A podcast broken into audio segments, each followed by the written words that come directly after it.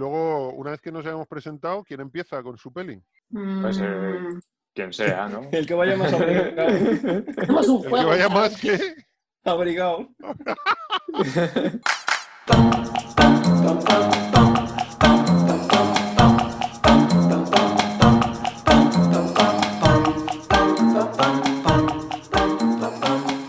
Bienvenidos, Corleones. ¿Cómo estáis? Después de tanto tiempo. No tan abrigado como uno que yo me sé. Obrigado, es que soy portugués. Hace frío. Sí, Ya hace un poquito de frío. Por arriba, porque abajo estoy en Bermudas y descalzo. Yo te imagino así. vez. Para nivelar, ¿no? frío y calor. Cero grados, ni frío, ni frío ni calor, cero grados. Claro. Bueno, bienvenidos, Corleones. Tenemos a, a primo Jack Torrance. Muy buenas. Buenas, ¿qué tal, Marridi? ¿Cómo lo Aquí estamos, tronco. ¿Qué tal? ¿Cómo llevas lo del hacha? Bien, estoy buscando a Wendy, pero no doy con ella, no sé dónde se habrá metido. Ah, tío, cuidado que esa mujer es más Busca lista de lo que parece. Sí, sí, pero bueno, me ha puesto alguna que otra zancadilla, pero bueno. Y el muchacho, el chaval, está intentando introducir un agente externo aquí en la Un elemento ¿eh? extraño. Un elemento extraño, un negro, Un negro cocinero. cocinero. Cocinero. cocinero. Bueno, tenemos también a, a Michael Corleone. ¿Qué tal, Don Corleone? Hijo, ¿eh? Hola, hola ¿qué, qué tal? ¿Qué tal estáis todos? Yo aquí que me, que, que me han dado tregua y puedo venir. Puedes venir, ¿no? Eh, prepárate, ¿eh? que en, en las dos primeras todavía sales bien, pero en la tercera prepárate. Si puedes evitar el final, que lo ruede otro. Tenemos también a Maléfica. ¿Qué tal, Clau? Muy bien. Vaya cuernaco, colega. No sé si saludarte o darte un capotazo. Nuestro querido Jack Skeleton. Lorenzo, ¿Qué tal? desde la ciudad de Halloween. ¿Qué tal, primo? De la ciudad de Halloween, sí. Está oscuro fuera, como siempre. Que hay gente gritando, no sé de, qué, de cuál de ellos es, pero ¿El qué? Sí, somos dos Jack. Ah, claro, que hay hay gente Jack. gritando. ¿no? Hay gente gritando, por sí. detrás, gente gritando. Ese soy yo, ¿eh? Pues y es como perfecto para el momento. No, es la... mm, Es la cosa, tío, que está... ¿Sabes? Le, le he metido un cartucho de dinamita a las tripas y está como el T-1000 en- al final de Terminator 2, que le están saliendo to- todos los clones y se está volviendo loco. Mira cómo chilla la maldita. Y por último tenemos a Miguel. ¿Qué tal, Miguel? Disfrazado de un hombre blanco heterosexual de mediana edad. Lo has clavado, el, el disfraz más guapo Yo de mismo, todos, tío. me parezco. Súper logrado. Sí, sí que te parece, sí. Me encantan esas introducciones porque la gente que lo está escuchando no tiene ni idea. Eso es un privilegio porque es el primer vídeo, o sea, el primer podcast que está en YouTube y tienes el privilegio de vernos disfrazados. Es verdad. En realidad todos Mira. los podcasts anteriores los hemos hecho disfrazados. Así, además, es que Siempre. Lo que pasa es que no decíamos nada porque como no se veía, Claro. lo veníamos siempre no disfrazados. compensaba. Vale, entonces eh, nos volvemos a reunir para otro especial. En este caso de Halloween. Queríamos hacer un directo en YouTube para inaugurar el canal, que se lo ha ocurrido al primo. Y que, como hemos dicho, ha quedado chulísimo. Pero a la casualidad, la casualidad de que somos unos negados, entonces no sabemos muy bien cómo va. Y para no cagarla, hemos dicho, pues ya que controlamos los diferidos, hacemos un, diferido y luego lo colgamos. Y se ha visto que controlamos los diferidos porque llevamos aquí nada más que 45 minutos para poder arrancar. Porque a este no se le oye, a este no se le escucha, a este no se le siente. Vale, pues entonces, eh, a ver, venga, uno que se arranque a explicar en qué consiste este especial de Halloween. Hoy, después de como tres meses sin directo, tenemos un directo muy especial con no solo una, ni dos, ni tres, sino seis o ¿cuántas películas? Creo que es 6 más una. Siete. Es más una películas, muy buenas todas, que vamos a, a desglosar y comentar y ver cositas muy interesantes de ellas. Cada uno ha, ha ofrecido una película, o dos, en el caso de Chloe. Y No, no, déjate en el caso de Claudio. En el caso de Víctor, que yo he tenido que comerme una peli de Víctor, pero la- las ha propuesto Víctor. es verdad, pues, y nada, vamos a, vamos a contaros pues cosas muy interesantes de todas. Vale, ¿cuál es la peli que ha propuesto? ¿Te, te acuerdas de todas, eh, Cousin? Sí, claro. Eh, venga, venga, va. Pues tenemos, por una parte tenemos el Hombre sin sombra, Ah, es verdad. Mira, esta con Kevin había Muy Vaya. rico. Muy rico, Eh, rico. tenemos El Resplandor, tenemos La Mosca, tenemos eh, La Cosa. eh, ¿Qué más tenemos aparte de eso? Tenemos Pesadilla antes de Navidad, Coraline, dos de Beetlejuice, ya van Ah. tres de, de Tim Burton. Y ya está, ¿no? ¿O hay alguna más? Y una más, una más. Eh, ¿Cuál más? Me dejo una seguro. No, yo creo que no, ¿no? No, el hombre sin todas, no. creo que has dicho Cabe siete. Jesús. Y ya está. Sí, siete. Pues bueno, la primera peli que tenemos de estas siete pelis que hemos decidido ver en Halloween es eh, La Cosa. La peli de La Cosa que la tengo a pachas con, con Viti. La Cosa es una película de John Carpenter. Es del año 82 y hago una pequeña sinopsis. Yo creo que todos la habíamos visto, la de La Cosa, ¿no? ¿O hay alguien que la haya visto por primera vez? Los Es verdad, jovenzuelos. Claudia y Lorenzo, es verdad. Claro, claro, los chavales. Bueno, hago una pequeña sinopsis, aunque ya todos la hemos visto, pero para nuestros oyentes o espectadores, ya tenemos espectadores también, o podemos tenerlos. Uno. Bueno, esto es un grupo de científicos. ¿Saben aquel que digo que esto es un grupo de científicos? Son un grupo de científicos eh, que están en la Antártida haciendo unas cosas que nadie sabe, nadie sabe muy bien lo que hacen. Y es, es la verdad. Y resulta que, mm, que están ahí a lo suyo, a pasar el rato pasando frío y bebiendo alcohol. Y entonces aparece un, un helicóptero persiguiendo a un perro. Y aquí la peña flipa, ¿no? A un husky. Y la peña flipa. Y entonces salen porque oyen el helicóptero y ven que el helicóptero aterriza y sale un notas con un rifle detrás del perro. Y eso se alucinan. En toda esta historia, eh, el, el tipo que se baja del helicóptero acaba falleciendo, pues claro, se pone a pegar tiros en una base estadounidense, un tío que, que parece, por lo menos es extranjero, porque no habla, no habla inglés. Se lía a pegar tiros, pues se, lleva un- lo normal es que se lleve un tiro él. Y a partir de ahí, pues eh, esta gente que está en esa base y que acoge al perro como suyo, empiezan a vivir una serie de extraños acontecimientos mm, de corte sobrenatural. Bueno, luego veremos que no es sobrenatural, es más eh, de ciencia ficción que sobrenatural. Porque al parecer el perro llevaba en su interior un bicho que no sabemos muy bien cómo funciona, pero que va mm, clonando a los miembros de la base. Entonces, la gracia de la peli está en que no sabes muy bien hasta el momento eh, en que se muestra quién es humano y quién es el, el bicho este extraterrestre. Ya sabéis que soy malísimo haciendo sinopsis, ¿eh? Ha quedado, ha quedado demostrado una vez más. Y bueno, Creo que yo eh, no puedo, creo que yo no puedo ser. no, Hay bueno, una- estoy hay por una ahí, estoy ligera- por ahí. hay una pequeña frontera entre lo que es pasarse la sinopsis y nu- nunca sabes dónde está. Sí, ¿sabes? claro, Claro. claro, claro. No, pero bueno, ya, ya cuando empiezas dando detalles concretos ya es una mala sinopsis. Es una mala sinopsis. Porque si das detalles generales, un grupo de científicos en la Antártida que, que se encuentran con un alienígena o un ser del espacio exterior y, y que los clona y no sabes quién es quién hasta el final. Bueno, pues eso es algo genérico. Pero si ya te metes en, en dar datos concretos, ya la estás cagando. Mm. Bueno, Hombre, pues es un poco la historia. De, de las sinopsis que veo cuando entro en Netflix son malísimas. Las son las yo. peores sinopsis que veo. En fin. Me contrata Netflix a mí para hacerlas. Bueno, pues un poco ese ¿Nos harías rollo. Me he hecho aquí unos apuntes, ¿eh? En, en mi pantalla grande. Me he hecho ¿En, aquí unos tu, cuantos. ¿En la nieve de la Antártida? Sí. Me he hecho unos cuantos apuntes. ¿Dónde está? Este es eh, Cronenberg, no. Esta es la de la mosca. Vámonos aquí, a la cosa.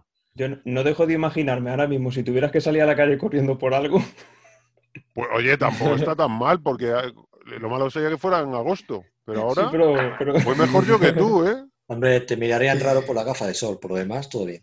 Ya, me las quito. Eso se quita fácil. Eso se quita fácil. Eh, bueno, tengo aquí La Cosa, año 1982. Película de terror, ciencia ficción. Muy curioso eso, porque junta terror con la ciencia ficción, que es una cosa que mola un montón. Y a partir, bueno, imagino que más o menos por esa fecha empiezan a proliferar las pelis de terror y ciencia ficción. Un poco pasa también con, con La Mosca, que, que también la teníamos, la habíamos propuesto, y con otras pelis, por ejemplo, Terminator. A mí Terminator es una peli que de pequeño me da un mogollón de miedo. Y también mezcla el terror y, y la ciencia ficción. ¿Se os ocurre alguna más?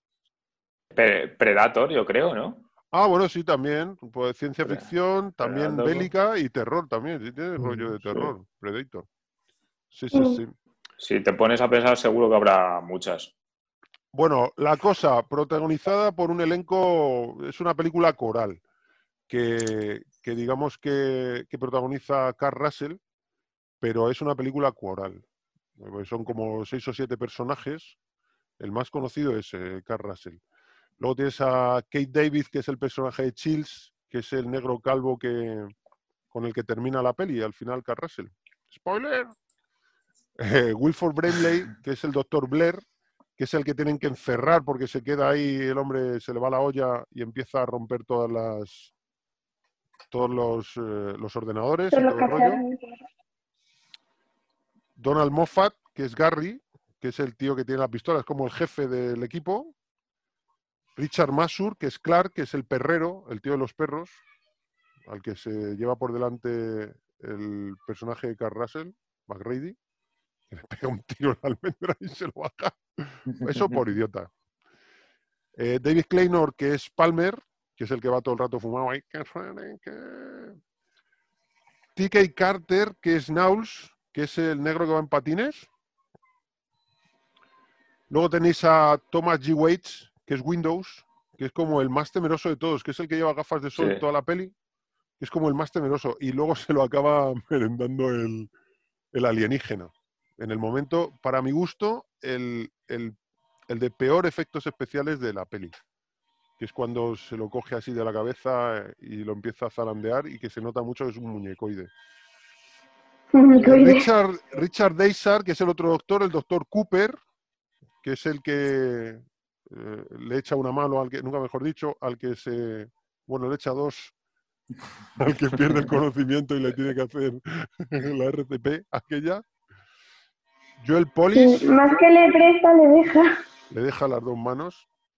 Joel Polis, que es Fitch, que ese me recuerda un poco a Víctor en la película, el, el tipo, físicamente me recuerda un poco a Víctor, que es el- un científico de gafitas, que es el que está en el laboratorio y entra Ah, ya, ya sé cuál Russell es. y sí, se da la sí. vuelta así, con barbita.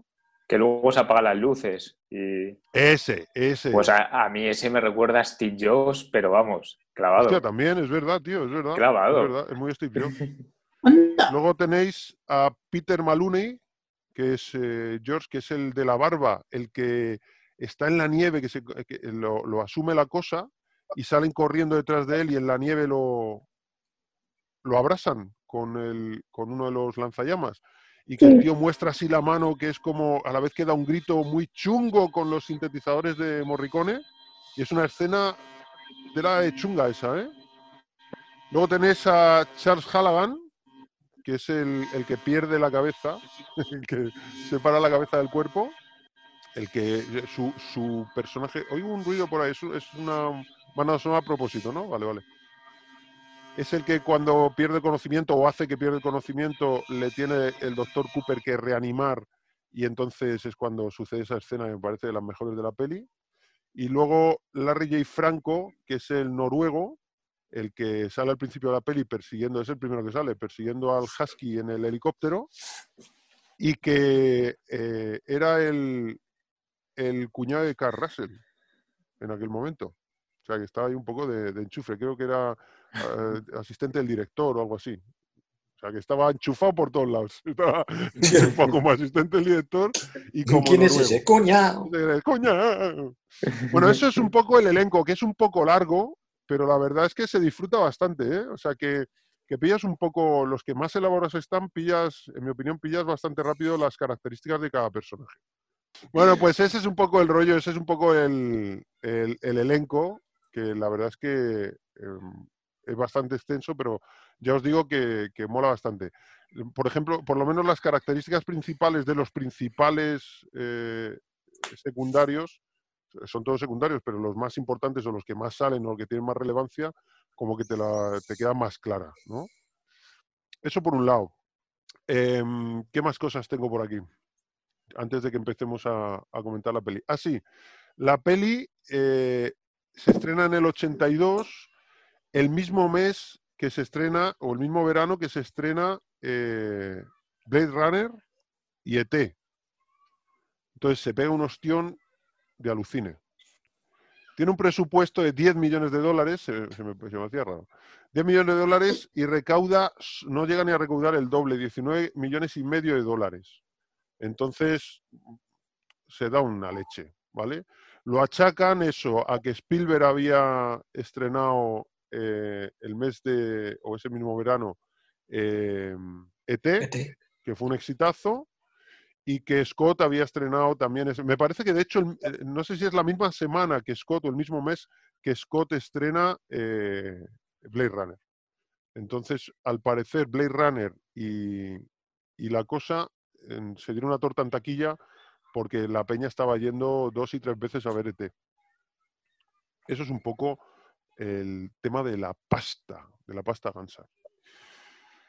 ¿Qué más cosas os tengo aquí para contar? Ah, bueno, la banda sonora que se va a encargar un poco de explicar algún detalle que a mí me flipa y es muy característica. Pum, pum. Pum, pum. Es de Morricone, del gran Ennio Morricone, y que además le sirve para, para mm, acompañar muy bien la, la trama, ¿no? Toda la historia. Uno Sí. de los momentos en los que me parece que es decisiva e imprescindible la banda sonora para entender la trama es justo el final de la peli, que luego lo comentamos. Bueno, ahora lo comentamos, tampoco nos podemos alargar mucho, son siete pelis, pero ahora lo comentamos. Y ahí me parece que marca la diferencia para que entendamos cuál es el final, la banda sonora de Morricone. Que en un momento concreto, con la- junto con la interpretación de Carl Russell, aparece la banda sonora como haciendo hincapié en, en lo que está pasando. Vosotros ya la habéis visto, menos, eh, menos Jack Skeleton y Maléfica. Permitidme que les pregunte primero a ellos qué os ha parecido, qué os pareció la peli de, de la, de la cosa. A mí me gustó. Eh, me dio mucho. O sea, eh, yo pensaba. Bueno, tú pensabas, de hecho, que, que a mí me iba a dar más as- eh, así como asco las cosas esas, pero me dio mucho más asco la mosca. Eh, a mí, la verdad es que eh, me gustó mucho, estuvo muy entretenida la peli. Sí, Claudia tiene, tiene un traumita ya con, con la mosca. Claudia tiene Para un trauma con la mosca bastante guapo. Sí. ¿Y a ti, eh, Lorenzo, qué te pareció la peli? A mí me encantó. No me esperaba de qué iba a ir, porque el póster no me dice nada y el nombre tampoco. No, no me espero nada. Ser Y- cualquier cosa. Claro, y una vez llega la escena de, del perro con otros perros, matando a otros perros, todavía dices, ¿qué? Y hasta que coges un poquito cómo funciona el, el tema, tardas un poquito, pero es algo, es, es la sensación que te tiene que dar y es una sensación muy, muy guay que te- de la película. El- Sí, yo creo, yo creo que la clave es ese suspenso que hacen y acompañado de la banda sonora. Que la banda Sí. sonora es que no se escucha en cualquier momento, solo tiene momentos puntuales. sí. Porque si te, si te fijas, cuando estás viendo la película, es- brilla por su ausencia en realidad. Sí. Sí, sí, sí, sí. Pero aparece cuando tiene que aparecer. Le- la nominaron, me, me lo apunto por aquí, nominaron a la banda, flipa, ¿eh? A la banda sonora como peor banda sonora en el 82 en los premios Razzie, tío. Sí, Ostras. tío, flipas. Es que los Razzie... Los Qué está- están qué desde el minuto uno. Es verdad. Los Razzie son los premios envidiosos, tío. A la peña que le va bien en, en Hollywood, lo- los Ratchi le aprietan, en plan, "Ah, fatal, muy mal, este, este es un mal actor, pero lo está petando y no deja de hacer pelis, pues mal, fatal. Yo creo que los Ratchi en realidad los dan los actores y los, los directores, los cineastas y Que no triunfan, ¿no? que no triunfan. Entonces están chinados ahí. Los que tienen menos dinero, porque se suelen dar a los que tienen más. Sí, sí, es verdad, es verdad. Es verdad. Em, eh, a todos vosotros os pregunto, eh, normalmente hacemos esto con, la, con, el, con los programas regulares. Em, ¿Qué os ha parecido la peli? ¿Os gusta, no? ¿Por qué os gusta?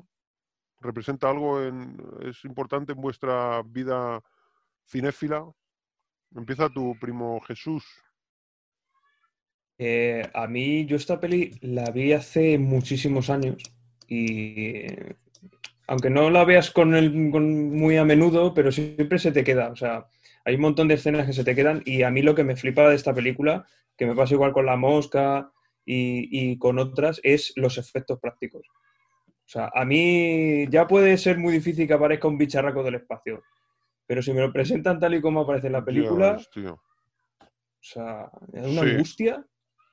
Sí. El Yo momento estoy de los con perros. Jesús, estoy con Jesús. El, el cómo han tenido que hacer todos los escenarios es, es increíble. Y luego también sí que, pues, el tema ese, el tema de que haya vida en otros mundos y que vengan Sí. de la Tierra o que están o, o que hace muchísimo vinieron. Entonces Sí, eso siempre, años, sí, mola eso. sí, eso siempre deja como una huella ahí que, que se puede, si se aprovecha, se, es decir, puede servir. Los efectos especiales corren a cargo de Rob Bottin, que es el tío que también hizo los efectos especiales. El año anterior hizo The Howling, Aullidos. ¿Os suena una película de hombres lobo? Que tiene una transformación también muy física, muy mecánica, de, muy de efectos Es la que me prácticos. contaste tú. Sí. A mí la, la transformación que más me gusta, o sea, hay, hay varias transformaciones de Hombre Lobo que me gustan mucho, las pelis de Hombre Lobo me gustan mucho. Eh, la de Aullidos no es la- una de las que me gusta especialmente, pero sí reconozco el trabajo, el, tra- el- esfuerzo técnico de este tipo, del Rob sí que lo reconozco. Porque al parecer además curraba el solo. Esto lo hizo con 20 años, o la, de la mosca creo que era, perdón, la, la cosa, creo que era con 20, 22 años. Y el año anterior había hecho The Howling, Aullidos.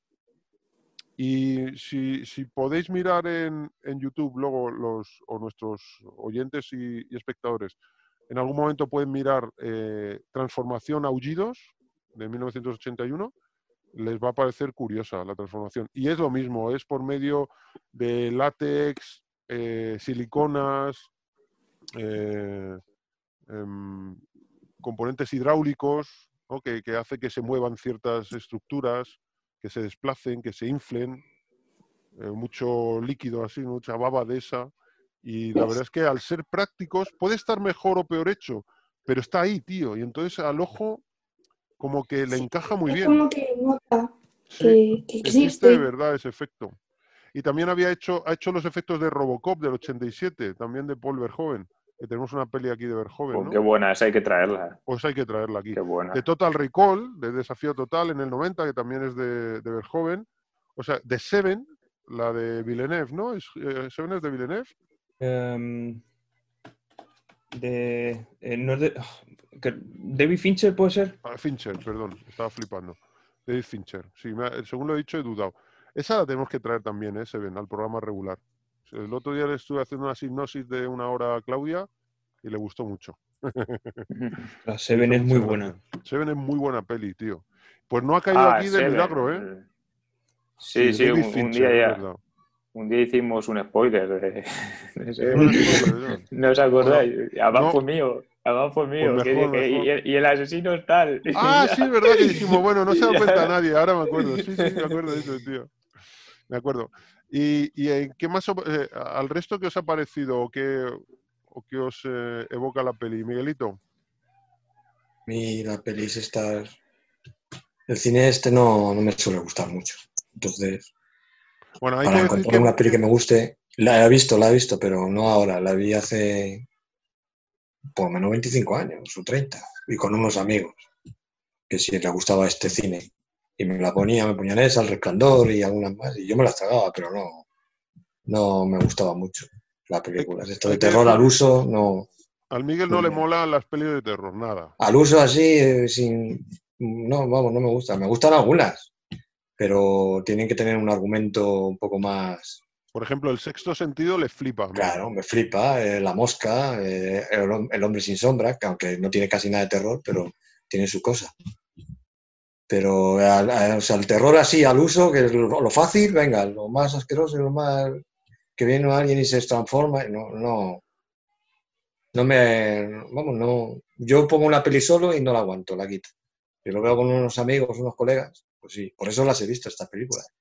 Las he visto todas. Bueno, El Resplandor no sé si, si lo he llegado a ver entera. También la veía con esos amigos que estaban flipados con el actor y con la película, y yo estaba ahí en su casa y la veía. Pero la cosa la he visto por lo menos dos veces. Lo que pasa es que la última vez que la he visto, en el 90 o 90 y algo. Y bueno, no sé, a mí es que no, no me atrae, por eso no puedo decir nada bueno de la película, porque no, no me atrae. Es una película que no, no voy a volver a ver. A no ser que, no sé, se reúna unos amigos y diga, ay, yo es que la quiero ver, digo, venga, vamos a verla. Pero así, si no, yo solo, para verla así solo, no, no lo disfruto. El Miguel es el Grinch de las pelis de terror. No, no me gustan. Odia las pelis de terror. Y me he visto todas, macho, yo no sé. Pesadilla, Portergeist, todas las he visto. Bueno, Pesadilla tiene 7, 8 y no me he visto todas, me he visto las dos o tres primeras. Portergeist creo que tiene 3, también me he visto las 3, pero no me gustan, no las disfruto, no las ver. Si le llevan a gustar, Claro. No, son pelis que, si me puedes hablar pelis de terror, las he visto. La de los hombres lobo, esa. Bueno, la de. ¿Cómo se llama? La de. Un Un hombre, hombre lobo un americano, hombre no sé. americano. Esa, esa sí me gusta un poco. Porque es que está muy bien. Sí, Da miedo, esa- o sea, está muy bien hecha. sí. Está muy bien. Pues yo creo que esta de la cosa, si la revisitases, porque dices que te mola la mosca. Y, Sí, la mosca y sí, la pero cosa- que el mosca no tiene nada de terror y tiene un argumento muy bueno, macho. Es que es un hombre que inventa, es que tiene un argumento muy bueno y te atrae. Y luego Sí, te puede no. dar, hay unas escenas que te pueden dar un poco de cosa, pero con el argumento me supera. La ¿Verdad. Claudia? Pero en cambio veo un argumento como la de Resplandor, que no me entero de nada y que es una rayadura de cabeza y no la disfruto. Digo, pero No, también, Hombre, es que el resplandor esa es su cosa también. Claro, es que esas películas cada no me gustan, así, a Pero- lo fácil. permíteme que te diga una cosa, ¿eh, Miguel? Esto es una opinión personal conociéndote de, de hace 30 años. Yo creo que si ahora revisitaras algunas de esas pelis, te molarían. Seguro te molarían más que en su momento. No creo. Y yo creo que te molarían. No, porque no la- las he visto todas menos El Resplandor y La Cosa. Las Claro, las pero por eso todas. digo que Lo las que pasa es que las otras no tienen nada de terror. Te estoy hablando solo de, ahora mismo del resplandor, por ejemplo, de la cosa, ¿eh? Para verlas con un grupo de amigos y comiendo unas palomitas, algo sí, pero yo solo aquí en casa, No, que, hombre. ¿por qué me voy a poner una película de esas que si no me atraen? Es que Claro, tú eres... si tú tú eres- te, te tragas una obra de, yo qué sé, de algo que no te guste, música, te pones un disco de música, bueno, de música clásica, dos horas escuchando música clásica y no te va mucho, no te lo pones. Cualquier peli de Van Damme pones otra banda sonora mejor. Que, A claro, mí con no cualquier peli de Van Damme no puedo, no puedo, no puedo, no puedo. No, pero es verdad, es que tú el, el cine lo sueles ver solo, es verdad. Entonces ponerte una peli de miedo, que tampoco es lo que más te atrae, No, es que no me atrae nada. no te va a dar por Claro. poner. Y sé de lo que hablo porque las he visto. Porque si me dices tú, pero si no has visto ninguna, ¿cómo sabes que no? No, no, las he visto todas. O sea, todas las principales, las, las que son clásicos, como las de Pesadilla, Poltergeist, todas esas, las he visto y no me gustan. El, yo el exorcista. El exorcista, que hoy en día si la ves, a lo mejor te entra hasta la risa, pero no me gusta. No, no te da la risa, ya te digo que no. No, eh, ya, ahora ya ves el cartón ahí, pero Tienes aún que así, estar muy drogado para que te dé la risa.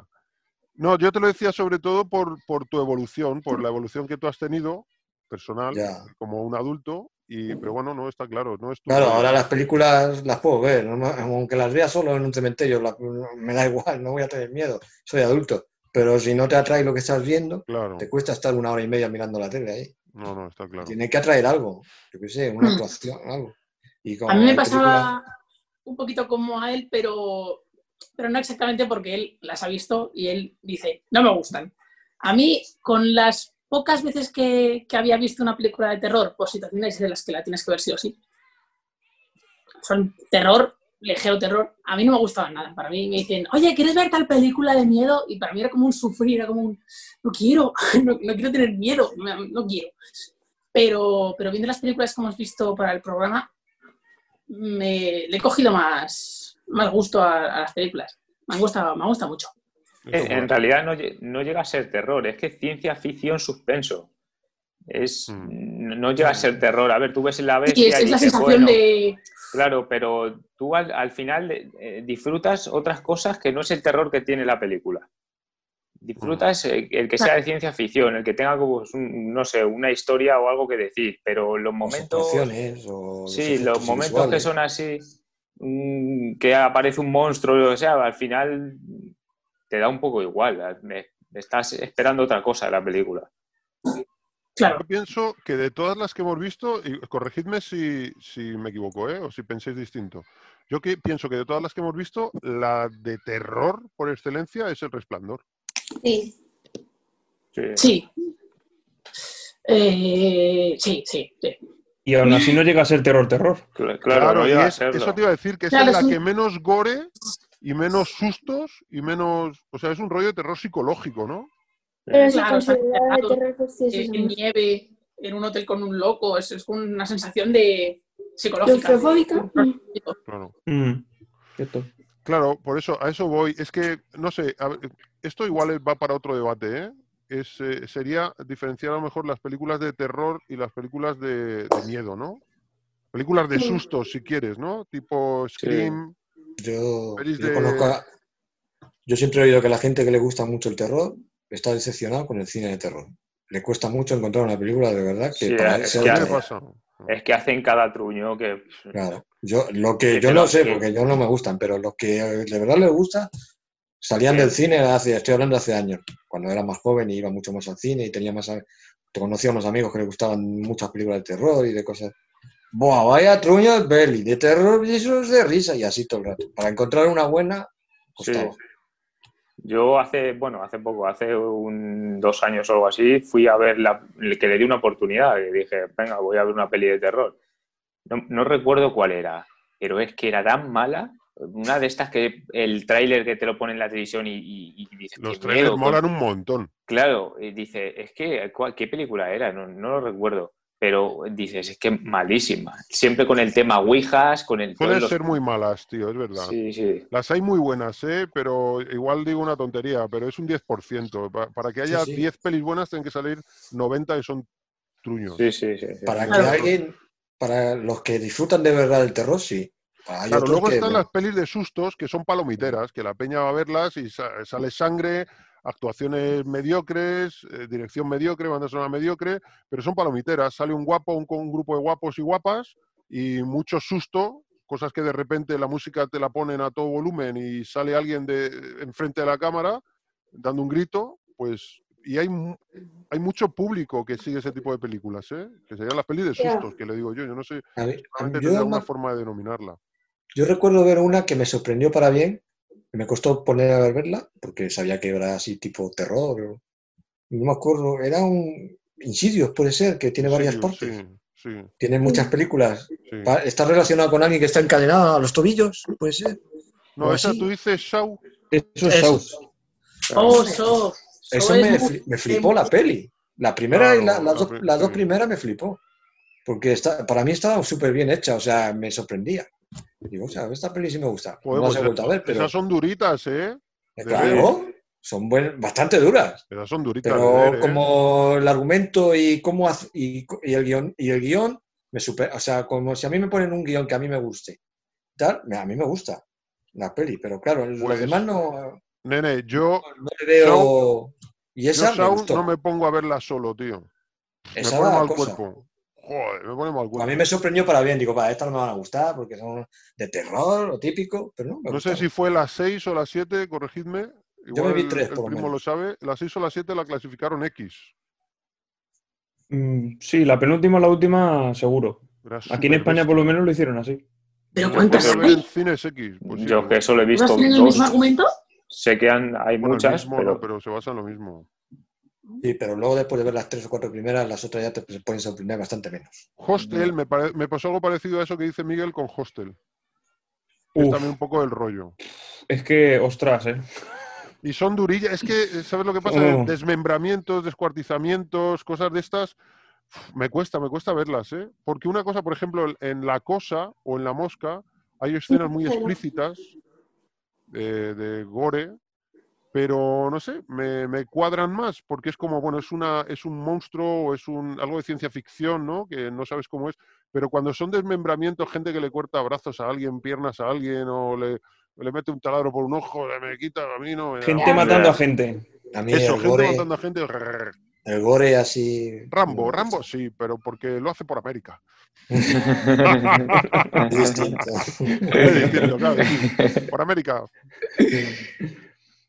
Bueno, pues eh, Es para, patriótico. para concluir una cosa que os estaba diciendo, que es, me queda un poco pequeño el abrigo. Eh, para concluir una cosa que os estaba diciendo, Está sudando. un po- una mica, que es lo de las transformaciones esas de hombre lobo. eh, la de Ullidos me mola, pero estaría en, en el top 3, en la última del top 3. Eh, la primera sería la de Un hombre lobo americano en Londres, que me mola mucho. La peli me encanta. Y la, la transformación también me encanta. No se me va a olvidar a mí esa peli, una escena en el metro, ¿no? Ahora no me digas cuál es y cómo era. Sí, sí, tío. la pero que de verdad metro- que yo tenía miedo. Sí, Digo, sí. ay, qué miedo si estoy el tío ahí, solo en el metro con la escalera mecánica y aparece poco a poco el, el licántropo ese. ¡Ay, Sí, madre! Esa es- para mí eso está, es una escena muy buena. de la película. Cualquier persona que haya estado en el metro de Madrid o en cualquier Papá, otro metro. siempre decimos, ala, sí, Siempre. esta se parece un Hay una montón". estación que creo que está en Diego de León. No sé si es Diego de Sí, León. si, graba- No si sé si grabaste un vídeo, Claudio, grabaste un vídeo vídeo y lo y pasé, ¿no? y lo pasaste, sí. Tío, y es que es esa estación, macho. Y estás- Es- están bajando las escaleras mecánicas y se ve desde arriba cómo aparece el licántropo, como de dice Miguel. ¡Uh! Miedo acojona, tío. Y está- a, a Pero- plena luz, ¿eh? Qué difícil es hacer terror a plena luz, que es un poco lo que pasa ya, con el resplandor, ¿no? Que a plena luz te pega unos sustos y un, vamos, un desasosiego, sobre todo, no susto. Hay que saber guionizar en la escena para que Sí. te. Pero que está, eso es increíble. Esa Hay que ser- mí. dirigir muy bien ahí, eso sí. El suspense, que es lo que decía Víctor, ¿no? Un thriller de suspense. Pero Y ¿en, luego- en qué punto deja de ser terror, o sea, deja de ser misterio o sangre sin más a ser terror? No lo sé, tío, no lo Ni sé. idea, Podríamos hacer un programa sobre eso. No lo sé. Mm. Pero desde luego eh, el terror, o por lo menos el terror que- del que estamos hablando, que es el que nos gusta a la mayoría, tiene mucho de suspense. Jolín, hablando de la cosa, que es la peli que estamos comentando ahora, la escena de la sangre, tío, cuando tienen los eh, las muestras de sangre y tienen Uy, que sí. comprobar quién es humano y quién no, eso es puro suspense. Sí, sí. Bueno, Pues de las mejores- de las mejores escenas, porque te quedas ahí intrigado mientras prepara el, el- el- no sé lo que es, una, ¿cómo se llama eso de No sé si química? es una matriz o una. No sé cómo se llama eso. Y lo, Sí, y lo empieza a preparar y, se mira cara a cara, y se mira cara a cara con el que lo va a hacer y pum, pone el alambre, ve, ve que no. O, eh, hasta así, Sí. hasta que Y además con, que con la bestia. todos hacemos nuestras apuestas, sin decirlo, pero tú estás pensando, Sí. este va a ser. Y este sí, no. sí, y no lo es. Y, Y no, no, no es, y- tío, y no es. O sea, es difícil acertar. Y es más, cuando la has visto ya la peli, como me ha pasado a mí, yo la habré visto esa peli seis o siete veces. Y la última vez que la vi, pues a lo mejor hace cinco o seis años. Y, y como son tantos personajes, no recordaba bien. Y decía, este sí es, ¿no? Este era, este era. Y luego no era. Y luego no. O este no es, y luego sí es. Y mola, Sí. eso es puro cine de suspense. Me parece una de las mejores escenas de la peli. Jo, ya ves, es ahí no hay susto, ahí no, bueno, hay un pequeño susto, pero y luego ya se desencadena toda la historia. Pero incluso tiene una escena que me parece muy cómica, sin querer ser cómica, creo que es cómica, que es cuando están todos atados, la- hay tres atados en la silla y uno de ellos se demuestra que es un eh, que tiene el bicho dentro, que está asimilado por la cosa y empieza a, a transformarse y, y se empieza a deformar y los otros están atados al lado. ¡Suéltanos! ¡Suéltanos! Acojonados, tío. Y, es, Y el otro con el lanzallamas que no le va. ¿eh? Que no le va, tío, hostia. no le va, que no le va. Hostia, Es que buenísima ahí esa, ¿eh? es como, ostras. El- el- mi personaje, mi, mi personaje que tiene el lanzallamas que no le va y luego Windows que tiene otro lanzallamas pero que le va pero que no se atreve a usarlo. Pues está bloqueado, está en shock. Entonces no lo usa. Yo supongo que algo lo que os gusta ese cine tenéis que hacer como cuando leéis un libro, ¿no? Meteros en el personaje del que está pasándolo mal. Y, uy, si yo estoy sí, ahí, sí, ahí, ¿qué hago? ¿Qué hago yo? que- Claro. Es como, ostras, que Porque yo cuando veía tonta". esas películas me ponía en el ese y decía, ostras. Es que eso ¿Qué es parte yo? de lo que yo creo que es terror. No tanto susto o, o miedo, no sé. Las pelis de miedo, de susto. Seguro que tiene una forma de denominarlo, ¿eh? O sea, técnica me refiero. Pero lo que para mí es terror es ponerte en la situación del personaje que lo está pasando mal y decir, ¿yo qué haría ahí, tío? ¿Qué Sí, es haría que te Claro, y es yo?". como, Te pones en esa situación de que estás atado al lado del bicho Claro. y, es que- y- y encima que no te desatan y al otro le miras que no le va el lanzallamas, dices, ya, ya. ya Pues, tío, dice, este mata". pi- Aquí se y además- termina la llegado. historia. Sabiendo que ese bicho contagia, no solo te puede arrancar Sí, la cabeza claro. un zarpazo, es que además contagia, tío. Sí. Quita coño. A mí es que me salió un quita coño, quita coño. Bueno, y la última, y la última transformación licántropa eh, es la de una peli que ya os he recomendado alguna vez, que es En compañía de lobos. También tiene que ser del 86 o el 87, algo así. Y tiene, son varias historias, varios cuentos sobre licantropía. Es así como un poco onírica, como si fuera, empieza como con el sueño de una niña. Mola mucho la peli, creo que es una peli europea. Y, y hay una transformación concreta de la película que mola un montón.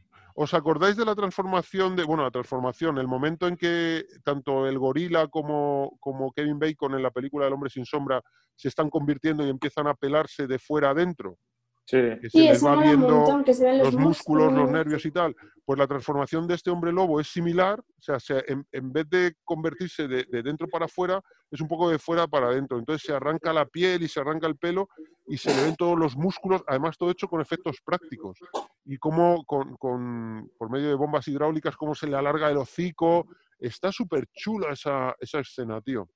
Muy chula, muy chula. Y la, y la réplica que le da la chica que está en delante, que está horrorizada, nada que ver con la réplica que le da al hombre lobo de la transformación de aullidos, que la pava está aquí como diciendo, "Jaja", que hay un momento que parece que mira el reloj diciendo, ¿esto cuando se acaba?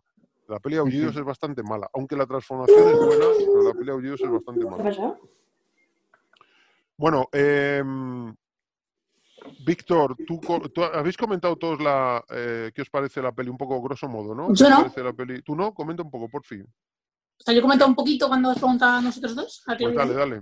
pero no, no entero. A mí me ha, a mí me ha encantado. Me ha encantado el, el- el tema de, de misterio, de que no sabes en qué confiar, de pensar en, oye, ¿por qué ha hecho este? este? Vale. ¿Por, por qué se ha ido? ¿Por, por qué se ha acercado ahí? Y cuando me he acercado yo, esto está roto. Pero a lo mejor ha sido otro. O sea, esa, esa- eso que se forma me, ha- me ha- me ha- me ha encantado. Y, y nada, incluso con el final, que te deja un final muy misterioso, puede ser algo, pues, pues la, la sensación que se te queda cuando termina la película y no sabes muy bien qué va a pasar después, pues me, me- me ha encantado, me ha encantado. Tengo una respuesta para el final, ¿eh? Porque yo me quedé con el final esta última vez con el culo muy torcido, porque es la primera vez en la que a mí el final me parecía abierto, tío. Hasta, mira que la habré visto siete, ocho veces, pero nunca había pensado que el final podía estar abierto. O sea, siempre daba por hecho que los dos se salvaban. Y punto. Y se salvan los dos. Y, y lo- ¿Se puede hacer spoiler, chicos? Spoilers. Es una peli de Mm. 82. Ya hemos hecho alguno, yo creo, ¿eh? Ya Avísate digo, el spoiler después. No, pero spoiler del final, o sea, creo que fue Víctor Eh, que yo- dijo creo- que es un yo creo- spoiler. Yo, yo creo que es que si empezamos Oye, con spoiler, no, no, no nos va a ver nadie. Claro, no. No, bueno, es una peli del año 82, colegas. Los que no la hayan visto, que se vayan a verla. Y si no, pues que... Se Han me, tenido espera, se me meto la tres, espera, espera. 38 años. Se va quitando capas. ¡Ojo, ojo! Ya la ha revelado. Te va Fabio una persona. ¡Eh, ya tiene expresividad! Es humano. Deshago lentamente, no, pero espera, que yo me tengo que enchufar el personaje. ¿Qué quieres? Se está transformando como el hombre lobo. Me estoy deshaciéndome de grito. Claudia, Claudia, ¿has visto el meme de, el meme Nene, ¿qué, de qué calor estoy que pasando? son dos fotos de un anuario que sale Daniel y al lado la foto del mismo tío pero con gafas que pone The Cooler Daniel. Claro, yo soy de cooler. Eh, Pero la, la pena, Claudio, que es que no se te ve la etiqueta que llevas ahí en, en tu lado izquierdo. Acércalo que lo leamos. Ahí, ahí. ¡Oh! No he fijado. Hombre, tío. Ray. No os la enseño entera la chupa porque tiene unos arañazos por detrás. Entonces, ¿Por qué será? te metes más en el No sé. personaje. no sé. Bu- Bueno, pues eh, un poco eso, que ya no sé lo que estaba diciendo cuando me empezaba a derretir aquí. ¿Qué pasa? Bebe agua. Ah, sí, lo del spoiler. Bueno, sí, que la verdad que, que es una pelea de 82, que el que no la haya visto, pues que la vea, que ya, ya se puede bañar, que, que la digestión no se le corta. Eh, el final, que, que yo hasta ahora, siempre que lo había visto, la verdad que no le había prestado mucha atención. Era un rollo de, bueno, pues ya se han salvado, no sé quién de los dos, eh, o sea, los dos está a salvo y los dos son humanos. Daba por hecho que eran humanos. Pero esta última vez que la vi, me pasa mucho ¿eh? con las pelis. Cuando es una peli que ya he visto más veces y me la pongo para disfrutarla, la disfruto y punto. Es como que, mm, que me, me introduzco en la película, disfruto y punto, y no me planteo cosas, ¿sí? Pero cuando la estoy viendo para comentarla o viéndola con alguien, la veo desde un punto de vista más crítico, porque la veo como si fuera la primera vez que la veo, ¿no? Y en este caso estaba viéndola con Claudia Lorenzo, que ha molado un montón porque nos hemos reunido un par de fines de semana para ver varias pelis, Sí. y ha molado mogollón, a mí me lo he pasado muy bien. Sí, sí, hay que repetir, me lo ha pasado muy bien. Y viéndola a través de sus ojos, ojo qué calor, viéndola a través de sus ojos, eh, el final me quedé con el culo torcido, porque digo, pero esto es un final abierto, tío. Esto te da lugar a pensar si Sí, sí, alguno de sí. los dos Sí, sí. eh, está infectado o no. Claro, yo lo pensé. Yo, y además se miran los dos así y dice, ¿qué es lo que dice? Que es buenísimo. Dice, eh, Dice, ¿qué hacemos, ¿qué, no? qué hacemos? Sí, dice, vamos a esperar a Vamos ver, a esperar a ver qué pasa. Sí. Sí. Y se quedan ahí como eh, que uno no confía en, En el otro, su compañero, sí. en el- su compañero y el otro lo mismo. Lo No que ha ido en- pasando toda la peli, que no sabes de Claro. quién fiarte, ¿no? Y ahí termina la peli.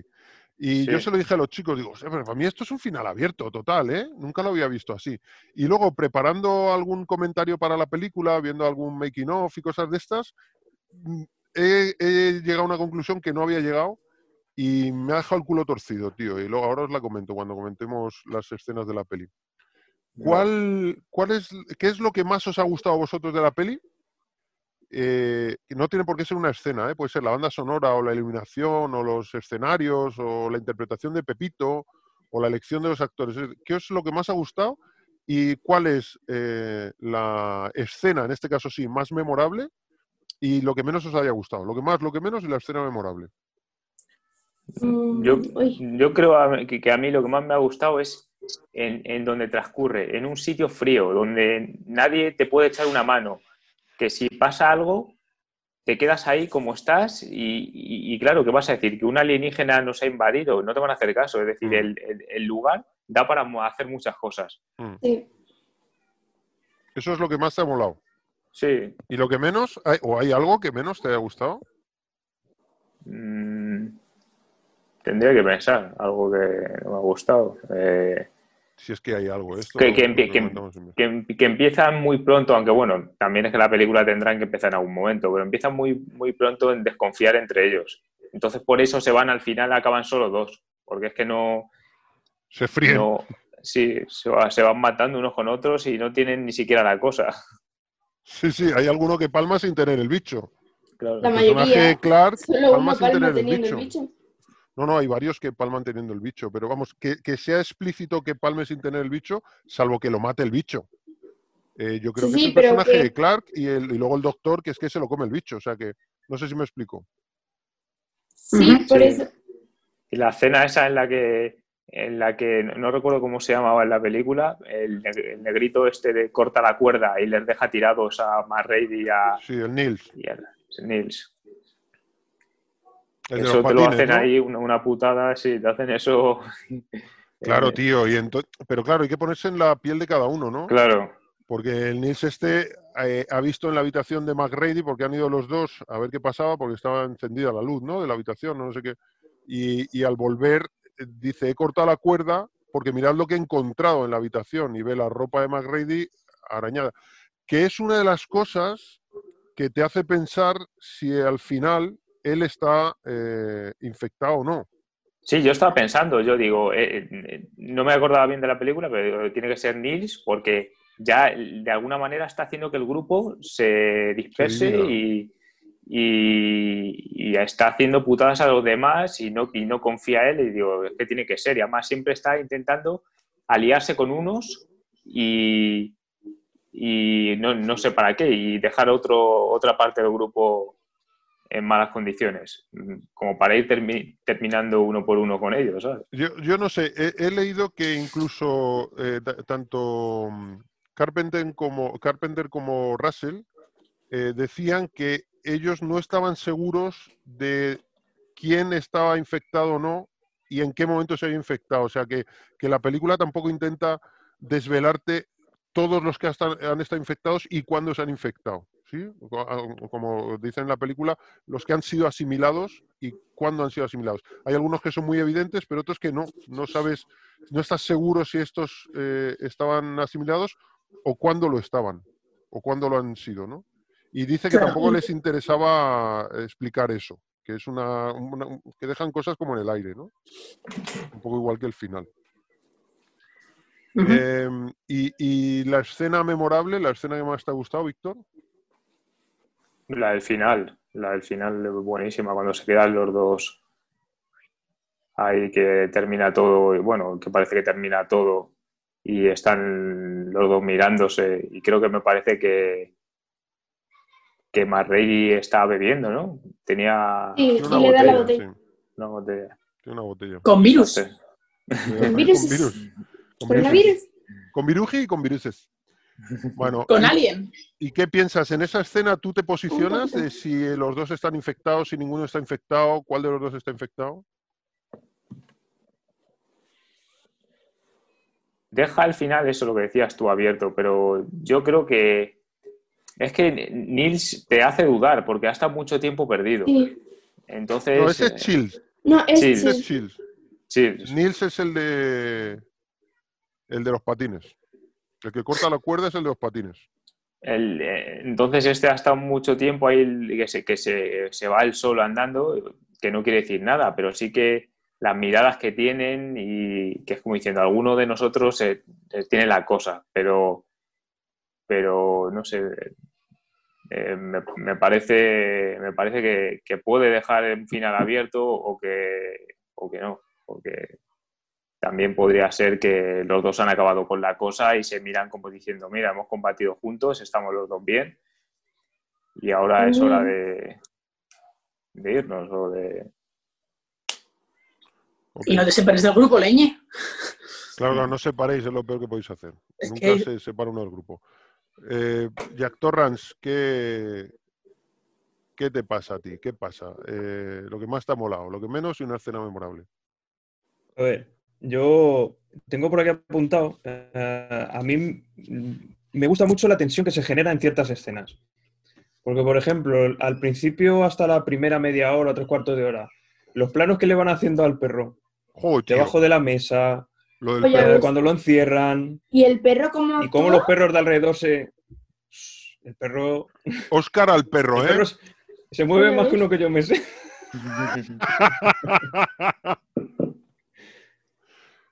ojo, ojo, el perro, es verdad. El mejor actor, el perro. Sí, sí, Sí. tío. Uf, qué Maravilla bueno. el perro, ¿eh? bueno, ¿cómo lo han hecho? ¿Cómo, cómo consiguen que se mueva así el perro? Se para, Que parece que oculta algo, sigue. tío, el perro. Cuando Sí, están disparando, ¿eh? Y se queda quieto, mira para arriba y sigue corriendo. Sí, tío. Es, pero incluso es evidente que está entrenado, ¿no? Que hay una persona o- o- enseñándole a lo mejor un chorizo o algo, pero, pero tío, qué, no, pero qué bueno Carpenter em, mostrándonos el dire de foto y Carpenter en la dirección eligiendo las tomas en las que los eh, educadores del perro lo clavan y parece que el perro realmente sabe que está ocultando algo y genera sí un que suspense verdad. que alucinas. ¿Cómo camina, tío? ¿Cómo hacen que camine despacio? ¿Cómo se para que no se cuando ve va a entrar a la un- caseta, oye, macho? Porque hay otras pelis que como que ves que el perro está mirando a otro sitio que no es donde tiene que estar mirando, ¿no? Pero que, que como que Pero hay aquí alguien... es como, wow. No, no, parece, me parece el mejor actor de la peli con diferencia al perro. tío. Sí. Aquí sí que solo le falta hablar, madre mía. Es verdad. No le hace ni falta. ¿Y qué más cosillas, primo? Pues eso, el, el desasosiego que se genera, por ejemplo, en, hablando del perro, de la escena cuando está rodeado de los otros perros que le han encerrado, y él está en el centro y los otros alrededor, así como empezando a, a sospechar, a, a- no les cuadra. E- Ese perro que acaba de entrar no les cuadra. Y luego cuando Ahí- empiezan a... Dile, Ahí dile. eso, o, no- o nos lanzamos todos a por él y le machacamos, o él nos machaca Nos revienta. a nosotros. Claro, Además fíjate. mola mucho. Dime, dime, primo. No, no, di, di tú. No, que decía que mola mucho que cuando entra el perro, los otros perros están de tranquis. O sea, no Sí. reaccionan inmediatamente. Eso me parece muy realista. Porque, por Sí. ejemplo, en pelis como el Terminator, los perros detectan al Terminator en el momento que lo ven o que lo huelen, ¿no? Pero en a los que habéis tenido perros pasa un poco esto, ¿no? Que a veces que al perro le puedes engañar, que el perro es un animal, pero no tiene, o sea, tiene instintos, pero que no es infalible el perro. O sea, tú le puedes hacer el lío al perro, ¿no? Sí. se la puedes colocar. Y en este caso mola mucho, porque es como le meten un perro y al principio los perros están así como, bueno, pues un perro más que nos meten aquí, somos ocho, pues uno más, donde comen ocho, comen nueve. Pero de repente empiezan a reaccionar, empiezan a ver la actitud del perro y empiezan a reaccionar. Y ya reaccionan mal. Pero es un increchendo, es progresivo, me gusta mucho eso. Me parece más realista. Y mi escena favorita eh, es el inicio. O sea, tú te, tú te vas al cine, perro. te sientas y te ponen a un perro corriendo delante de un helicóptero y están intentando matar al perro. Y no solo eso, sino que se bajan del helicóptero y sin mediar palabra con nadie, porque no hablan con nadie, van detrás No. del perro a matarlo. Brutal eso. Bueno, Claudia os puede contar ahora qué, qué decía cuando vio esa escena. Yo, pero ¿qué, le habe- qué te ha hecho el perro? Pero lo dijo como cinco o seis veces. Pero bueno, pero, ¿y qué le habrá hecho el perro? Pues ya le vale querer matar al perro. Mírale, y claro, yo que la he visto como siete o ocho veces la peli diciendo, ya verá ya el perro. ah, Espera, espera, llévatelo para casa, Ay, llévatelo para casa. persona. Llévatelo para la habitación el perro, que verás qué risa. Dale pan. Le dale ha meado pan. encima. Y eso, eso Le mola. ha salido corriendo. ¡Y cabrón! Bueno, no lo hemos dicho. sí, No lo, contento. no- no lo he comentado, pero la, la cosa es un remake de una película de los años 50. Ah, no recuerdo si era el Hostia. 52. Que también se llama The Thing, El Enigma a Otro Mundo. Sí, es verdad. Qué bueno. Eso es. Y, ¿Ah, sí? y, y además tiene una precuela de 2011. ¿Habéis visto eso? Sí, yo la conocía, pero no la he visto. Pues la precuela está bien, está para verla, ¿no? me no parece más que digna, altura. ¿eh? Sí, es ¿La has digna, es digna. Yo creo que no le llega a la altura a esta. Pero, No pero se puede ver bien. Sí, que oigo, digo, que no, que no hagan spoilers de esa porque tengo No, una. no, no hacemos spoilers. ¿Verla? No, tranquilo. Yo le dije a los chicos de verla, de verla juntos, y el otro día estaba muy aburrido, tenía mucho rato libre por la noche, y dije, me la voy a poner, tío, que me apetece mucho verla. Y me la puse, pero la veré con ellos, ¿eh? que les prometí verla. Bueno, pues la, la, la precuela, el final de la precuela es la escena inicial de, de esta de Carpenter. Es decir, el helicóptero persiguiendo al perro. Ese es el, justo el final de la precuela de 2011. Ah, mola mucho. O sea, enganchan, intentan, alguna vez de manera yo creo que un poco torpe, pero intentan enganchar todos los sucesos, aunque está hecha en 2011, intentan enganchar todos los sucesos que ocurren, característicos que ocurren en la película de Carpenter del 82, los intentan, eh, te intentan indicar de dónde salen. Claro. Cuenta con Mm. esa ventaja. Claro, cuenta Claro. que, que ya la- eh, trabajan sobre algo hecho, ¿no? Como ahora repiten como los- muchos, eh, muchos sitios comunes, algunos con algo de torpeza, yo creo, pero se deja ver. Y sin embargo, mira, tiene unos efectos digitales bastante dignos, aunque ya se notan envejecidos, claro, han pasado nueve años, ya se no- notan un poco envejecidos, pese a que los de la cosa del 82 no se notan envejecidos. Por ser Eso, eso da para debate, ¿eh? Eso da para debate, sí, sí, otro, Sí, es sí. otro melón. Yo, yo ya te- para mí serían 100% perfectos los efectos de la cosa si no fuese, o 99% perfectos, si no fuese por la escena esa eh, que le comen a Windows y le empiezan a tirar para arriba y abajo, que se ve mucho que es un muñeco. Y los mate paintings. Y los mate paintings. Sí, bueno, pero el, ma- el mate Joder, es que painting eso canta. Es, es- es más que un FX, es, es un efecto visual, ¿no? Es un efecto de fotografía o lo que sea. Eh, Mm. Sí, eso canta mucho. El mate painting canta un montonazo. Muchísimo. Pero yo creo que canta no porque esté mal hecho, sino por la calidad de los medios con los que ahora eh, somos capaces de ver Claro, es que pues antes, si tenía más grano, pues no se veía tanto. O sea, Claro. 4K. Le creías más. Mira en Star Wars. Star Wars, si te quedas mirando un poco fijamente. No, aquí Mm. el mate painting canta un montonazo. Canta muchísimo. La, cuando descubren la nave, desentierran la nave y están viéndola desde arriba, Es hay como, un, pero hay que. un picado, canta como Plácido Domingo, sí. Eh, Hay un par de escenas que el mate painting canta mucho, muchísimo. Luego hay algo de stop motion que también canta un poco. Al final, cuando la cosa eh, se convierte en el monstruo ese gigante y saca los tentáculos sí, debajo del suelo, canta un poco, se ve que es stop motion. Pero los efectos prácticos son perfectos, tío. La escena del tipo este, ¿cómo se llama? El, el- al que le, le hacen el... Voy a mirar cómo se llama, perdón. El electro. Eh, El Norris, al que le hacen Doctor, el... Doctor Blair. Ah, Oye, a- a, la que el doctor Cooper le hace a Norris, al que le hace la reanimación cardíaca y se va para adentro con todo el equipo. Pues esa escena de principio a fin me parece perfecta, tío. Perfecta. Desde cómo se le abre el pecho al tipo, que no te lo esperas. Yo la primera vez que vi esa peli me quedé sorprendido. No te esperas que va a pasar eso en ese momento. Se le hunden los brazos, se cierra la boca, como si fuera un cepo de osos. Y el tío grita y tira para arriba y se arranca sus propios brazos tirando. Me parece que está perfecto. ¿Sabéis que pusieron a un tío manco para hacer esa escena? Con dos ¿Ah, sí? ¿Y? le pusieron brazos de látex. De, de hecho, hay, en la escena en la que le arranca los brazos, que no se le está viendo a él, ¿no?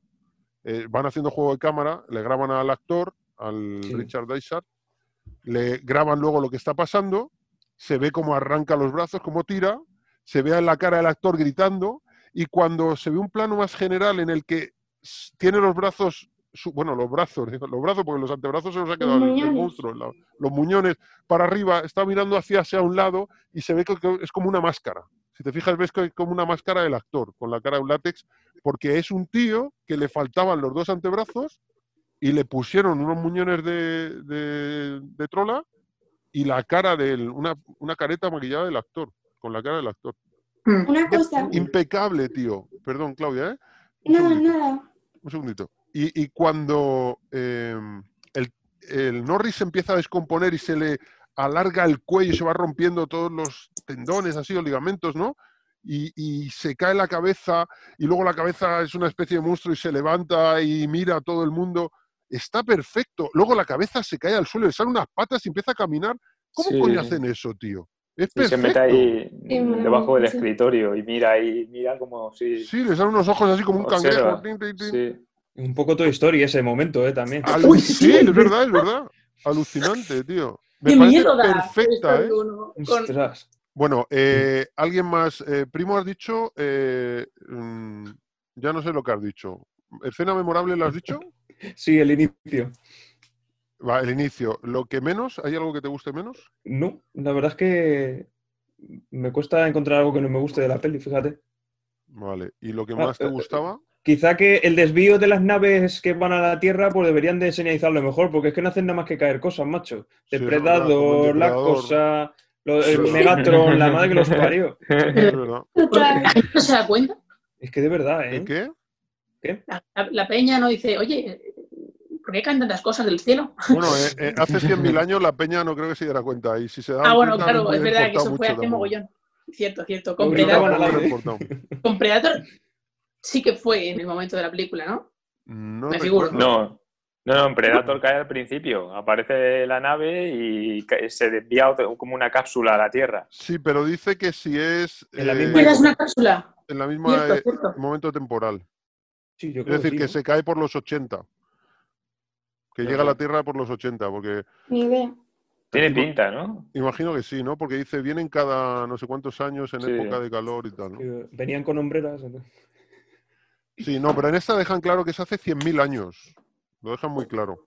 Tanto Hmm. en, la, en esta como en la precuela. Porque creo que, o sea, sí, en la precuela, porque creo que en la peli del 50 y algo dicen que es de hace un millón de años.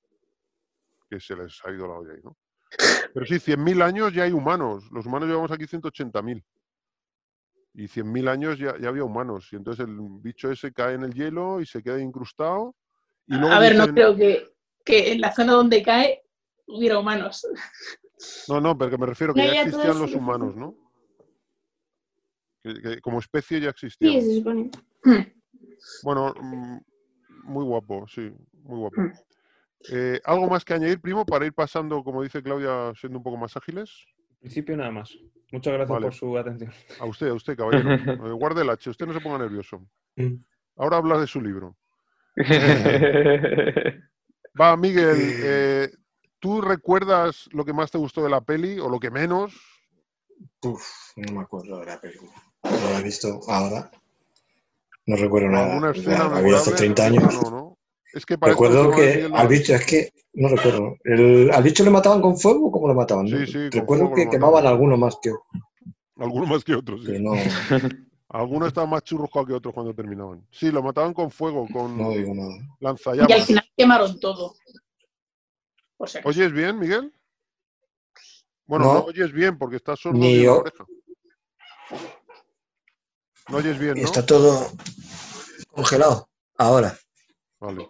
No, será la señal. No, de- ¿me oyes Sí, ahora? su conexión a internet es inestable, me pone. Paga, paga. En vez de robarse al vecino, paga.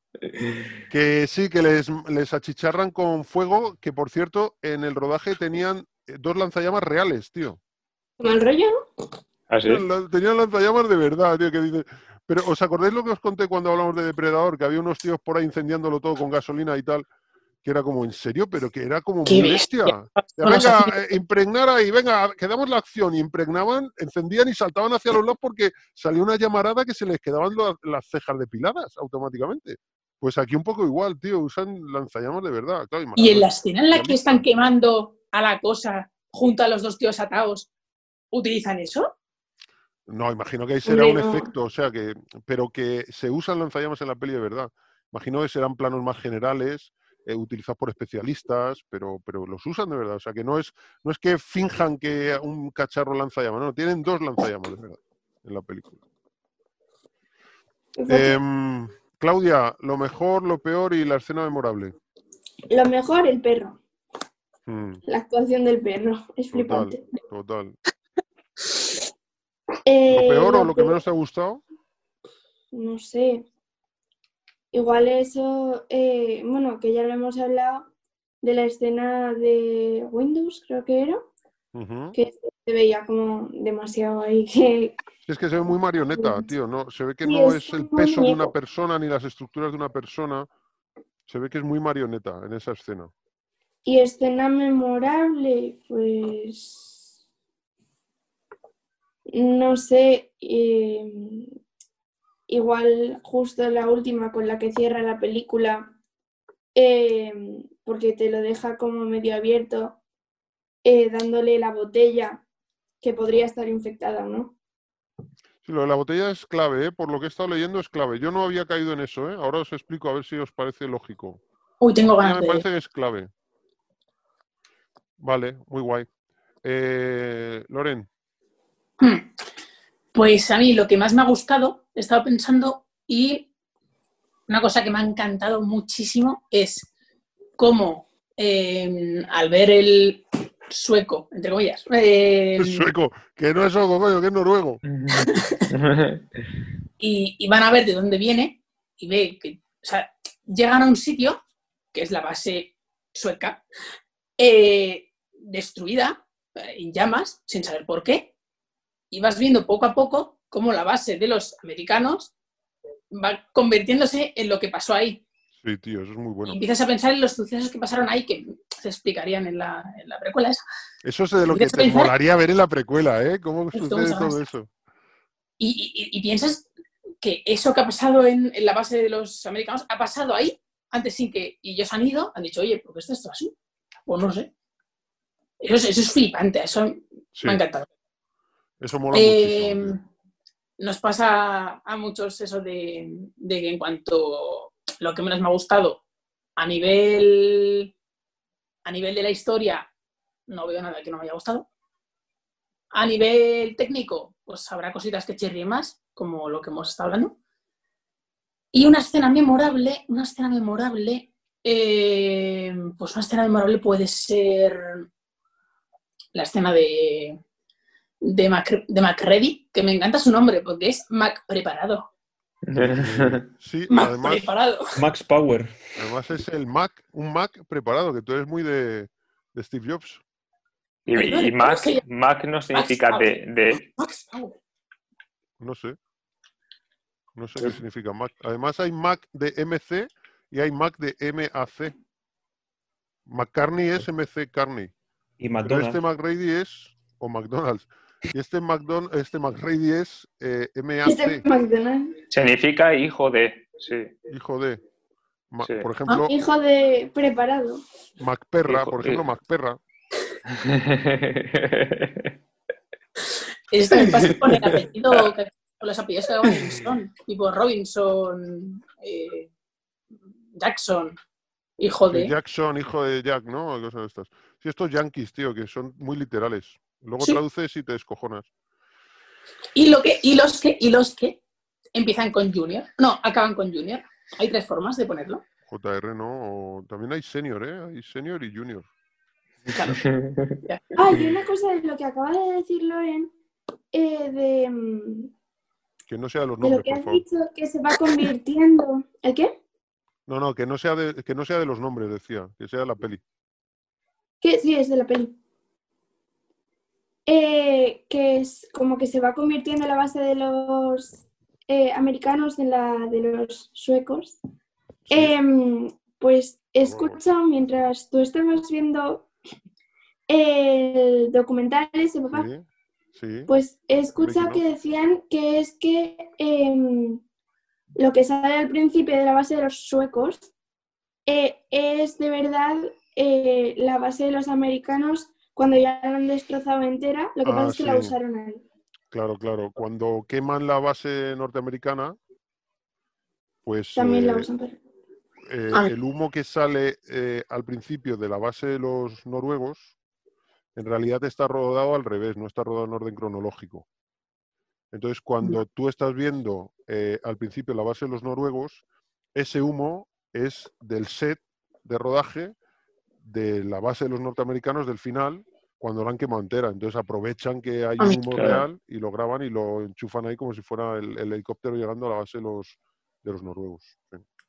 Se querían ahorrar unos dólares. Siempre, no, pero eso está, es- eso pasa siempre. O sea, hay, hay un plan de rodaje que una vez que, por ejemplo, se rueda en un. eh, eh, seguramente eso lo rodaron el mismo día o la misma semana y había un plan de rodaje que decía, vamos a rodar eh, parte del principio y parte del final.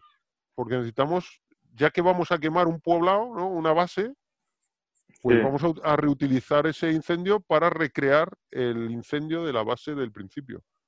Pues Eso es lógico. Por eso cuando pasan Sí. cosas como, por ejemplo, hablamos el otro día, Claudia y yo, que se rompe el tobillo eh, Tom Cruise o que se coge el, el coronavirus eh, Robert Pattinson, ahora rodando el Batman de Matt Reeves, pues eso es muchísima pérdida de pasta, porque de repente todo lo que tenían planeado se les va al pedo. Y entonces dicen, bueno, pues ahora tenemos en este espacio que íbamos a rodar durante estas dos semanas esto de este pavo y vamos a tener que esperar dos semanas hasta que deje de ser positivo o hasta que se le o un mes hasta que se le cure el tobillo, tenemos que rodar otra cosa. Pero es que no se iba a rodar esa cosa y se iba a rodar la otra porque nos ahorrábamos pasta haciéndolo, porque reutilizábamos escenarios o reutilizábamos localizaciones o grabábamos en el mismo lugar del mundo.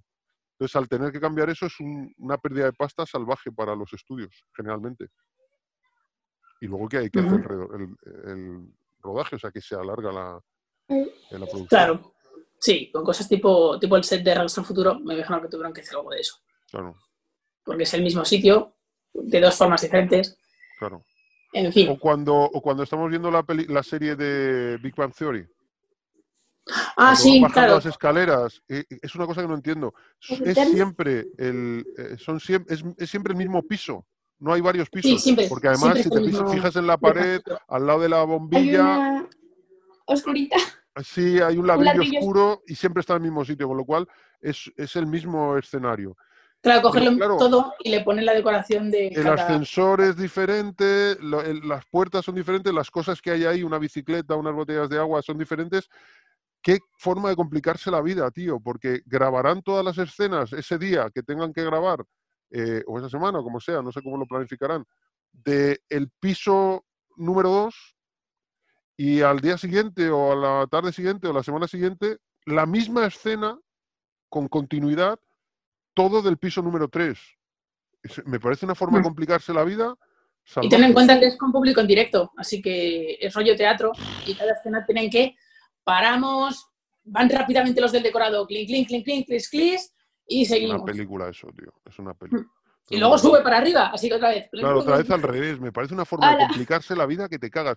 Cuando además en esa serie, en la mayoría de los casos, por lo menos mi- en mi opinión, no aporta gran cosa lo que pasa en el. O sea, que es- suelen Sí, ser. es una hay- forma de sí. contar un poco la historia. que un capítulo. Hay veces que ¿te sí, que, que dices, jo, está, está guapo, ¿no? Pero que es interesante cómo utilizan lo de las escaleras. Pero generalmente es como muy de relleno. Es cosas que en Friends pasarían en el, en el restaurante, ¿no? En el, en el, Sí, en el Central Perk. en el Central Perk. Central Perk.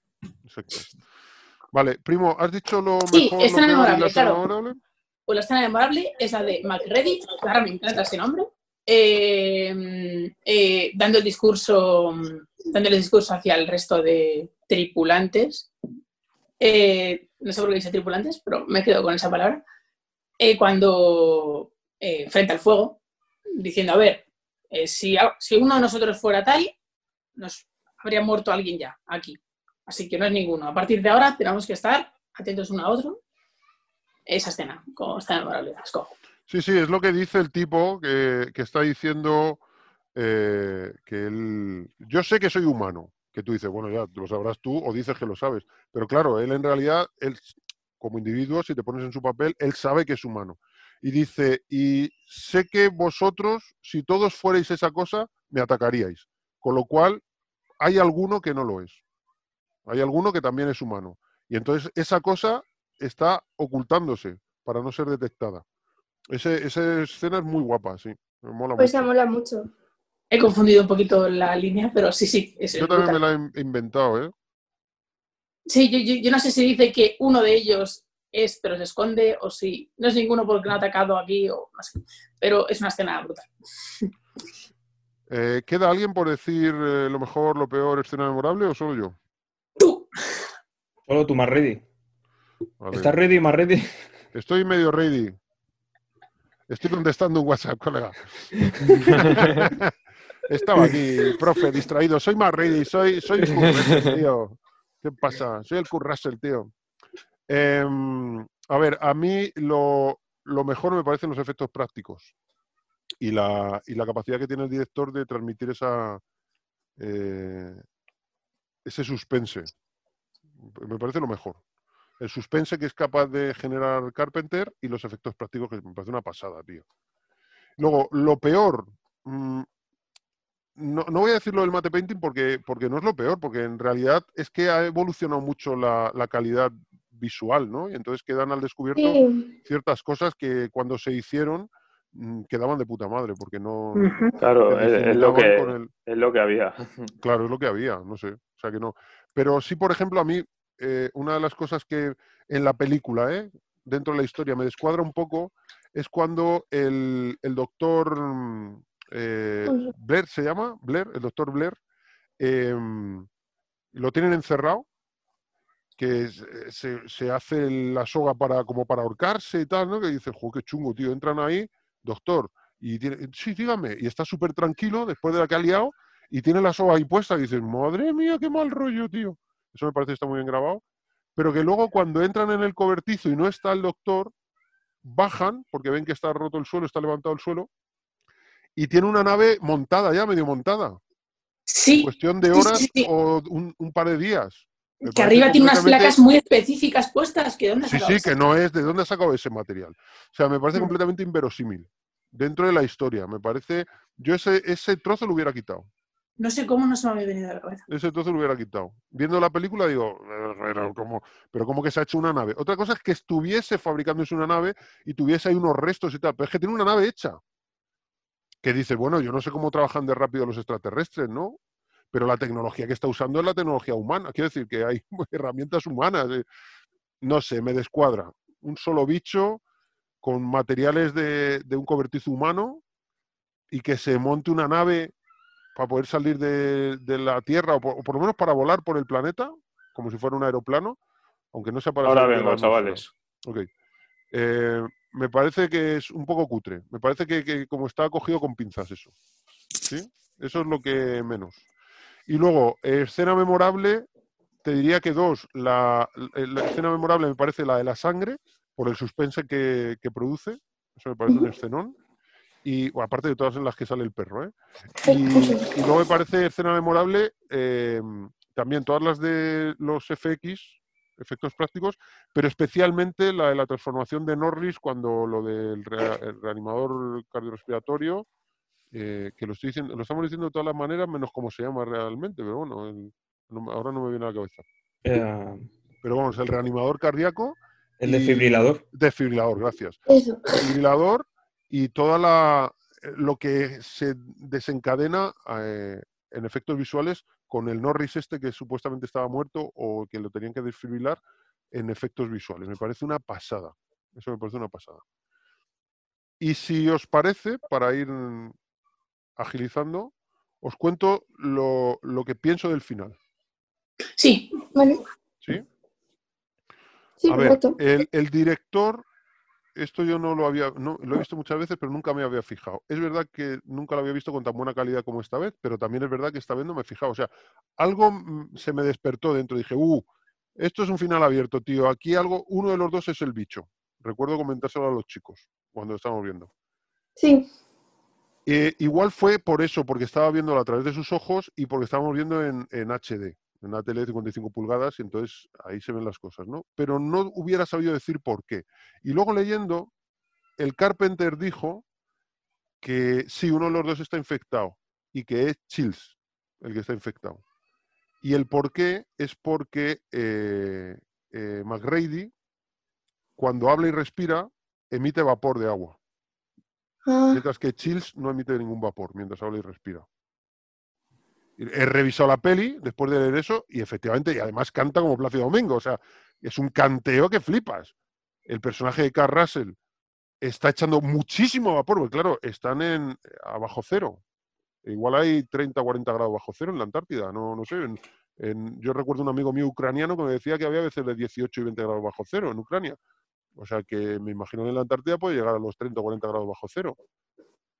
Y, claro, aunque esté incendiado todo el campamento y genere calor, pero no deja de estar en la Antártida, ¿no? Entonces está Claro. echando una cantidad de vapor que parece que está fumando un puro. Y sin embargo, Chills no, no echa nada de vapor.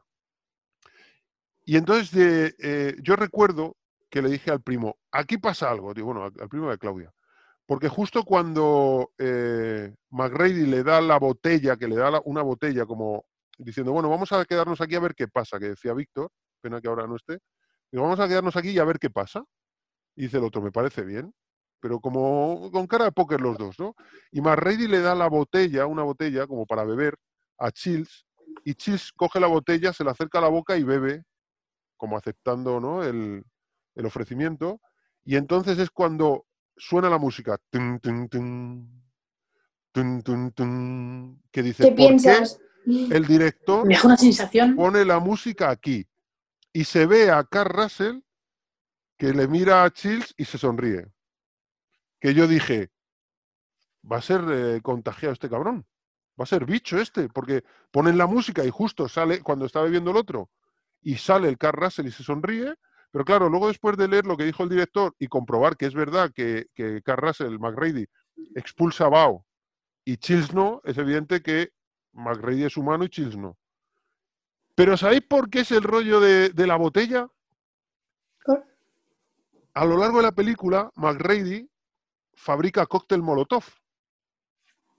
Eh, cuando es el final y deciden quemar todo el campamento, lo queman con eh, tirando eh, cartuchos de dinamita, que ya les vale, y cóctel Molotov. De hecho, hay una escena que, son varias secuencias, o, una secuencia que son varias escenas tirando dentro de las puertas, por fuera de las puertas, cócteles Molotov y explotando. ¡Pum! Te pone la explosión y se les ve corriendo por el pasillo y otro cóctel Molotov y ¡pum! explotando. Y McGrady lleva un montón de botellas colgando, con trapito colgando, que se supone que es gasolina o queroseno, imagino, porque es el, el- ¿no? lo que usan los, los aviones o los helicópteros, no es gasolina, no es queroseno para, para, como combustible, ¿no, Miguel? Yo creo que es queroseno, ¿no? Pues lleva botellas de queroseno. Gasolina, ¿no? Entonces, la botella que le da al final me da la sensación de que es como una trampa para confirmar si el otro es humano o no. Y le da una botella de queroseno y el otro, como para hacerse pasar por humano, la coge y bebe Y al tragar, como, qué guay. Y el otro se ríe como diciendo, te acabo de pillar, hijo puta. Porque le has dado un lingotazo al queroseno pensando que es alcohol, una bebida alcohólica humana. ¿Lo pilláis eso? ¡Ostras! Eso me ha Qué dejado con el culo Qué torcido. fuerte. Sí, yo creo que es, es eh, miradlo eh, cuando terminemos el programa, porque a, a mí me abrió los ojos completamente eso, ¿eh? O sea que, Uh, fantástico. sí, sí, me parece una pasada. Me parece una pasada. Eh, Y eso, ya me, está, ya he terminado. eso me recuerda simplemente, a- algo muy rápido porque hay que pasar, pero eso me recuerda a la sensación que hemos hablado sobre la sensación un poco de ambigüedad en cuanto hasta qué punto el, el- una persona, o sea, si, si, si una persona tiene, sin saberlo, el, el- la cosa, ¿en qué momento, o sea, él eh, es la cosa sin que la, o sea, sin que la persona conscientemente lo sepa? y Sí, de repente sale, sí. hace ¡buah! Sí, yo creo que sí. O sea, es que en realidad la cosa no es un, o sea, es un organismo celular. O sea, no es un organismo como, como con órganos, eh, tejidos, es un organismo celular. De hecho, cuando están viendo al microscopio, es una célula del el extraterrestre, es una célula como así como triangular roja, que se acerca a una célula ovalada de perro, célula de perro. Célula, ¿no? Y eh, asimilación, transformación, asimilación 100% completada, ¿no?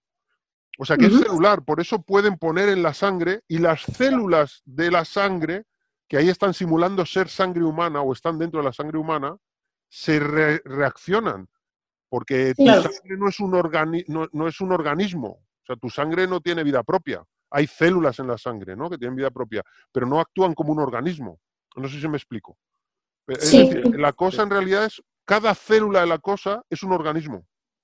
Entonces el tipo está asimilado, él no lo sabe, y hay un momento que ya sí sabe que está asimilado. O sea, hay un punto, cuando se da la asimilación completa, que el tipo ya sabe que es la cosa y ya empieza a actuar para putear a los otros, pero sin todavía sin mostrarse. Y luego hay una tercera fase que es, estoy asimilado, lo sé y me muestro. ¿Se entiende eso? Sí. Un Sí, poco esas tres fases. Pero tú Pues puedes tenerlo, es como el coronavirus. ¿El qué, Claudia? que a mí me descolocó bastante cuando lo eso estábamos descoloca viendo. bastante. Yo como, a ver, pero esto es que él ya lo sabe tal o no lo sabe, pero hace cosas para que no le descubran. Era Tampoco lo explican muy bien ahí. Sin embargo, en la precuela del 2011 sí lo explican mejor. Ahí se, se- se gasta un poco de, de tiempo en explicarlo. Es como el coronavirus, que tú lo tienes y no tienes síntomas. Y lo puedes transportar y, y contagiarlo sin tú Sí, tener sí. síntomas. Y luego tienes síntomas. Se- como que se muestra, ¿no? Pues esto es algo parecido. Pero no es un organismo como podía ser Alien. Alien es un organismo. Y es un bicho que se mete dentro de ti y se desarrolla dentro de ti y te rompe por dentro, ¿no?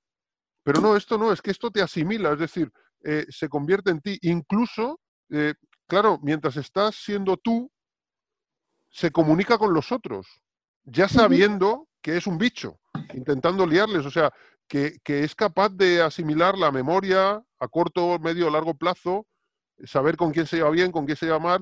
Eh, por ejemplo, el chills del final, hacerse pasar por humano, porque sabe que al otro le va a engañar más fácil si se hace pasar por humano. O sea que, a ver, es un poco abstracto y es completamente imposible, ¿no? Pero, o por lo menos hasta donde nos- sabemos nosotros hoy día, pero, eh, pero funciona así. Hay, un, hay una mosca, me parece que es, que pone los huevos en, en un caracol. Sí, eso yo lo he visto. Ah, sí, Y entonces la sí, larva se va comiendo al caracol por dentro, tío. Y entonces cuando ya solo queda la carcasa del caracol medio comido, está vivo pero está en las últimas, pues la larva se va a los ojos del caracol y empieza, es una larva como dibujada por Tim Burton, es una larva eh, blanca y negra a rayas. Sí, Entonces se va a los ojos del caracol y empieza a hacerse gorda y pequeña. Entonces es un caracol en medio del campo, sacando y, y guardando los ojos, Para una cosa blanca y negra, llamando la atención de los pájaros o de los animales insectívoros. Entonces los pájaros vienen, se lo comen y así infecta el aparato digestivo del pájaro claro. y el pájaro lo caga por ahí en otro sitio y puede infectar a... Es, es- es un, es un parásito perfecto, ¿no? Mm. Sí. un poco ese rollo. O sea, pues eso es un poco como el alien, Luego pero lo no- busco y lo mando. que Sí, lo pero en realidad poco. el- el- la cosa no es así, es, es un organismo uni- unicelular, ¿no? Digamos, si quieres. Es una sola célula que puede generar organismos complejos, pero es una sola célula. No es un organismo como tal, no es un animal. ¿Me explico? Esa es la conclusión que llego. Eh, Don Corleone quería hacer un comentario sobre la banda sonora de la cosa. Ah, sí, aquí me he apuntado algunas curiosidades. Que se la, se- le dijeron a, a Goldsmith, a Jerry Goldsmith, de hacer la, la banda sonora. Solo que él tenía, tenía otros trabajos y no, y no aceptó. No podía por, porque no le venía bien. Ujú. que Morricone, Morricone hizo una, una parte que, la, que se llamó Humanity Parte 2, parte 2 que, que es el tema principal de la cosa, pero no está incluida en la película. ¿Ah, no? No, se puede escuchar, me parece, se, eh, estaba hecha por, por una chica que se llama Rebeca, no sé qué, estaba el- el- el- la banda sonora era Morricone, pero quien lo había distribuido era una, una mujer. Y, y eso creo que, se, que debe de estar en YouTube, yo, yo creo que debe estar en YouTube. Pero ¿y esa no forma parte de la peli? ¿Y tampoco de la banda sonora original? eh? O sea, no De la banda sonora original, sí, O sea, en el disco sí viene, sí, en el disco viene. pero en la peli no, qué curioso. Y, y luego que también tengo apuntado que Carpenter pretendía desde el principio hacer él la música, la ban- Sí, las bandas sí. sonoras. Es que Carpenter tiene como 20 o 30 bandas sonoras hechas por él. Sí, la que quería hacer lo mismo, solo que al final pues no, no le salía a cuento y, y pensó en Morricone. Pero no quedó, del- de- de- otra cosa que ten- tengo apuntada es que no quedó del todo sa- satisfecho Sí. eh, y hizo fragmentos. Entonces él hizo fragmentos de la banda sonora que conocemos. Es decir, que en la película suenan también arreglos que hizo Carpenter. Sabes que Carpenter dicen que es la, la- una de las bandas sonoras menos personal de Morricone, porque como Carpenter suele hacer sus bandas sonoras, el tío le hizo una petición expresa a Morricone y le dijo, quiero que Sí. hagas esto. Le dio varios, eh, varias cintas que él tenía hechas eh, para la banda sonora, pero que no le molaban. Le dijo, esto es lo que yo he hecho, pero no me mola, pero quiero que vayas por ahí. Y entonces Le, él- le enseñó la peli- le enseñó la película y a Morricone. Y Morricone dijo, con el trabajo que habéis hecho, bueno, esperaré a ver que me salga algo. claro, es un poco una banda sonora de encargo más, ¿no? Sí, es una banda sonora de encargo. Y bueno, eso tenía apuntado. Lo demás es es que era bastante extenso. Es, es- es- es curioso, sí. ¿Sabéis una cosa, tío? En, en la base británica de la Antártida, eh, bueno, en las bases que hay en la Antártida, pero concretamente las británicas, eh, cada 21 de junio se celebra, claro, en el hemisferio sur, el 21 de junio empieza el invierno. Aquí en el hemisferio norte empezamos el- el- la, primavera, el 21 de junio, ¿no? Es No, el verano. el- perdón, el verano, no la primavera. Aquí la Navidad es en invierno, allí la Navidad, como en Argentina, es en verano, ¿no? Es el gracioso. 25 de diciembre lo hacen a pleno, como si lo hiciéramos aquí en julio. Bueno, pues el, se llama el, mid, el midwinter, ¿no? Que es como el, el inicio de- del invierno. Pues en estas eh, bases científicas de la Antártida es una tradición el 21 de junio ponerse la cosa, la película de la ¿Qué cosa de John? Carpenter, e incluso en algunas como las británicas hacen la, una maratón con las tres pelis, tío. Qué Con la gracioso. precuela, o sea, con la cosa, la anterior, que es la el, de la que se hace el remake de Carpenter, y la precuela del 2011, tío. Me parece buenísimo, macho. Joder, Súper Imagina a un gracioso. pobre inglés diciendo, ay, no quiero verla, venga, tío, tranquilo, y una semana así. Que no pasa nada, que no pasa nada. Doblando los pasillos. Que Eso será como los oceanógrafos cuando ven tiburón, ¿no? Que dirán, joder, qué exagerados, tío, los tiburones no hacen esto. Ellos dirán, jo, tío, qué exagerado, los aliens no hacen eso. No, claro, esto no pasa, aquí no pasa nada. Ojalá pasara algo que nos diera un poco de alegría. Esto es un rollazo, tío. Pero que pase de otra forma, ¿no?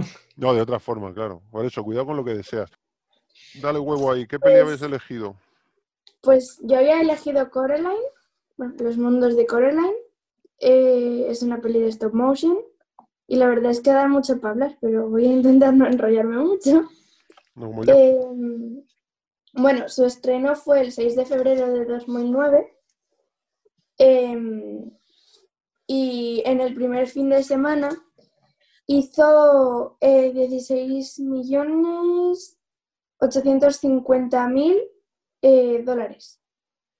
Eso es lo que hizo. ¿Y sabes lo que costó? Eh, pues no, lo había mirado, pero se me ha olvidado apuntarlo. Si lo- Mientras vas contando, a ver si lo encuentro, ¿vale?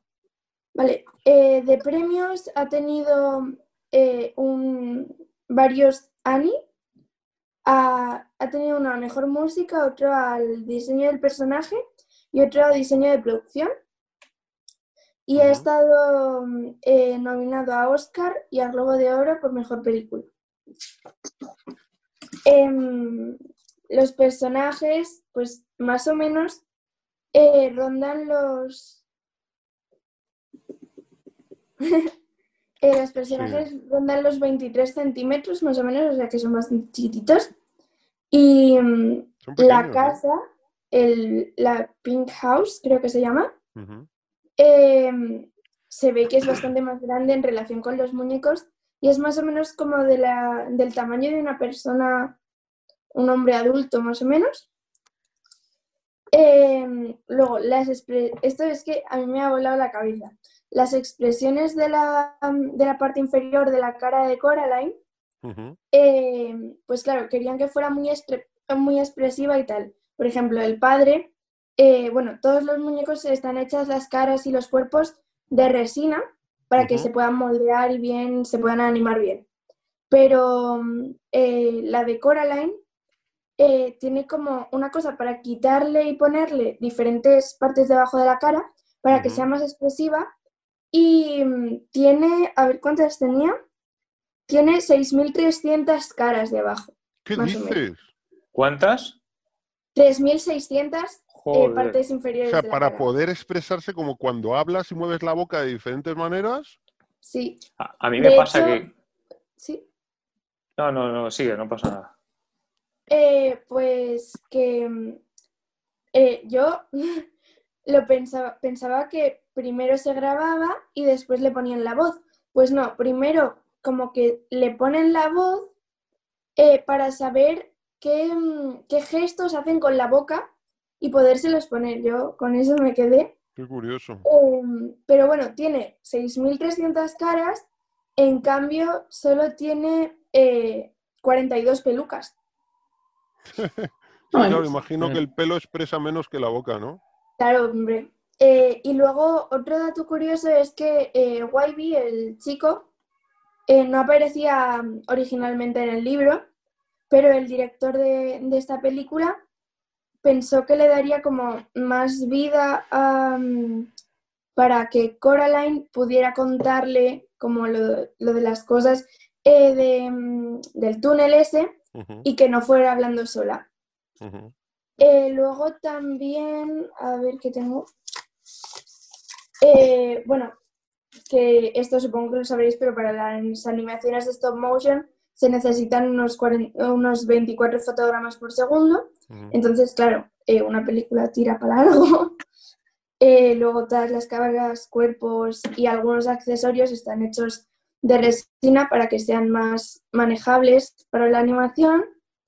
Eh, y los muñecos tienen un esqueleto lo más parecido al de un humano para que tengan completa movilidad pues, en las articulaciones y todo, Para que sea como más, eh, pues como si fuera un humano, vamos. Y el pelo de Coraline está hecho con pelo sintético, porque era más fácil de manejar, y tiene metidos entre medias alambres azules Qué para que lo puedan mover como si fuera con el viento. Qué fuerte. Eh, luego, la ropa de Coraline está hecha con tejidos reales eh, y las de los demás también, pero las de Coraline es que es muy, muy fuerte porque, eh, por ejemplo, el jersey este de estrellitas que lleva, eh, es que decían que te acercabas y es que era punto de verdad, pero en chiquitito. Qué curioso. Em, luego también, eh, claro, al trabajar con materiales tan chiquititos, pues que tenían que hacer, por ejemplo, el guante, es que las manos son así, Mm. pues claro, el guante es súper chungo de hacer. Pues eh, al trabajar con cochitas tan pequeñas, usaban muchísimos materiales quirúrgicos eh, para tener más precisión. Qué curioso. Sí, y luego, ¿sabéis las flores estas del jardín? Eh, Ujú. Las, Las flores azules, dragón que y Sí, que hay como un montón de azules y se van abriendo. Sí. Claro, son muy pequeñitas y era muy difícil animarlas. Entonces, lo que hicieron fue, eh, bueno, es que están impresas en papel, y es un papel ahí, y mm, para que se movieran y tal y poder ponerlo así, eh, hicieron una como a escala pues bastante más grande, como así más o menos, y mm, a esa sí que la, la, mm, la hicieron pues que se pudiera animar y para que tuviera varios planos em, sin grabarla varias veces para que pues sin pues que las eh, flores no se vean todas idénticas pues la pusieron muchos espejos alrededor para que se vieran desde distintos ángulos Ujú. Eh, luego, en el otro mundo, eh, cuando pasaba, pues como que todos los colores, el director quiso que fueran como amarillos, violetas o morados y Ujú. mucho rojo. Si te fijas, hay mucho rojo para, para que eh, sea como más alegre a la vista y el otro son colores pues más tirando a- a gris. Y, mm, ah, bueno, esto también a mí me ha volado la cabeza. Eh, ¿Sabéis cuando al final básicamente de la peli está como mm, que Coraline encuentra un muñeco que por una cara es el padre y por otra la madre y que la tira al fuego? Vale, pues ese fuego eh, está hecho dibujado, o sea, lo ha dibujado un señor y son 1200 dibujos para esos 5 segundos de, de fuego. Cinco Porque el segundos, director quería que 1200 se viera como si alguien lo hubiera hecho. Qué curioso. Yo, yo siempre que, que veo películas como esta, igual que la, la que dijo la de Pesadilla de Navidad, me quedo flipando del trabajo que hay Qué detrás. trabajazo, tío. Sí, es que es Ay, flipante. ¿Compensará? Yo pienso eso, yo pienso compensará. Sí, sí, sí, sí. Porque Porque, con dices que qué reales- curro. Con, con Pesadilla antes de Navidad, para un minuto de metraje, están una semana Es una locura. de, de- Qué locura, ¿eh? de trabajo. Y si llevan cinco días de, trabajando en, un- en uno de los planos y de repente, sin querer, uno, hay- hay- en el caso de esta película hay muchos focos, uno de los focos mueve un poquito o algo en fondo de repente no está igual, tienen que empezar otra vez. Oh, Joder. Madre mía. Luego, el director es Henry Selick, Selick, eh, que ha hecho Coraline, Pesadilla antes de Navidad, em, James y el melocotón gigante y Shadow King, que es la única que no conozco. No, no es A ver, esas son las de animación, esto.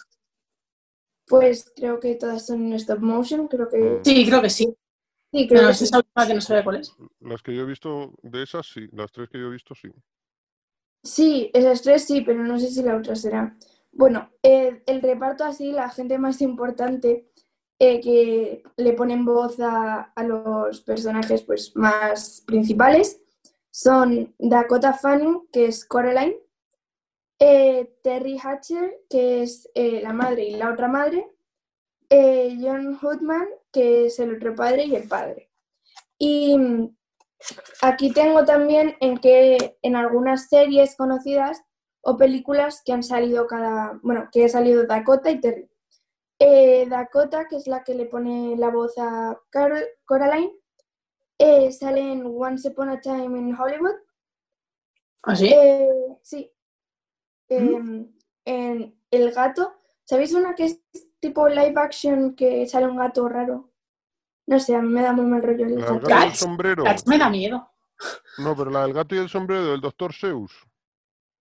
Pues puede ser, pero no estoy segura.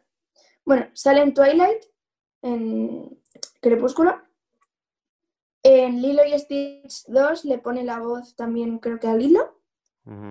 Eh, bueno, es la niña eh, que sale en Friends en un Sí. capítulo en el que habla con Joey cuando Mónica y Chandler se van a mudar a la casa y tal. Qué bueno. que habla con una niña, pues esa es la niña. eh, está para Loren en Kim Possible, pone la voz también. ¿En la serie de animación? Sí. Eh, a- a- Eh, aquí. En la, en la, en la de verdad, vamos. Ah. Y luego en una película de Hansel y Gretel. Y luego Terry eh, ha salido en la, la, uy, la serie esta que se hizo en 2015 de Supergirl, Sí, em, en Lois y Clark, que por eso en sale la de Tango y Supergirl. Cash, Sí, en es Tango y la hermana Cash. de Tango, es Ray Tango. sí, y en Spy Kids. Que sale también Russell en Tango y Cash haciendo el cash. Sí.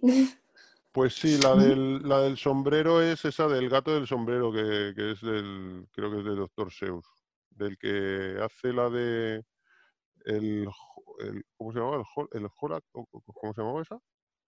Ay, ¿cómo se llamaba? Bueno, el mismo que el Grinch Ajá. y el, ay, ¿cómo era? Uno que era eh, naranja, que era un, un duende, una especie de señor del bosque con un bigotazo, el, el Lorax. Ah, sí, Lorax. ay, ¿cómo se llamaba? El Lorax. Lorax. Ese es Doctor Seuss.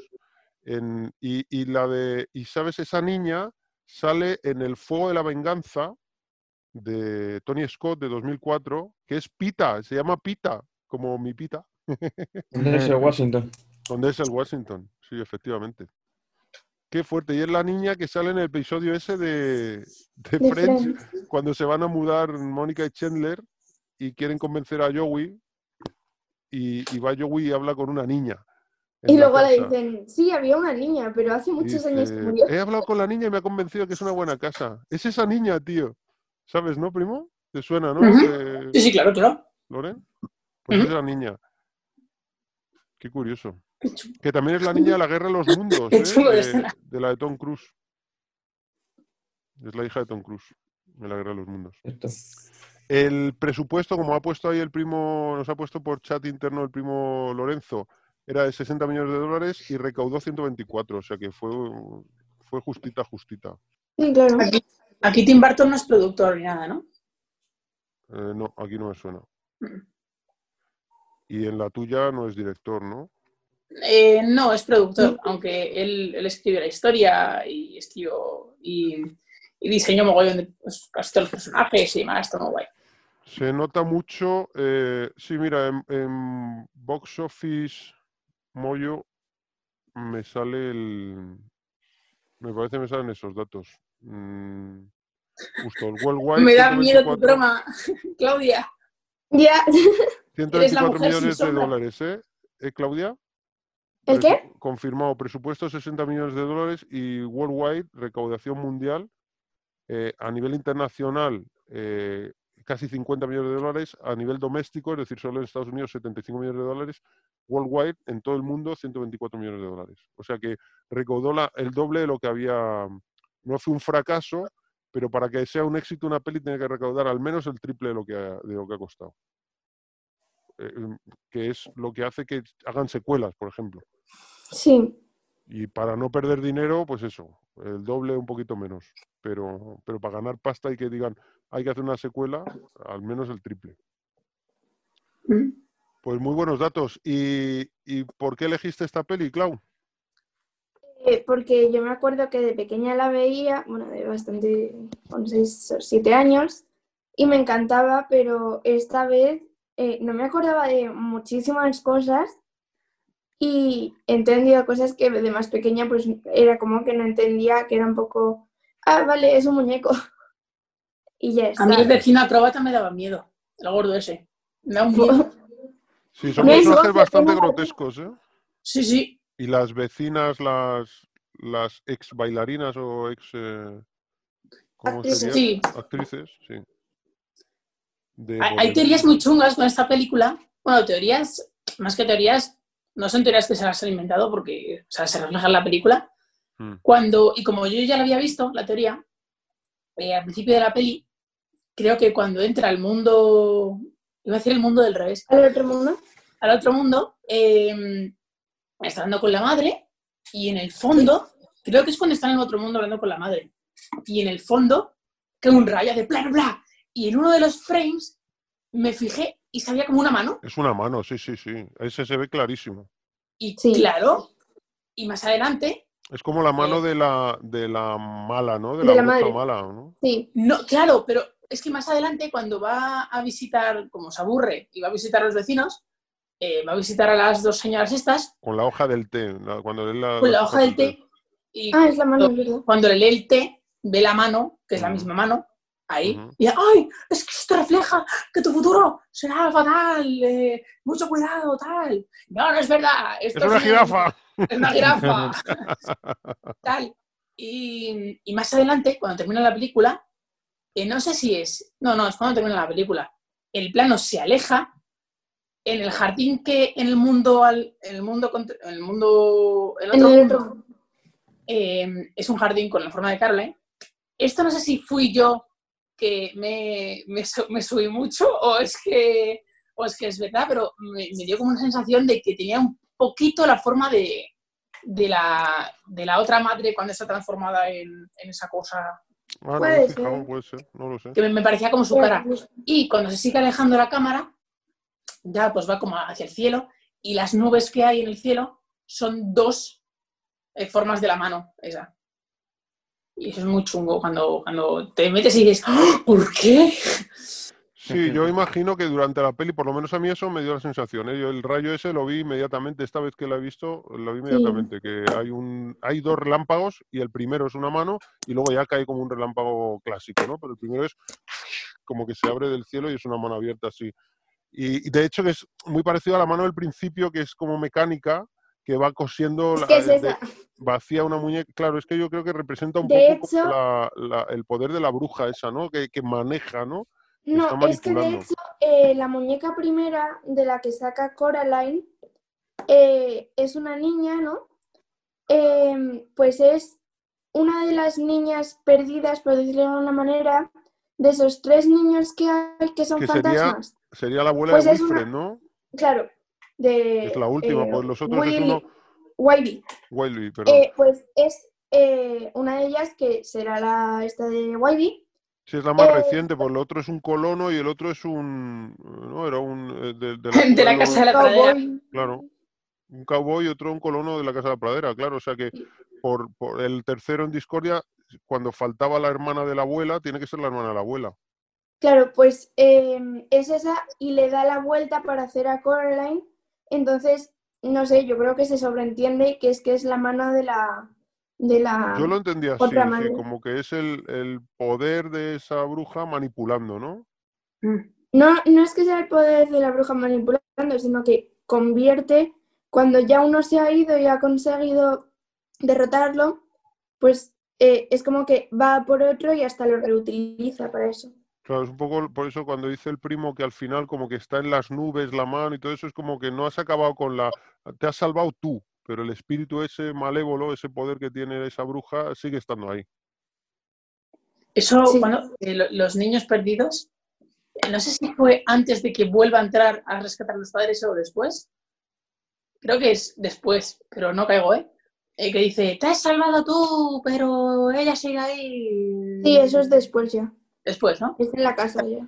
Eh, chun, chun, ¿sabes? Secuela. no, no, pero, Secuela, Le he pero dado más pasta para la secuela. aún queda. Pero lo- lo- los niños dicen "Gra- gracias por salvarnos, ¿no? O Sí, algo los así. salva, ¿no? Sí. Sí, O da sea, por lo menos los libera, ¿no? Libera pero sus espíritus, ¿no? O sea, esos han Pero palmado ya, que pero se liberar los espíritus. Sí. Mm.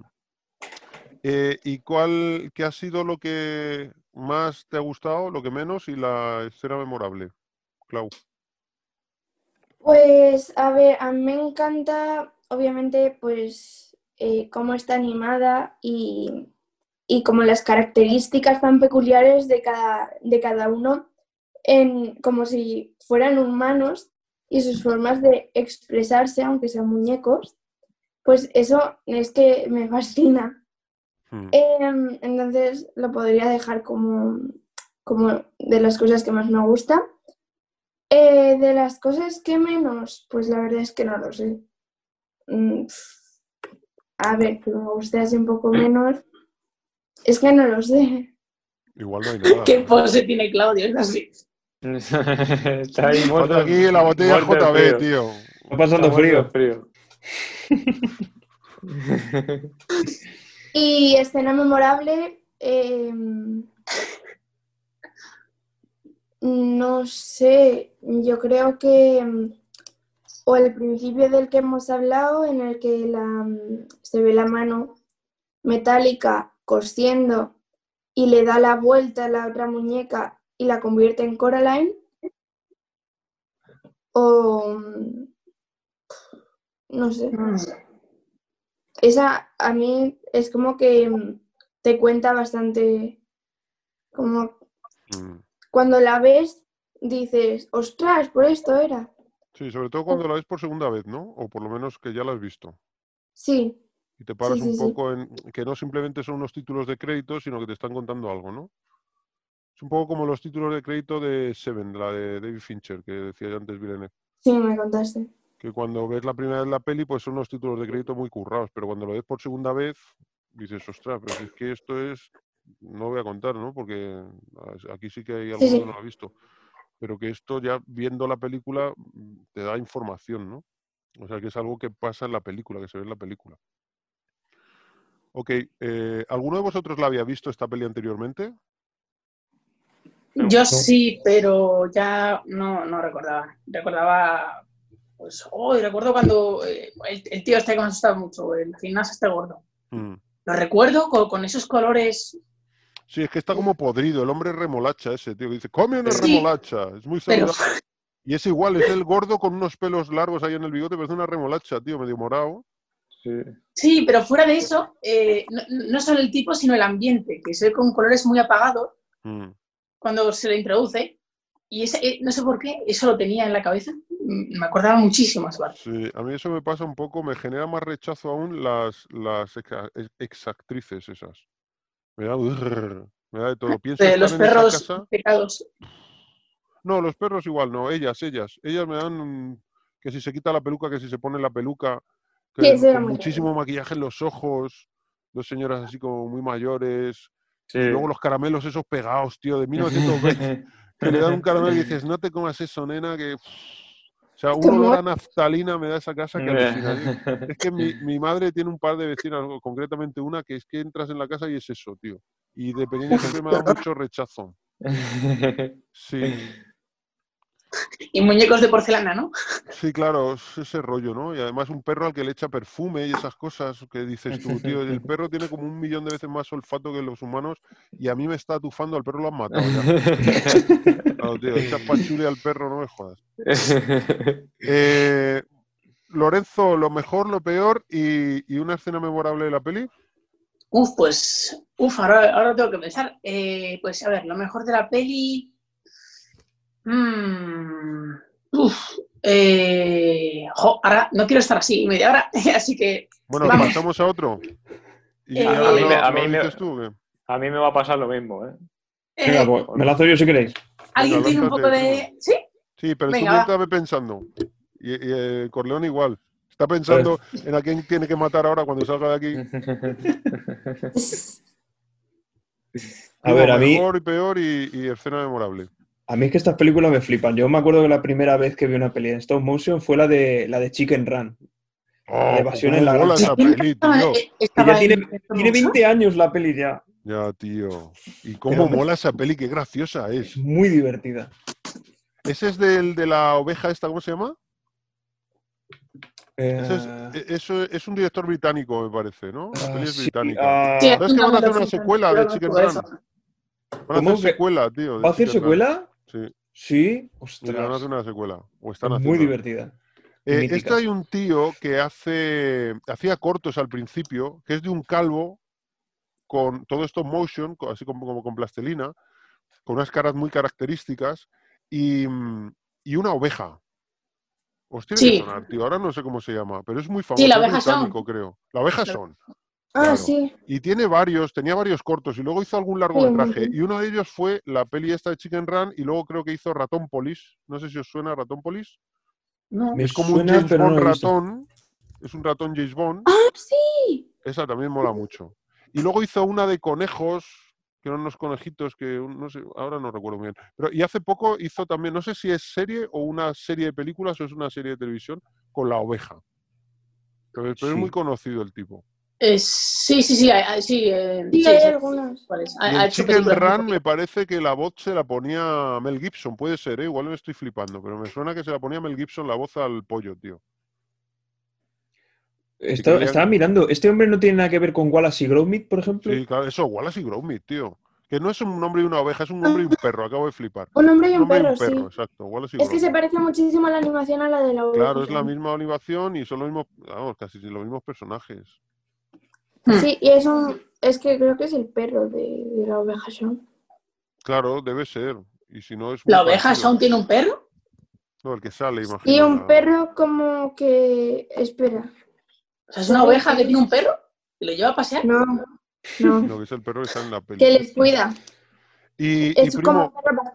Y Dime. primo, que a ti te- ese tipo de pelis, la primera animación de esas stop motion que viste era esta de, de Chicken Run. Sí. Y hasta hace poco, hacía mucho tiempo que no había visto ninguna. Y la última que vi fue la de Fantástico Mr. Fox, que también Oh, tío, tiene una esa tarea muy buena, ¿eh? Esa así peli es tipo muy tela buena. y demás. Sí. ¿Ese- ¿Esa no es del mismo director que la del Gran Hotel?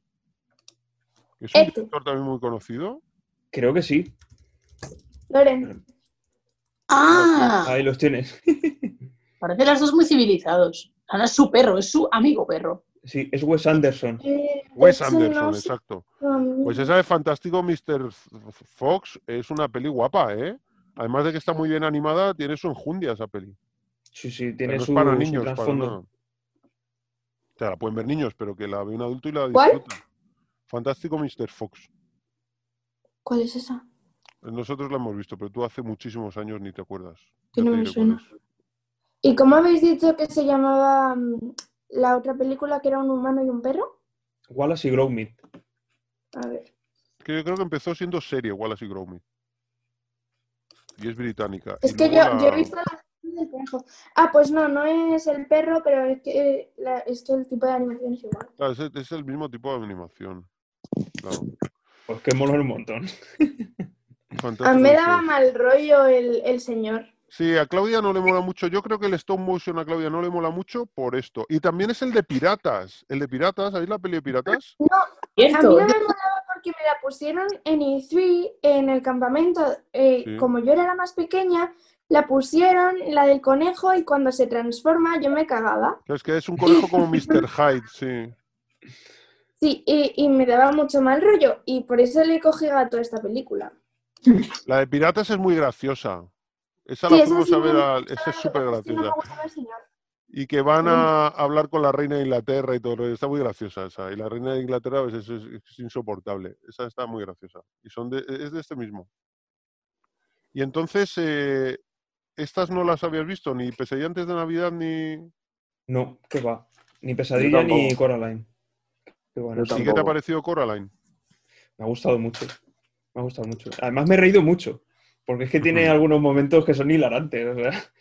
A mí una de mis escenas favoritas es cuando está el pulpo ahí en la estantería y le dice, ven que te doy una chuchón. Ostras, yo también me reí.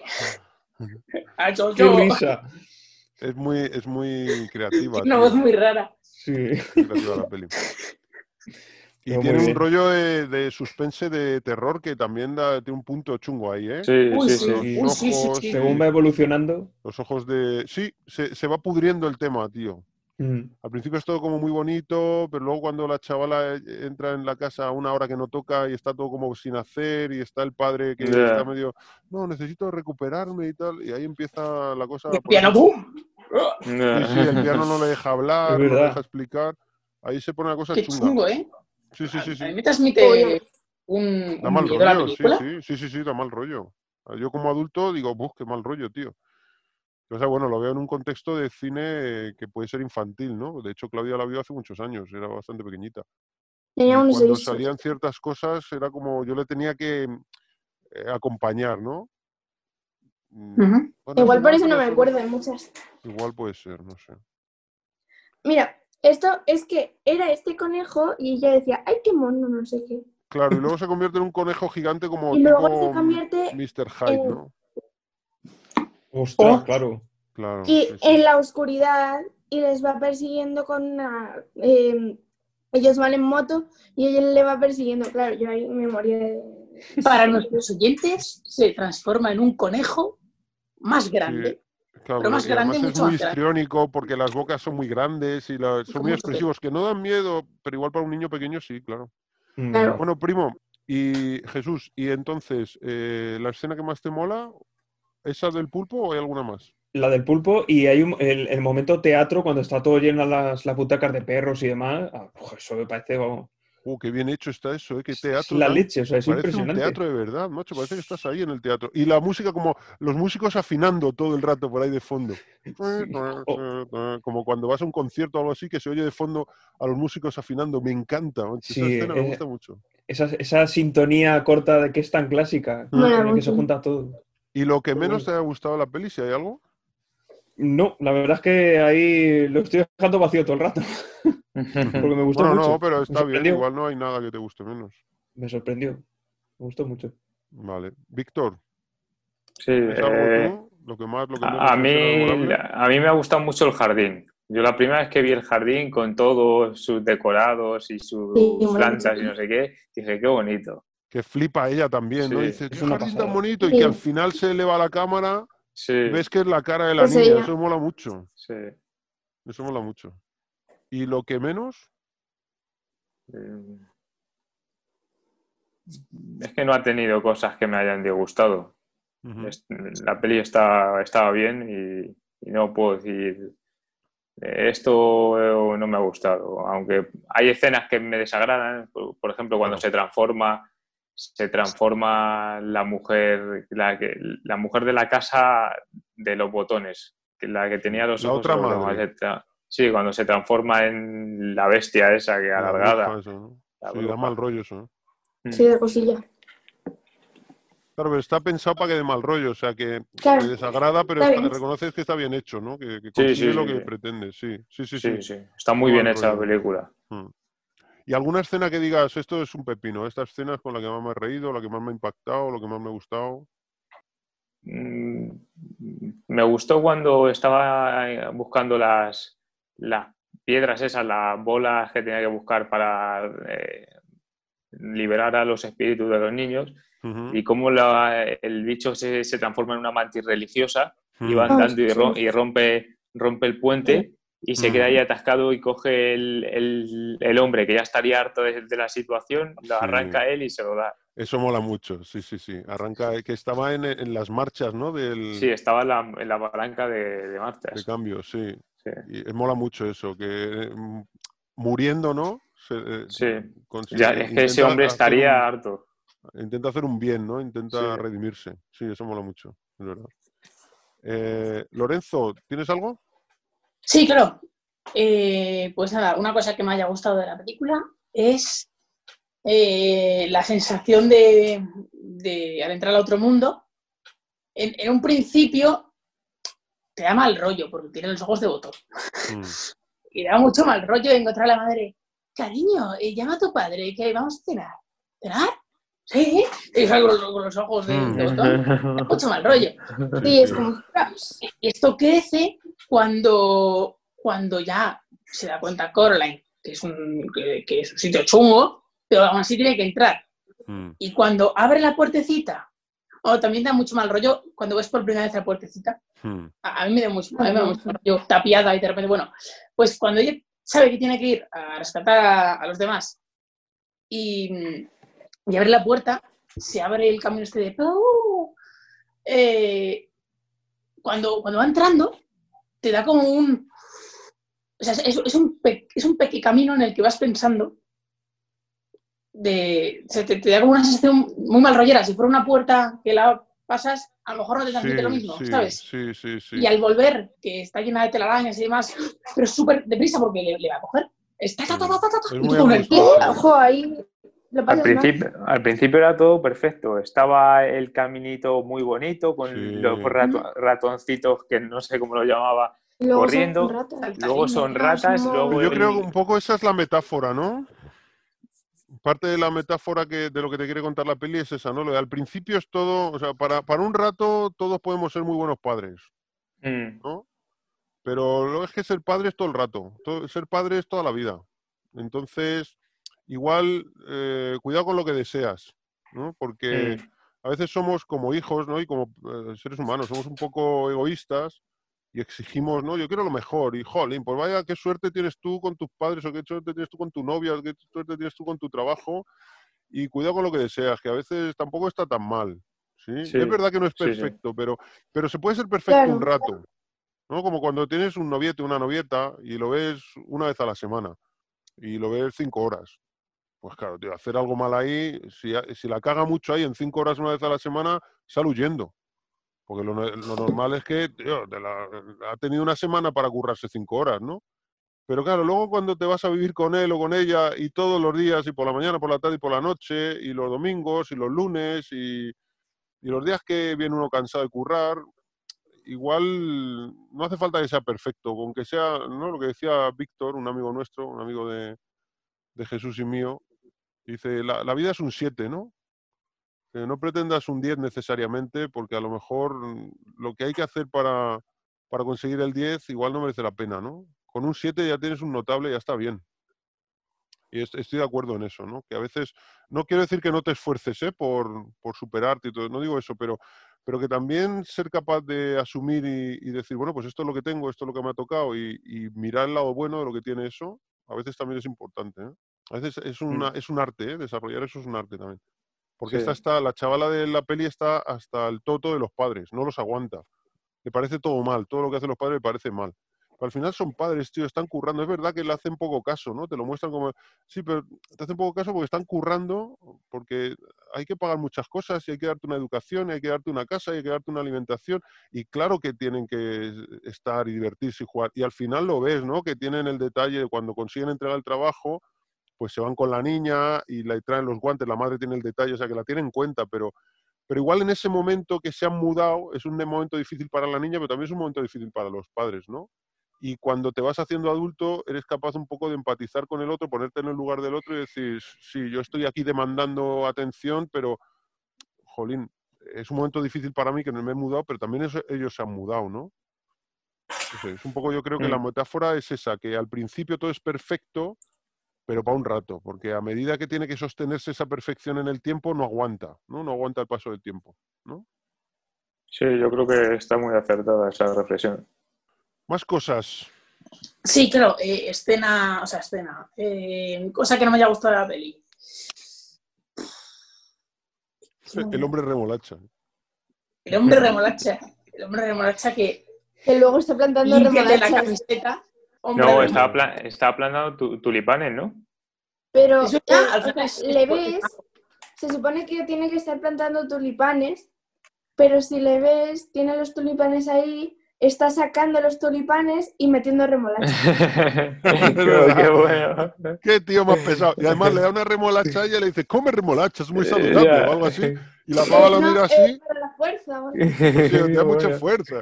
Y la tira, y quita caña. Mí- Es que el tío hacía unas cosas, tenía una barriga de aquí a, a Sí, tío, y los brazos esqueléticos, las piernas esqueléticas. Sí, es un Uf, poco decadente, ¿eh? Los personajes son un poco, quitando a la niña, incluso el padre, ¿no? El cuello así a 90 grados, que parece que está todo el día mirando el- el- la pantalla de es- y lo- ojeras, y la madre con el collarín aquel, ¿no? Y es como todo como con ojeras, es como... Joder, tío. son- los personajes son un poco decadentes, menos la niña, porque incluso el amigo, el Wilber, este nunca, nunca me acuerdo cómo se llama, eh, es que también es un poco decadente. Y mola, ¿eh? A mí me mola mucho el personaje, pero son todos un poco decadentes, ¿no? Sí. La escena en la que le cose la, la otra madre, le hace así que sonría al, al amigo del otro lado, de los ojos, y luego en la siguiente escena que le ves, le ha cosido la sonrisa, que es como súper macabro, ¿no? Mm, claro. ¿Te ha hecho esto ella? No sé qué.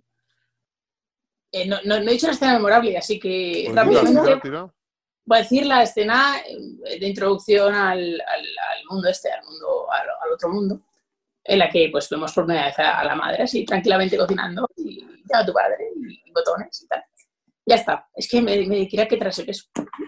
Porque me he O sea, quedado como escena memorable, ¿no? La presentación de los personajes del otro mundo, ¿no? Los principales. Sí. Mm. Sí, esa escena mola también. O sea, la primera vez que abre la, la puertecita. Qué mal rollo me da. A mí lo que lo que más me gusta de la peli es la animación, es lo que decía antes Michael Corleone, Víctor, que, que decía, ¿qué, qué trabajo, tío. Es que yo pienso eso, es verdad, yo estoy todo el rato diciendo, y me pregunto, ¿merece la pena, tío? Sí, yo, me- yo siempre que veo estas películas estoy igual, estoy diciendo, pero qué trabajo, pero Qué curro, cuánto, tío. cuánto, cuántas se habrán dibujado, cuántas habrán en, en esta escena, cuánto eh, habrán tardado en ponerle los bracitos de una manera para que avance, luego hay que irlo moviendo. Y digo, es que es una locura. Y hacer los escenarios y todo. Concretamente con los mundos Es de lo Caroline. Perdón. No lo di. Lo mueves todo 24 veces cada segundo. Cada segundo es una locura, tío. Joder, es Y si hay locura. cinco personajes o hay árboles moviéndose por el viento, tienes Cada que mover cada cosa. hojita, tío. Es una Sí. locura. Yo en esta creo recordar, no me quiero equivocar, ¿eh? pero anoche la vimos anoche y tengo el recuerdo reciente que me quedé viendo los créditos y creo que había 20 animadores en total. 20 personas solo para animar. Pues me parecen pocos, mira lo que te digo. ¿eh? Un poco más. Sí, ¿no? Mm. Había más. Y ya es gente, ¿eh? Sí. Entonces, Eh, yo, yo pienso eso, digo, "Ju, me- me- cuánto curro y qué trabajazo y qué bien trabajado y qué bien hecho. Además, por ejemplo, una cosa que yo noté, como hemos visto recientemente, Pesadilla antes de Navidad, la vimos ayer. No, anteayer. Y ayer la de, anoche la de... O fue el Yo mismo día, No, la vimos ayer a la hora de comer y luego y a la hora de cenar por la noche. Y se nota un montón ese salto en 20 Sí. años casi, 17 años o 18. El otro se nota muy pa, pa, pa, pa, Se nota la este calidad del stop motion y la calidad de los muñecos. El acabado de los muñecos. Se nota mucho. Y eso que a mí, Pesadilla antes de Navidad, es la que más me gusta. De todas estas de animación, stop motion me encanta. La he visto 50 veces. No sé cuántas veces he visto esa peli. ¿Es al Pues- final de esta cuando en los créditos eh, ponen una muestra del, del croma que utilizan y tal? Ostras, pues no lo sé, macho. ¿Cómo? No me has pillado. Es que me da la sensación de que como último, último, después de los créditos, Sí, ponen como que hay un, un pequeño recuadrito con el croma verde y sí, Sí. eso- eso me suena un montón. Ahora no sé dónde, si es de esa, pero sí recuerdo. Me sonaba que Debe sí. ser de esta. ¡Anda! ¡Qué chulo! Pues eso te lo hizo la prima Rosa Sí, Mari. la primera ¡Qué reunión. bueno! Eso dice la prima Rosa Mari, la hermana de Jesús. ¡Qué guay! Oh, hola. Sí. Pues a mí, a mí lo que más me gusta es eso. Eh, lo que menos me gusta, eh, igual es el ambiente tan sórdido, tan gris, que me desasosiega un poco. Pero claro, es la idea de la peli, ¿no? Claro. Es esa, esa es la idea. Es más, me, me recuerda mucho, por ejemplo, el jardín, me recuerda mucho al jardín de, bueno, el jardín cementerio de Pesadilla antes de Navidad. Sí. Igual como el director es el mismo, y se ocupó también de la producción, Mm. Me recuerda un montón. Hay, hay cosas que son comunes. Pero sí, me, me desasosiega que sea tan gris, tío. Sin embargo, por ejemplo, hay una peli que os recomiendo, que me gusta mucho de stop motion, que es, eh, en inglés era Paranorman, Paranorman, no sí. paranormal, sino Paranorman, ¿no? Y en español le llamaron el, el apasionante mundo de Norman o algo así. Yo me salí del El cine. Loren se cagaba. Sí, Loren de pequeñito, pero era muy pequeño, claro. Eh, yo tenía cuatro años, el ocho. Bueno, sí, tampoco. A mí a los zombies. Todo el mundo tiene un monstruo que le da mucho miedo. El mío son los zombies. Sí, sí, a mí eran los vampiros, Sí. sí, sí, sí, sí. Yo lo entiendo perfectamente. Pues esa mola un pero- montón, es de, es de, mm, de animación stop motion, es de terror, pero es mucho más colorida y, y mucho más eh, pop. Sí. Y, Sí. y luego además eh, la historia tiene como una, una moraleja muy positiva. Muy positiva. Me gusta un montón. Es decir, Fíjate. los malos no son tan malos, sino que parecían malos, pero no eran tan malos, ¿no? ¿Cuál es? Bueno, que la vea esta gente, ¿no? Es, es un No, poco, si habéis, ¿cuál si es la visto... el- película? Ah, Paranormal, el apasionante Ah, mundo de esa, Norman. vale. Paranormal. Paranorman, sí. Eh, si Paranorman me habéis encanta el nombre. visto El sexto sentido, ¿hay alguien que no lo haya visto? Eh, creo que yo. Bueno, pues si habéis visto el sexto sentido, sin hacer ningún spoiler, es eh, un poco el, el- la intención de, de la moraleja final es la misma. Hmm, Es ese rollo. vale. Los que habéis visto el sexto sentido, la moraleja final es un poco la misma. Y bueno, eso tengo que decir de Coraline. Ya no sé ni lo, ya no sé ni lo que soy. Bueno, venga, tiramos con el resplandor y, y acabamos en alto. Venga, vamos a acabar esto Venga, en alto.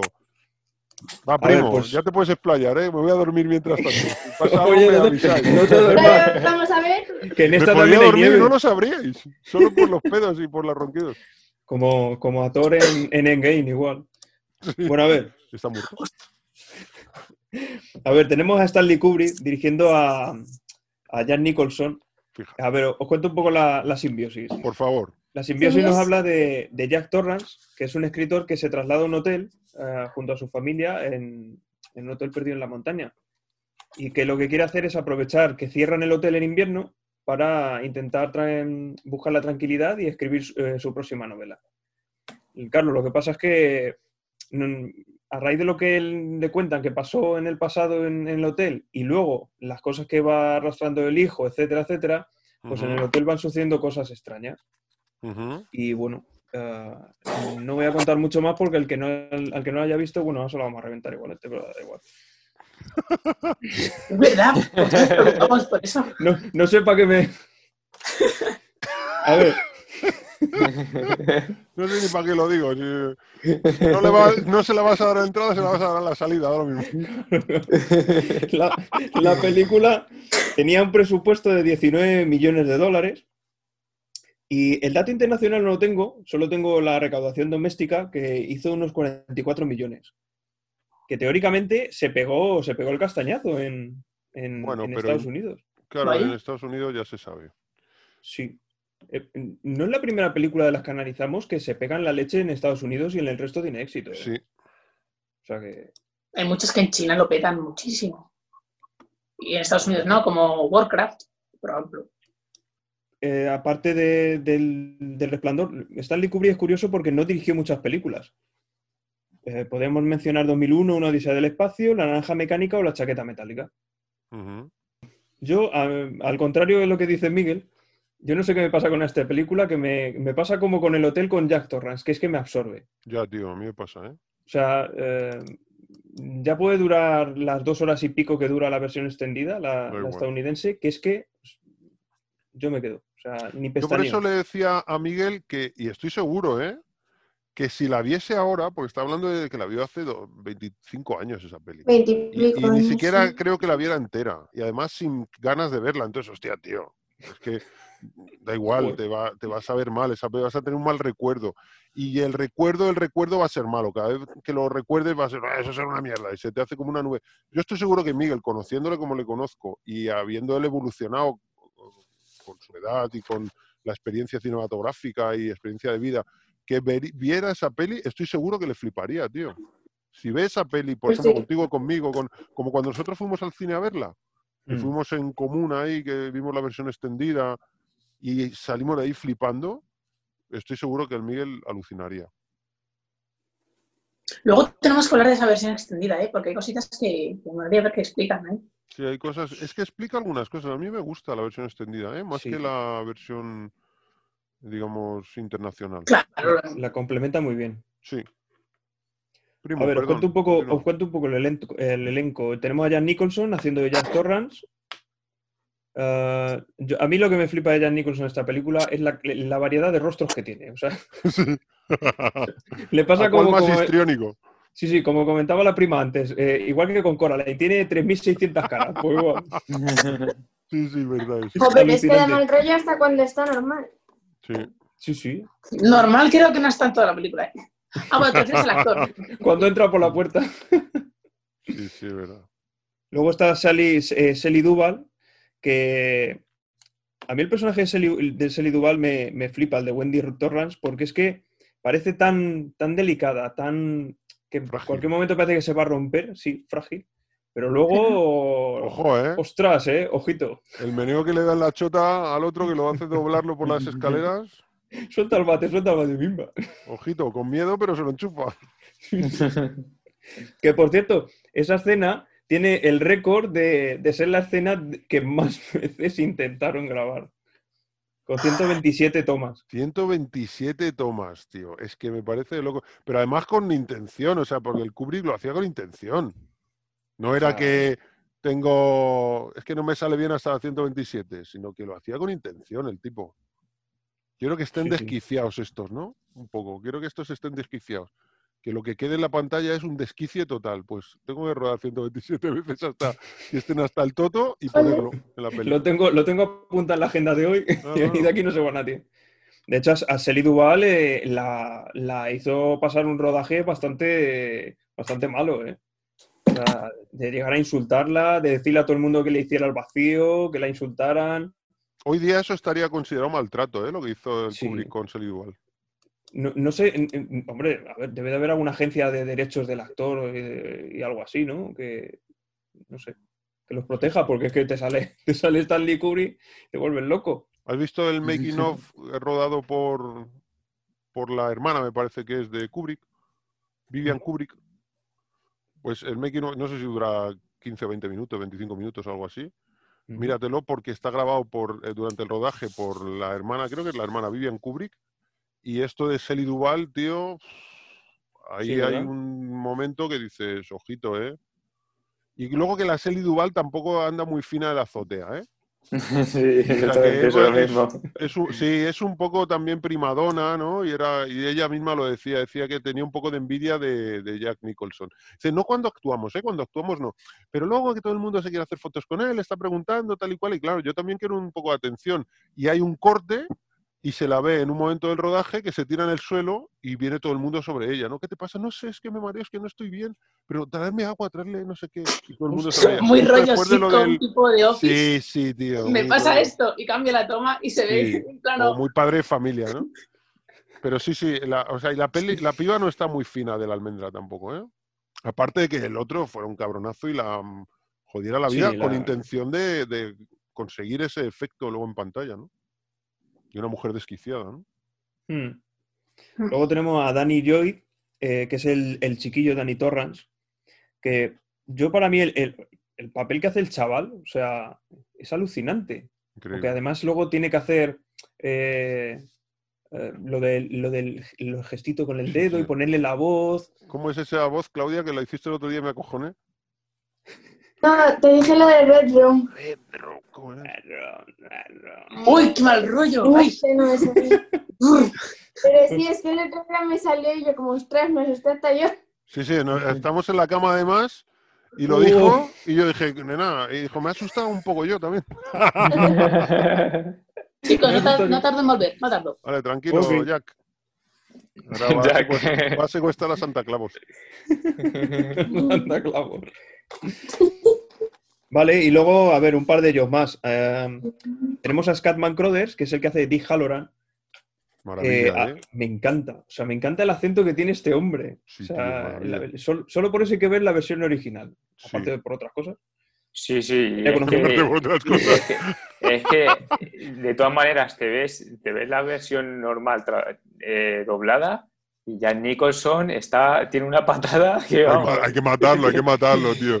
es que es malísimo el actor de doblaje. No sé qué actor será, pero es que es malísimo. Y Oye, es si que la no- cosa es que está elegido a propósito, macho. Joder, pues es malísimo. La cosa que. Jo, a mí me estaba rechinando todo el rato y yo, ay, qué... qué Sí, Porque todavía la Verónica Forqué, bueno, es que le pega muy bien a la tía ese- esa voz así histriónica. Pero no sé cómo se llama José Luis, oh, no me acuerdo cómo se llama el actor de doblaje. José Luis. Sí, sí, no sé si Eh, es José- Alberto Javier- Trifol, No. No, no, no me suena que sea ese. ostras, pues yo lo tengo así. Ah, pues igual me equivoco yo, ¿eh? Pero no, no me suena que sea Alberto Trifol. El de Jack, Igual no ¿eh? me he Decimos- equivocado los dos. Decimos el de Jack. Sí, sí, Jack Torrance. Ah, pues no me suena, me suena un José Luis o un Javier, ah, no te preocupes, sigue, sigue contando que yo mientras lo busco. Estaba haciendo como que busca, no me me va a perdonar. Mientras me duermo. Vale, además, lo de lo que comentaba eh, Jack Skellington, eh, es verdad, en la parte, en la parte extendida de, de la película, la, eh, yo creo que el que más minutos se lleva es Dick Halloran y complementa muy bien porque así no hace parecer o lo reduce al mínimo el hecho de que parezca un Deus Ex Machina que aparezca de repente en el hotel, Sí. después de todo. Porque te va Ex- narrando el viaje Explícame eso, por favor, explícame eso, con, o sea, profundiza en eso. Sí, eh, va narrando, eh, a ver, llama varias veces al, al hotel, no se lo coge. O sea, que dices Eh, que como que lo ha ido plantando semillas para que luego no, no sea... Un negro. Sí, que no- que no parezca muy... sí, muy ¿De dónde el este guion, hombre? ¿no? Claro. Vale, vale, sí, sí, no lo había entendido, perdona. No recuerdo cuán- cuánto de eso aparece en la versión estándar, pero en esta yo creo que lo extienden bastante. Sí, sí. De hecho, en la versión estándar, por ejemplo, la escena con Tony Barton, que es el entrenador de Apollo Creed, ¿os acordáis de Apollo Creed? El entrenador calvo negro de Apollo Creed Sí. sale en El Resplandor. Pero en la versión que hemos Sí, visto los chicos y yo no, que es al que le alquila la máquina eh, la oruga. Ah, sí, en la gasolinera. Eso es, a ese Ah, le alquila la oruga o le pregunta dónde puedo alquilar una oruga. Quiero Y decir eso que sale en la versión extendida. Sí, y eso planta más semillas también, ¿no? O sea, que te va explicando que... se- Dice, ya, ¿y cómo ha llegado si está todo cerrado? Si no puede Claro. acceder nadie. Bueno, pues es que ha que ha alquilado la oruga. La oruga Es no se la ha encontrado, tenido que ir expresamente a... a- a- Sí. Mira, ¿Pero eso fueron a grabarlo después o, o eran tomas que estaban hechas pero no pusieron?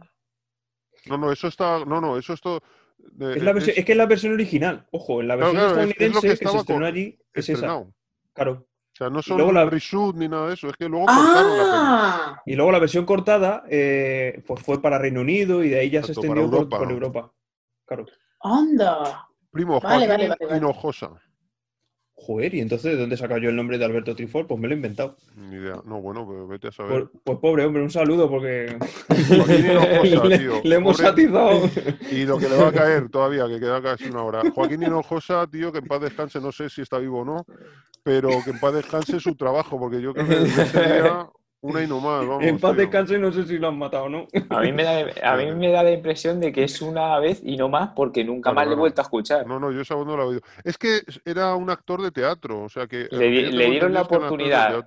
Le dieron la oportunidad de doblar a Jack Nicholson y ¿cómo lo haces así? Es No, que ¿cómo pero es que así? creo Ah, que no es, o sea, creo que es buscan expresamente eso. O sea, eh, em, e- es conocido eh, que el hombre este, que el Kubrick, eligiese a los actores de doblaje de los diferentes sitios donde Efectivamente. se iba a doblar la película, ¿no, primo? Sí, fue él el que, el que personalmente decidió que fuesen estos actores Claro. y estas actrices los que iban a doblar. Y te digo una cosa, la voz de Hinojosa se parece, el timbre de voz se parece a la de Jack Nicholson. Y la voz de, eh, si tú ves la, eh, en el, no cuando está interpretando Hinojosa, eh, perdón, eh, Jack Nicholson, cuando tú oyes el, el- en el making of, te oyes hablar a Jack Nicholson con Vivian, con la hermana, creo que es la hermana, no sé si es la hija o la hermana, creo que es la hermana de Kubrick, con Vivian Kubrick, el timbre de voz es parecido, tío. Y la pava, la, eh, Shelley Duval, también tiene un timbre de voz muy parecido. Y el negro, el Dick Halloran, este, el Scatman, ese. no apellido, es que parece que es él. Es el mismo, el actor de doblaje parece que es la voz de verdad del tipo. Cuando Qué sale bueno. en el documental, es decir, cuando no están interpretando, sino. Entonces, yo imagino que Stanley Kubrick, que había escuchado a ellos, no solo en las interpretaciones, sino ha escuchado más veces a los actores hablando sin interpretar que interpretando. ¿Me explico? Al Sí, sí. elegir las voces, es, este habla como Jack Nicholson, o esta se parece mucho a esta pava. Pero claro, luego hay que hacer la película. Luego Papá, que es que doblen interpretando. No, es que es, es la pluma del, de mi segunda. mi Es que hace frío aquí, tío. Ha incendiado todo, hace un frío que te cagas. Lo Se está apagando ya la. Se está apagando el fuego. Pero sí, No es, es bastante. A mí lo que menos me gusta de ver la versión doblada, lo que más me chirría es la voz de, del Joaquín Hinojosa este, del, del- Uy, sí, uy, uy, uy, sí, Doblada. sí. Es Hmm. muy. Me saca completamente la peli. Es la familia Voces Raras. sí. Sí, Y, al, Lo- y los al- tres, el actor de doblaje de este, de vosotros que sois muy jóvenes, pero yo que ya, ya peino canas, ¿sabéis que peino canas? Eh, cuando yo era chaval, daban unos documentales del océano que eran alucinantes, que eran de Jacques Cousteau, Mítico. un oceanógrafo muy mítico, que murió hace ya como 20 años por lo menos, ¿no? Y se doblaban por, por el actor que dobla al, al negro cocinero de esta peli. Es decir, la voz de doblaje es la de los documentales de Jacques Cousteau. Qué bueno. entonces es una voz que a mí como me, que re- me que reconforta un montón. Y que además sea un personaje bueno en la peli, un personaje muy blanco que va a ayudar a la familia. A mí cuando vi la peli las primeras dos veces que me cagaba de miedo, eh, como que me reconfortaba en el doblaje, porque además el doblaje, al ser tan histriónico, tan extraño, me generaba más desasosiego. Me- si fuera una peli de risa, diría, jo, qué risa. Como en la peli, no sé si habéis visto la película de mm, eh, Ford Farlane, el detective rock and rollero, No. eh, de Andrew Dice Clay. Pues ese tío hace una peli redigida por Rennie Harlin, que es una película de serie B, de un detective rock and rollero. Es un poco canalla, pero es una peli mala. Curioso. Aquí en España la dobló Pablo Carbonell, tío. ¡Ojo! ¡Qué el de bueno! los poetas muertos, el amigo de Wyoming. Es un Pero no- despelote de doblaje, pero un despelote, o sea, multiplica por 10 la película. El doblaje de ese tío. Te deshuevas de la risa. Y era porque parece ser que había una algún rollo con una huelga de dobladores, de actores de doblaje, ¿no? Dobladores, no, de actores de doblaje, lo que sea, y colocaron al Carbonell. Y dobló lo que le salía de los huevos y como le salían los huevos. Y es divertidísima la peli. La ves en versión original y es una peli mala, eh, yankee, de serie B. La ves doblada y es una película de culto, tío. Actualmente en, en habla eh, en España es una película de culto, esa. Quiero decir, que, que si fuese un contexto divertido te puedes reír más por la voz tan chunga, ¿no? Pero al ser un contexto tan siniestro, desasosegante, terrorífico, La las de voces la chungas de doblaje me generaban mal rollo. O sea, era como esta incomodidad es por la peli, es por la música, es por las imágenes, se- me sumaba incomodidad. Y me parecía. Entonces, la voz de, de Halloran me reconfortaba mucho en el doblaje. Sí, hay papeles de doble- que, que su doblaje le da un giro completo, a- Hmm. completo a la serie aquí en España. Mm, O sea, que sí, tú lo ves sí, en inglés y te da una sensación muy diferente que, Sí, que- el doblaje, porque el doblaje la- está como muy... ¿Sabes? Que a ver, que el original es el original y, es- y ya Claro, está. sí, sí, no, no, pero son productos muy concretos en los que hay una diferencia más allá de la voz. Sí, sí, sí, sí. En Muchas Ay. películas te las pones por, por el doblaje, porque Sí, aunque el- claro. el original en- por excelencia tienda a ser mejor, a veces dices, ostras, un doblaje bueno Ya, Claro, sí. tío. así. Yo, Clint Eastwood doblado por Romero, por Constantino Romero, me gusta más que la voz de Clint Eastwood. Y me pasa con Bruce Sí. Willis también, ¿eh? Sí, sí, a mí también. Donde Bruce él, yo donde esté Constantino Romero, allá que Claro, voy. tío, Ujú. y, claro. Pe- y Pepe Mediavilla. Pepe Mediavilla, tío, Sí, doblando a. Gandalf. Oh, el otro Pues- día la vi, la, la comunidad del anillo, madre mía. La pusieron en la tele, ¿no? Y yo, yo empecé a verla también. Luego no sé qué pasó. Me quedaría ¿Y cómo se llamaba este el que ro- rodaba a. Rocky y a Rambo? Ah, sí, Eh, eh, Ricardo. Solani. Solans. Sí, ah, Solans. Otro Ese también es bueno. Que es el que le pone a Carl Russell la voz en la película de la cosa. Le dobla Solans. Ah, Sí. es verdad. Mm. Es la voz de Robert De Niro, de Stallone. La vi en versión original. Creo que es bueno. Sí. No, yo la vi doblada. Mira, me pasa eso. Yo esta peli quiero verla doblada.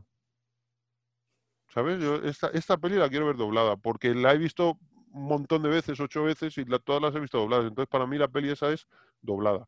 Eh, Si quiero hacer un análisis de la película, el doblaje o lo que sea, me la veo tranquilamente en versión original y me gusta, ¿eh? Y la disfruto.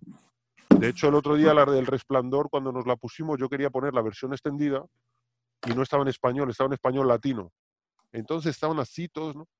Y dije, bueno, la podemos ver en versión original. Y dijeron los chicos, vale, como estos dominan el inglés que flipas también. Y digo, bueno, tenemos los subtítulos por si nos perdemos alguna cosa. Yo, yo no domino así, o sea, yo necesito los subtítulos.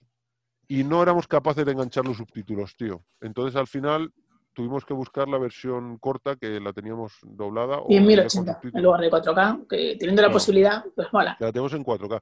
Pero bueno, eh, pero me hubiera flipado verla en versión original, esa peli, porque es verdad que aunque las veces que la he visto siempre la había visto doblada hasta que fuimos a verla al cine, que fuimos el primo Jesús, es, este, Víctor y creo que Rubén también se vino a ver la dobla- eh, en versión original al cine, la versión extendida, hace un par de años. Eh, pero me la puedo ver perfectamente. De hecho, me gusta, me gustaría más verla en versión original, El Resplandor, porque el doblaje es muy chungo, tío. Pero pelis que me gustan y que el doblaje me gusta y que ya llevo años viéndolas, me gusta verlas dobladas, no sé. La jungla de cristal yo quiero verla doblada. Hombre, es que. El Si la tengo que ver original, la veo original, ¿eh? No me pasa nada, no se me caen los anillos. Y reconozco que es como debería verla si quieres apreciar el trabajo del- de los actores. Pero, tío, Ramón Langa, macho. Claro, es que- Ramón Langa poniendo la voz a Bruce Willis. Yo cuando escucho a Ramón Langa algún, en, Colegas. algún, en algún jingle de la radio digo, madre mía. Es, Claro. que, es que Bruce Willis que me está Es vendiendo Bruce ese Willis el que me está vendiendo eso, tío, claro. Claro. Yippee hijo puta. Un Por montón. cierto, Al hilo de lo de, del, del- cuando fuimos a ver la peli hace dos años, tengo guardado el debate posterior. Sí, sí, nos lo dijiste en un podcast, lo dices. Porque hace, estoy ¿Sí? reoyendo nuestros podcasts y lo dijiste. ¿sí? Y te dijimos, ah, qué guay, a ver si nos lo pasas. Ah, pues os lo pasaré. Lo he puesto eh, disponible, así que os lo, os lo pasaré. Pues lo está escuchando esta tarde y estaba guay. Mm. Hasta, hasta que ocurre lo que ocurre un poco al final. Ya. Hostia, ¿sabes que en el, en el... eh, Va por el resplandor, ¿eh? que nos estamos desviando, pero va por el resplandor. ¿Sabes que en el vídeo que colgaron los de la revista Acción, Payán y Usero, Sí. sobre el debate que está en YouTube, lo que se oye de puta pena, ¿eh? pero está en YouTube. eh, alguien dijo, joder, ¿cómo se enrolla la chavala esa preguntando vaya chapa? Y la chavala les contesta, tío, ¿Sí? Dice, pues se enrolla mucho, pero estaba muy nerviosa, ¿eh? porque soy yo y tal y cual. Y ya lo pasé bastante mal, como para encima pasarlo mal. ahora". Sí, sí, a ver si encuentro el. Es fácil, a ver si encuentro el Ostras. comentario y te lo paso. Me O sea, partía la réplica. risa, tío. Sí, sí, le dijo, le dijo la chavala. Claro, porque como nosotros, que yo que estuve allí, pues luego me fui a ver el vídeo y los comentarios. De hecho, le puse un comentario y me lo borraron los cabrones. Lo he vuelto a poner. Sí, sí, lo borraron. Que le dije al. No sé si era. Me parece que era el Payán. Que decía que no, que el Kubrick aquí quería alejarse todo lo posible de, de la historia original de este de, De Stephen King. de Stephen King, porque Stephen King iba por lo sobrenatural y Kubrick quería ir por la parte del- de la locura humana y no quería lo sobrenatural y tal. Entonces yo le pongo, ya, pero entonces, ¿cómo explicas la que se abra el cerrojo de la puerta de la despensa, tío? Eso es Claro. sobrenatural, no hay forma que no sea sobrenatural.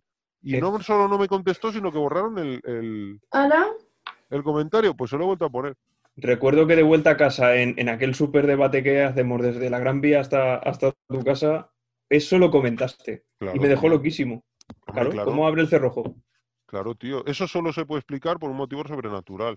Salvo Claro, que haya una tercera persona, o que sea la mujer, que no tiene ningún sentido, es incoherente para la película, que sea la mujer la que le abre, o el niño, que es completamente incoherente y se escapa de la lógica de la película, o haya una tercera persona metida en el hotel que no es lo que te cuenta la película. Entonces, pero dentro de lo que lo- la información que te da la película, la versión original extendida, incluso la cortada, pero la original extendida, solo se puede explicar de manera paranormal. Por magia o, su- o- o- o maldiciones o demonios o espíritus o lo que coño quieras decir. Eh, pero, eh, ¿recuerdo hablar de esto contigo cuando vimos la película? De, mm, también pasa con el tema de la pelota del niño, cuando está jugando con los coches y haga una pelota. Sí, pero la pelota se la puede imaginar el niño, ¿sabes lo que quiero decir? Claro, No puedes estar viendo sí, sí. en un plano subjetivo desde el punto de vista del niño que digas, es que el niño cree que ve la pelota. No, sí, sí, sí. No, pero dentro de eso, dentro de la, la de la pelota menos, pero, o sea, estuvimos hablando de que, eh, no sé si en un documental o si lo leíste o algo así, Ah, sí, en el Que- de habitación 237. Creo que que era, ¿no? podría ser que el servicio del hotel estuviera ahí gastando... Sí, era, ¿Algo era-? Es que sí, es que grabó Kubrick, grabó eso, grabó ahí una escena, pero bueno, eh, esto igual lo sabe el primo, ¿eh? le estoy enmendando la plana al primo. Eh, ¿Sabes lo de la escena? Esto estoy seguro que lo sabes, porque lo comentaron estos en el debate aquel. Eh, se rodó una escena final en la que están la mujer en el hospital y le viene a ver el director del hotel Mm. para saber cómo está, decirle está todo solucionado, nos encargamos nosotros de todo y tal y cual.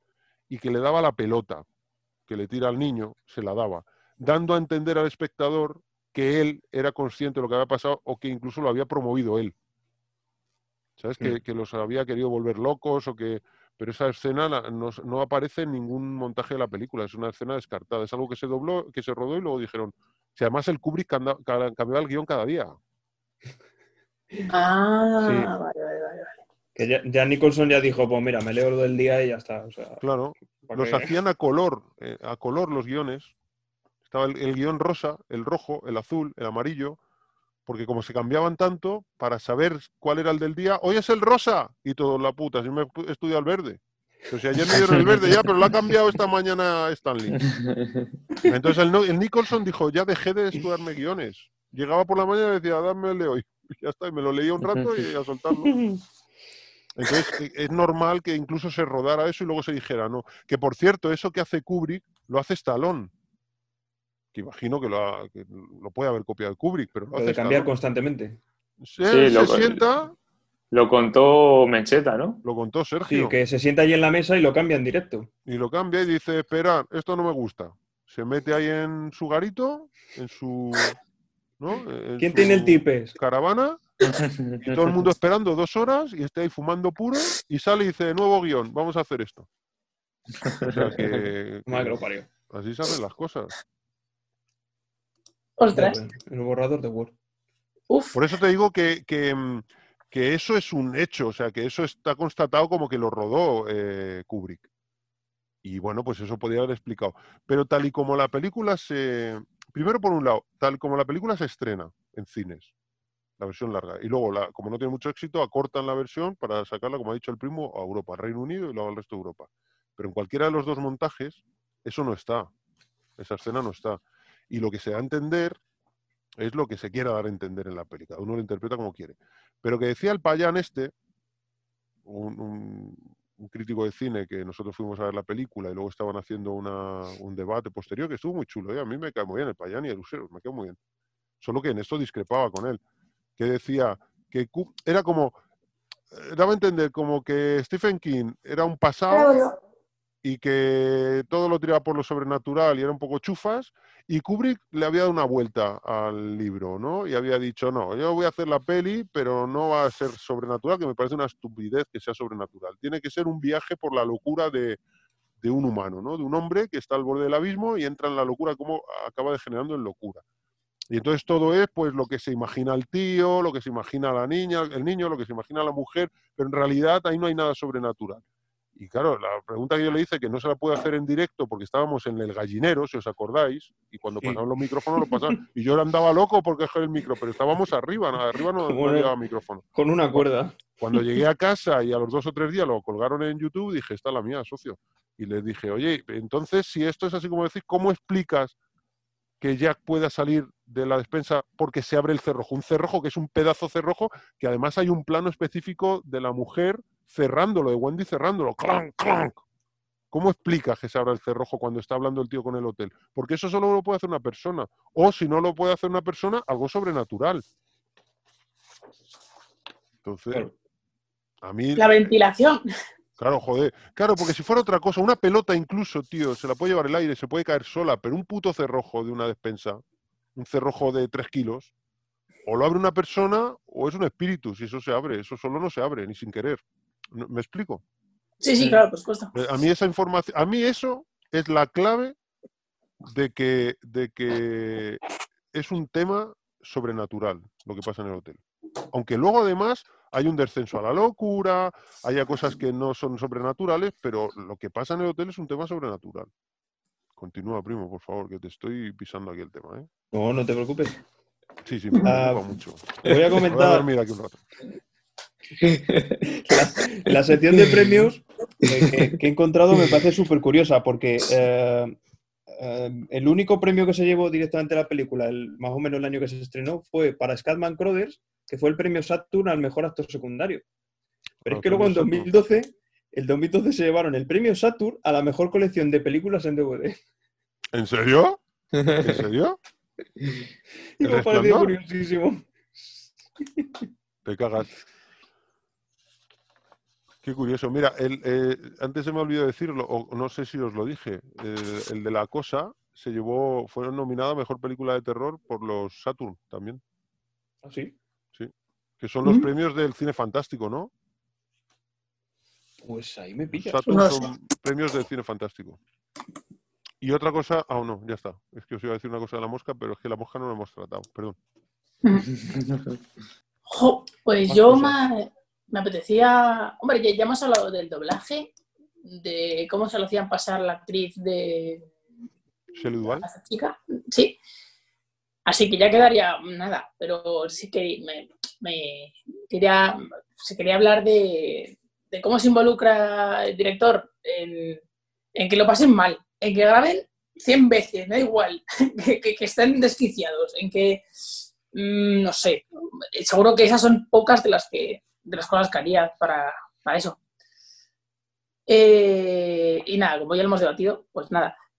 Y otra cosa es que los planos que hay en la película, que, hemos, que, que hablé con Claudio, que, que había estudiado que había estudiado fotografía, el director. Sí, sí, sí, era fotógrafo. Y hay muchos planos que son muy, muy simétricos.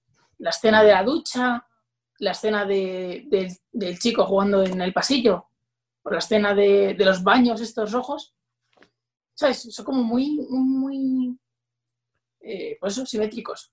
Es muy típico de, de las pelis de Kubrick, ¿no? Porque él es eh, dire de foto, ¿no? O sea, el director y dire de foto. O sea, es fotógrafo, entonces hace dire de foto.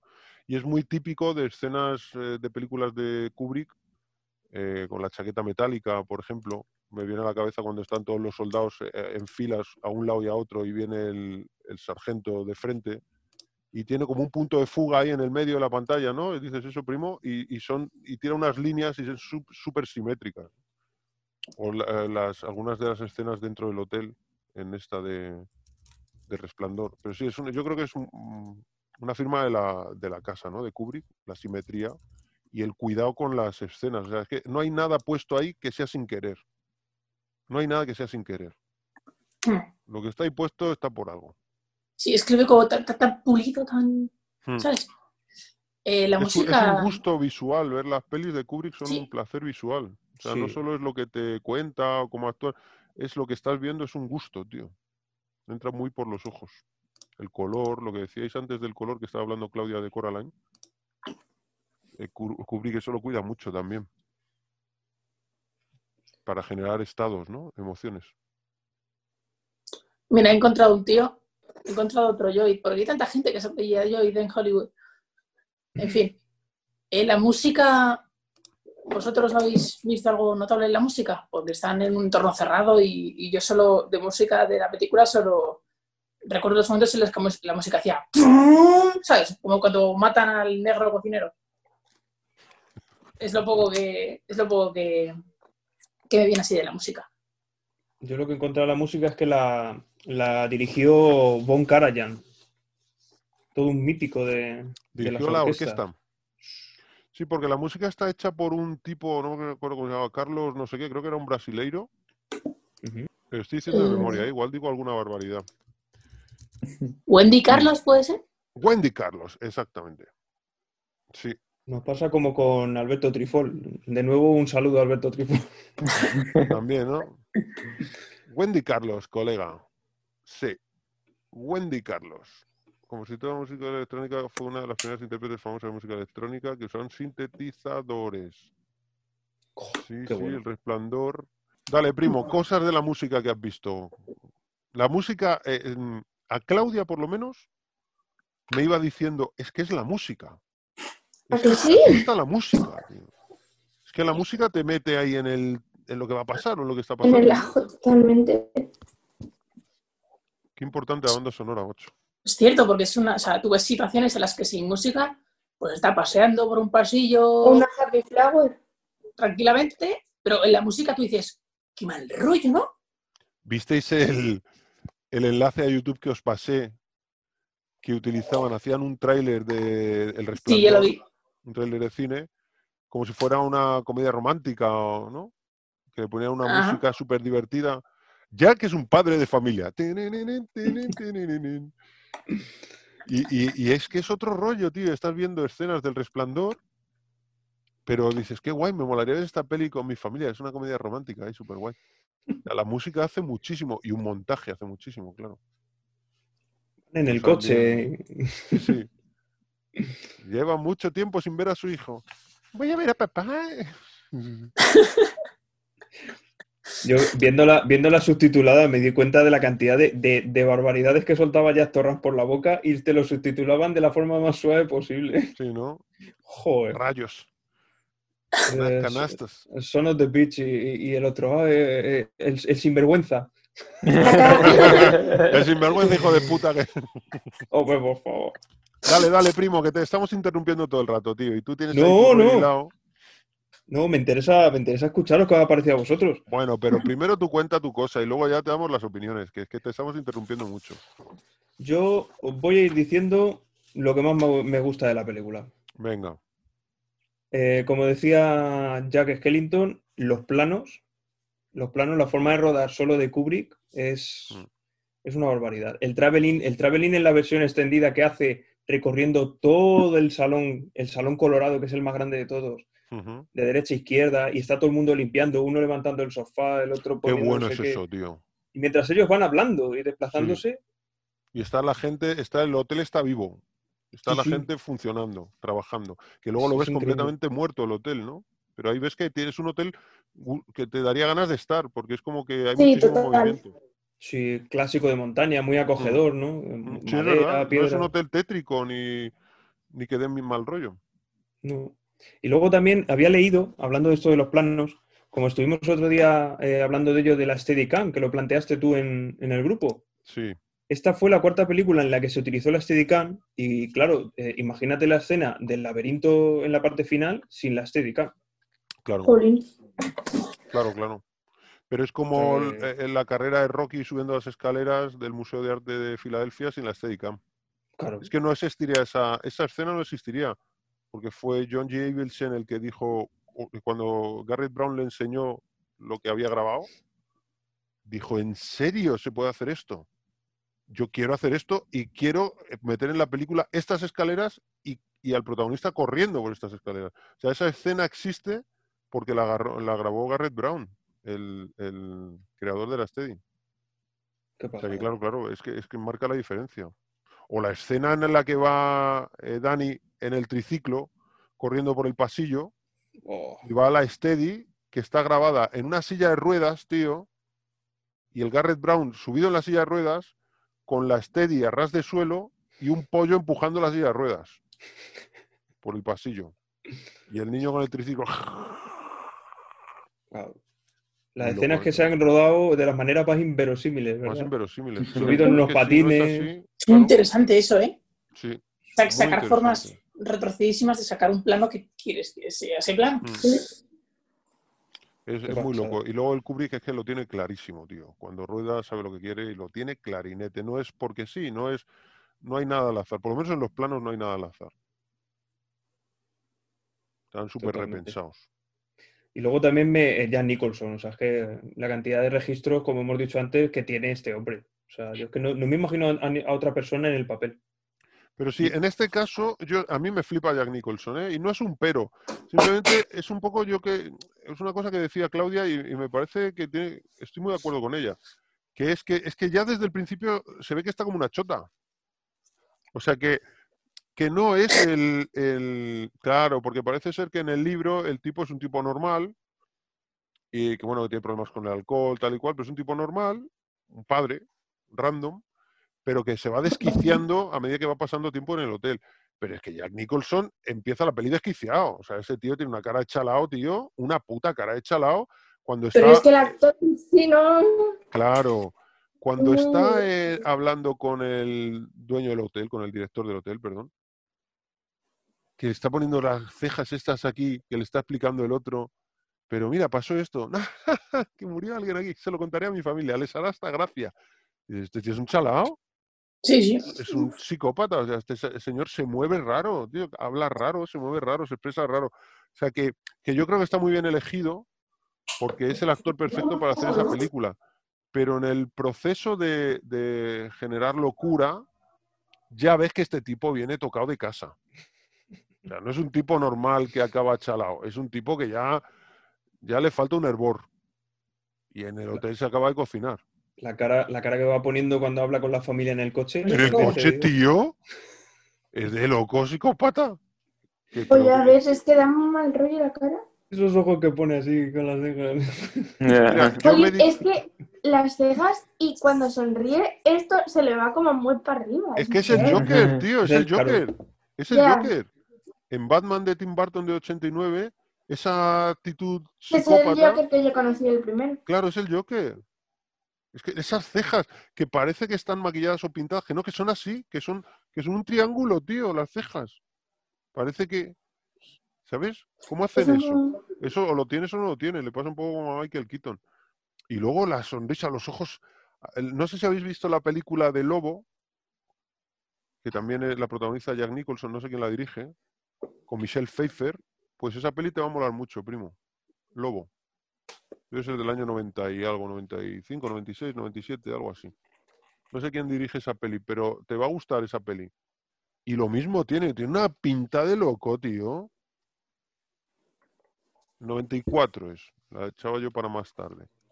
Me la Esta apunto. pide Mike Nichols, no sé ni quién es, tío, pero vamos, que sale Jack Nicholson haciendo del protagonista, Michelle Pfeiffer y James Spader, el de, ¿te acuerdas de la película de la Stargate. esta? Stargate? Pues Sí. pavo. Una peli muy divertida, muy, muy chula. Y el Jack Nicholson es que lo ves desde el principio y dices, este es un chalao. ¿A quién se le ocurre plantarle cara a este tío, macho? Bueno, no. De hecho, eh, sopesaron para hacer de, de Jack Torrance a Robert De Niro y a Robin Williams. Según Ah, he no leído. sabía, no sabía. No, lo- ni idea. Lo que sí Bueno. sé es que, es que este, el, el, el Kubrick, eh, hacía una declaración de intenciones al principio de la peli, haciendo ver que no, que no iba a ser la peli como el libro. O sea, que se iba a pasar el libro por el forro. Pero que es lógico también, tío. O sea, a- aquí tienes eh, a, a dos trenes chocando. Porque eh, eh, Stanley Kubrick es un director muy reconocido, ya era un director muy reconocido. Y luego tienes también a, Stephen King, que es un escritor muy reconocido. Entonces, claro, si alguien coge, si tú quieres eh, tener un director al que puedas mangonear para que haga exactamente lo que el autor del libro quiso expresar con el libro, tienes que coger a un director de, de- poco, de poco pelo, ¿no? Es decir, alguien con, con poca experiencia, em, pues como le pasa al Estalón, con Mar- Marco Bambrilla, me parece que era el que dirigía Demolition Man, o no sé si era Demolition Man o no, sí, Demolition Man creo que era, o, la del juez Dredd. Pues, ¿qué significa eso? Un director novel que lo pones ahí, o la última esta de Rambo Last Blood, un director para que salga como director y para que llegue ahí y ponga las luces, ponga los tiros de cámara, pero luego el que manda es el estalón. Pues esto pasa igual, tío. O, o pones a uno de medio pelo a dirigir ahí, o si pones un Stanley Kubrick, va a hacer lo que le salga de los huevos. Y nadie le puede decir, que, oye, no, es que en, las, en la novela, ya, pero es que a mí de la novela eso no me gusta. Y es Stanley Kubrick. Entonces ahí Es mi película. Es, un- paz. es mi peli y ya será muy buena la novela y tendrá mucho éxito, pero esto es mi peli y yo la voy a hacer como quiera. Y, y- y tiene una declaración de intenciones que es que el coche que sale en la película, eh, perdón, en el libro, con el que suben al Overlook, es un coche rojo, un escarabajo rojo. Y aquí el coche es un coche amarillo. Pero es que cuando están llegando al hotel hay un accidente de tráfico y el coche que está estrellado es un coche rojo, es un escarabajo rojo. Es una forma de mearse, es decir, que sepáis desde el principio que el libro me lo voy a pasar por el forro. Claro, tío, es que es Kubrick. ¿Qué me dices? Porque un Woody Allen o un James Cameron eh, me has contratado, a hacer lo que me salga a los huevos. En mi peli. Déjame en paz. Claro. Además se recrea en, la- en, en mostrarlo. Y eso mola mucho. Y, y con eso sale este Hombre, claro, producto claro que mola. ¿A quién no le mola? A Stephen Claro. King. A Stephen bueno, King ya. no le mola. Entonces, ¿qué- cuál es? Stephen King luego hizo una, una mm, adaptación para televisión que está hecha, eh, con un- es una miniserie en el 90 y algo, no sé si el 96, 97, que, que es muy fiel al libro. Es el libro pasado a película. Claro, de bajo presupuesto, es una un telefilm. Entonces, ¿cuál es mejor? Pues depende para quién. Para el que le guste el libro, será mejor adaptación esa que la de Kubrick, desde luego. Pues sí, oye, si a mí me gusta el libro y quiero ver el libro plasmado en la, en la pantalla, en la gran pantalla, quiero una adaptación lo más fiel posible. Es como un cómic. A mí me gusta Spider-Man y me dicen que van a hacer el otro de, de Straczynski y, y me ponen una cosa que no tiene nada que ver, cogen al Kevin Feige este diciendo que ahora que el, que Tom Holland tiene alas y que tiene un superpoder que, no sé, lo que sea, tiene rayos por los ojos y me, me salgo del cine cabreado. Y a lo mejor es una peli súper divertida y muy bien hecha, pero yo que quiero ver la adaptación fiel a ese cómic, porque hay un cómic muy concreto, salgo rebotado. Pues imagino que pasará igual. ¿Cuál es mejor? Pues depende a ti que te guste. ¿Te gusta mucho el libro? Pues igual no te gusta tanto la adaptación de Stanley Kubrick. ¿O te gusta mucho la peli? Pues a lo mejor luego te ves, lees el libro y dices, pero esto es una mierda. Pasa lo mismo que con, que con Conan. Claro. Eh, Conan no tiene nada que ver con la historia original del, del Hogwarts este, ¿cómo se llamaba? Ah, no, se me Eh, olvida. Robert E. Howard. Robert E. Howard. no tiene nada que ver. El Conan no es igual, ni, ni hacía las mismas cosas, pero bueno, a mí que me gusta, de hecho hablamos ya de la de 2008, me parece, no sé si era 2008 o 2011, de Jason Momoa, que era mucho Mm. más fiel a los relatos de Robert Howard. Pero a mí no me gusta, tío. ¿Por qué? Porque a mí que me flipa es Conan de Schwarzenegger, el de John Milius. Ya, sí. Entonces, al que le fliparan las, las eh, obras de este hombre, la- las obras literarias, y viera Conan el Bárbaro, diría, pero qué mierda han hecho. Y al que le flipe Conan el Bárbaro, cuando vea las, eh, las adaptaciones más fieles al liter- a la literatura, pues dirá, pues vaya full, ¿no? Este no es mi Conan, que me lo han cambiado. O sea, pero ni es mejor ni es peor. Oiga, ¿usted qué, qué quiere usted? ¿Es mejor la pescadilla o el entrecot? Depende, tío. Si yo si quiero comer pescado y me pones un entrecot, te lo tiro a la cara. ¿Eso Sí. quiere decir que el entrecot es malo? No, es que no es lo que yo he venido a comer aquí. Mm. Sí, eso, eso pasa mucho en debate de es que las adaptaciones de, la- de las películas no- son peores que los libros. Son adaptaciones, son... Son A ver, pero es que una adaptación siempre va a perder por el camino. Por un poco Hmm. que quieras. eh, se- si- es- Puede va a perder si te mola el otra. original. Claro, o lo gana por otro sitio, evidentemente. Claro, si el original no te Claro, mola, claro. igual lo gana. Sí, sí, sí, Que, no sé. totalmente. O sea, yo, yo he visto la, la, la miniserie esta, la- el, el telefilm, que son cuatro o seis horas, no sé. Lo tienes en, eh, te lo puedes descargar. Y es muy telefilm, ¿eh? Hay que verlo. O sea que es- se hace un poco pesado. Pero es verdad que está todo súper contado, súper requete explicado. A mí me gusta más el resplandor de Kubrick. Me da mil veces más miedo, me vuela la cabeza, me hace pensar. Mm, No es, no es una buena adaptación del libro, tío. Pero eso no quiere decir que sea mala peli. Es que no es una buena adaptación, porque no es fiel al libro. O por lo menos no es una adaptación fiel al libro, si quieres, para no decir buena adaptación o mala adaptación. No es una adaptación fiel al libro. Se pasa el libro por el arco del triunfo del Kubrick. Pero a mí me mola un montón. ¿Qué quieres que te diga? El primo es un apasionado del Spider-Man de, de Tom Holland. Y a mí como adaptación a los cómics de Spider-Man que yo he leído, no me mola. Digo, no Sí, es una ya. adaptación de mis cómics. Con los que Yo entiendo que con. Far From Home hacen cosas muy raras. Pero entiendo entiendo. que te pueda gustar como peli. que ¿Cómo no lo voy a entender? Y es que es una Pero peli Iron Man 2 divertida. también la caga un poco, pero luego Claro. sube otra vez. Así Claro, claro, por eso. Y al final no hay que olvidar que son medios distintos, que esto suena un poco a como muy utilizado, está muy manido, pero es verdad que son medios distintos, que es que un cómic es un cómic, una obra literaria, un, un libro es un libro, eh, un relato, eh, un- una película es una película, una serie es una serie. Ahora la que están haciendo de Zack Snyder, del Justice League, el, el- supuestamente el corte... Y vas- de- Al de- final va a ser una, una serie. ahora va a ser una una serie de, cuatro horas. en cuatro O sea, de tercios. cuatro, perdón, de cuatro episodios, porque es una peli de cuatro horas y pico, entonces lo van a hacer cuatro episodios. Entonces, será diferente, tienen que regrabar cosas y grabar cosas que no estaban grabadas, para que, claro, una película tiene eh, los típicos tres actos, ¿no? El, el- ¿Cómo le llaman esto, tío? El inicio, nudo y el desenlace, pero el- tiene otro nombre. Desar- no sé cómo se llama, desarrollo, nudo y de- desenlace, no me acuerdo cómo se llaman. Pero tiene esos tres actos. Introducción. Y, ¿Perdón? Introducción. Introducción, Puede nudo y ser. desenlace, puede ser. Pero son tres actos como, como muy, muy, bien limitados, salvo en alguna peli de David Leitch o algo así, ¿no? Que sea más loca. O de Tarantino. Pero están como muy, muy delimitados. Y si tú quieres hacer, coger una película de cuatro horas y convertirla en cuatro episodios, no puedes cortarla y ya está. Tienes que hacer que en el primer episodio al final haya un cliffhanger Claro. hay algo Haya que te deje colgado para la siguiente, para tener ganas de ver el siguiente episodio. Y eso en la película no tiene por qué pasar. No necesita eso porque vas a ver la peli entera. ¿Me La, explico? la vas a ver Entonces, entera de una, así que no, no necesitas nada. Claro, entonces, si, de, si la propia película, para poder ser serie, la misma, del mismo director, tiene que cambiar su estructura, aunque sea mínimamente, imagínate pasar un libro a película, un cómic a película, un relato corto a una película. O sea, que, ¿cómo no va a tener que cambiar?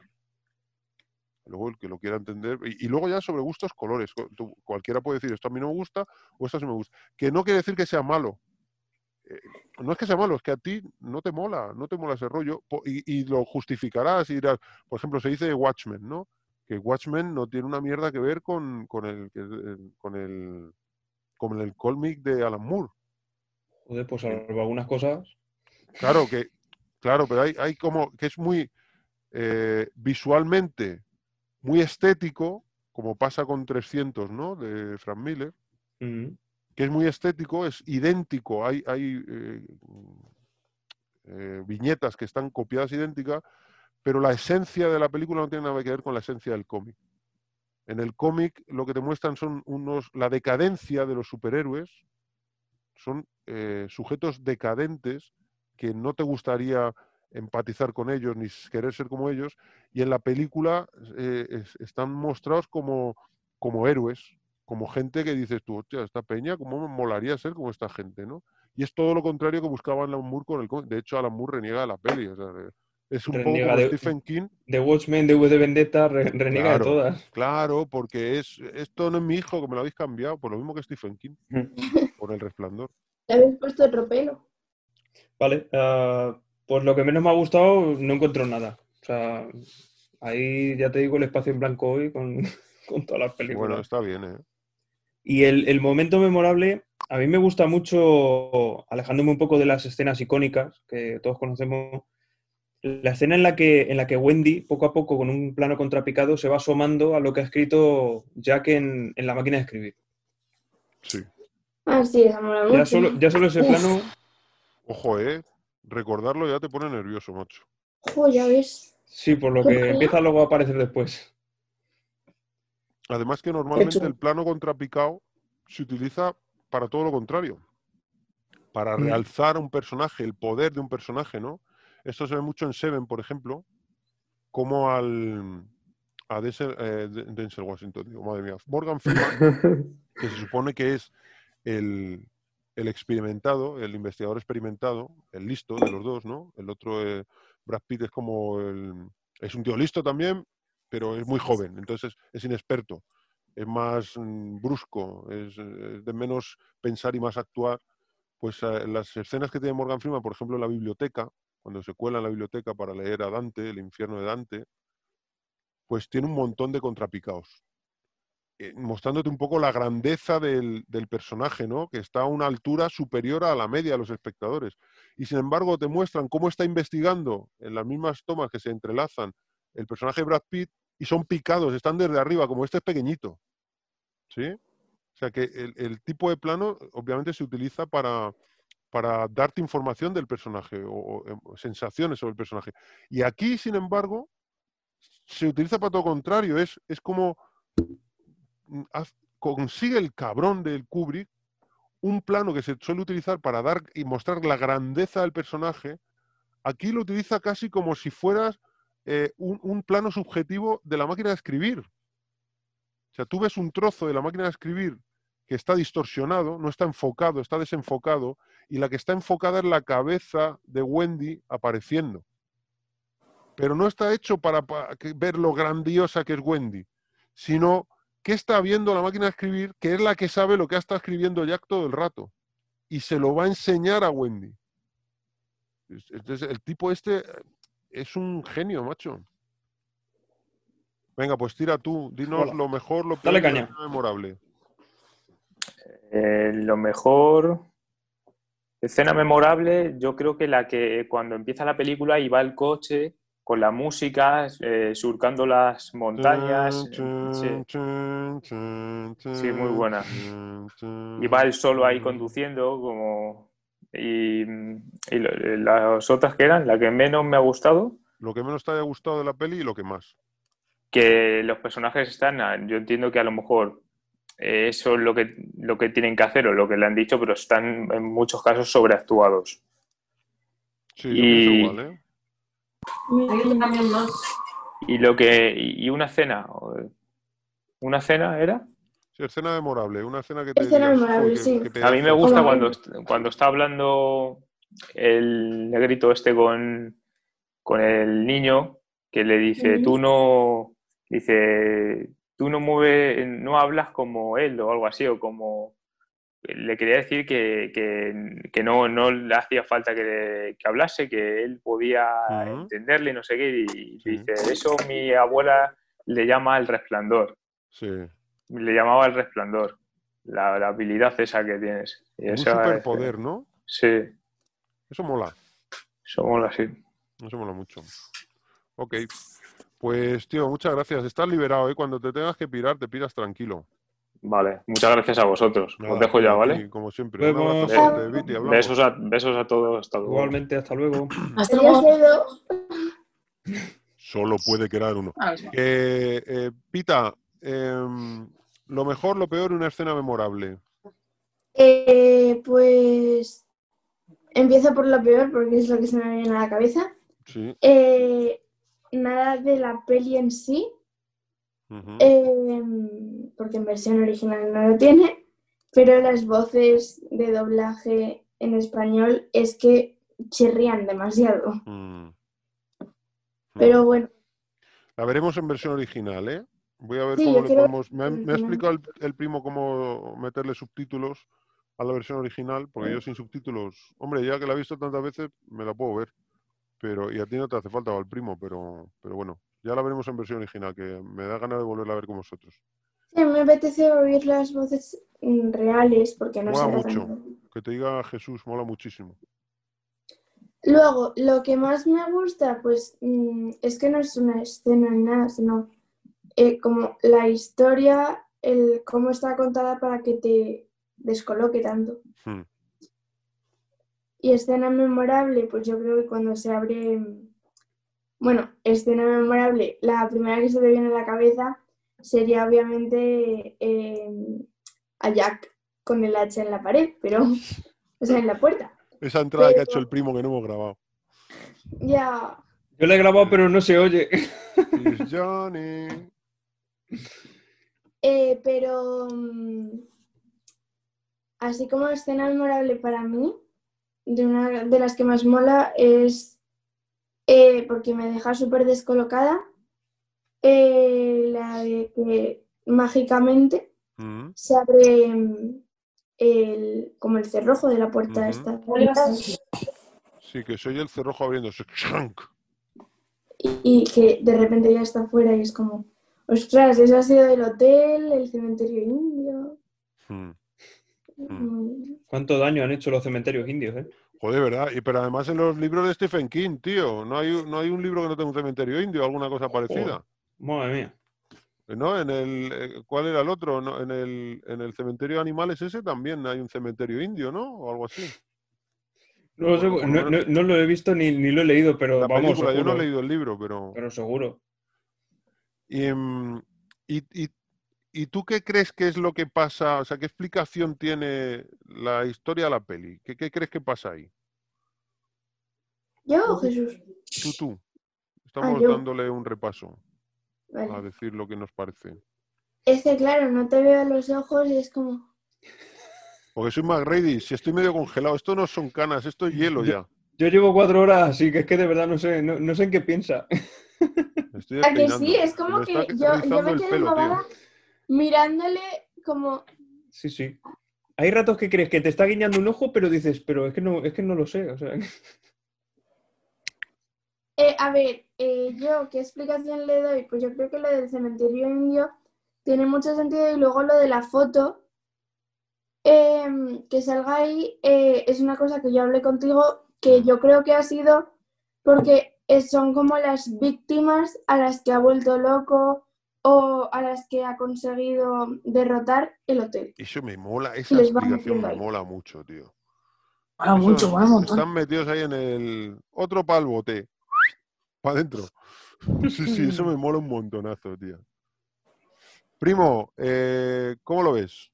¿Cuál? ¿Jack? Eh, ¿Qué Jack? lo, lo mejor, lo peor, escena memorable. Jack, Jack. Eh, cosa que me ha gustado mucho de la película es eh, la sensación del paso del tiempo en, en el hotel. Ostras, qué buena esa, tío. Lunes. Qué buena esa. Es que mientras vemos la película en casa de, de Claudio, pues mientras, o sea, mientras, cuando, cuando sale el plano de miércoles, pues nosotros decíamos en alto, miércoles. Sí, sí, le ponía la voz, Mm. que el primo pone muy bien las voces, hacía la voz de Jorge Pinarello, del canal de Te lo resumo sin más. ¡Miércoles! Él lo hace muy bien. Cada vez que salía el Y- cartelita de Klein, Y, y eso, pues la sensación de, de no saber qué día es porque tú estás encerrado en un hotel Buenísimo. que, que al final de la película ya llega un punto en el que no se puede casi ni abrir la puerta Sí, del, sí, sí, del sí. frío y, de, y del otro lado que están. Y, es- y cómo se expresa el paso del tiempo ahí, pues me parece Muy buena brutal. esa apreciación. entre otras cosas. Eh, cosa que no me haya gustado, pues ahí dejamos en blanco ese espacio con todas las películas, porque no se me ocurre nada. Eh, Hasta que piensas en el doblaje. El doblaje, el doblaje, claro. Cierto, cierto. Qué chungo ese. En fin. Y una escena memorable. Buah, esta película tiene tantas escenas memorables. Tiene. Yo, yo esta película he visto mucha, mucha, mucha referencia. En Los Simpsons, por ejemplo, el capítulo en el que, en el que Homer se vuelve loco. De, sin tela y sin cerveza, Homer, Homer pierde la cabeza. Sí, es total, tío. Eh, Lo de la máquina de escribir, ¿no? ¡Dame el Batman! ¡Dámelo!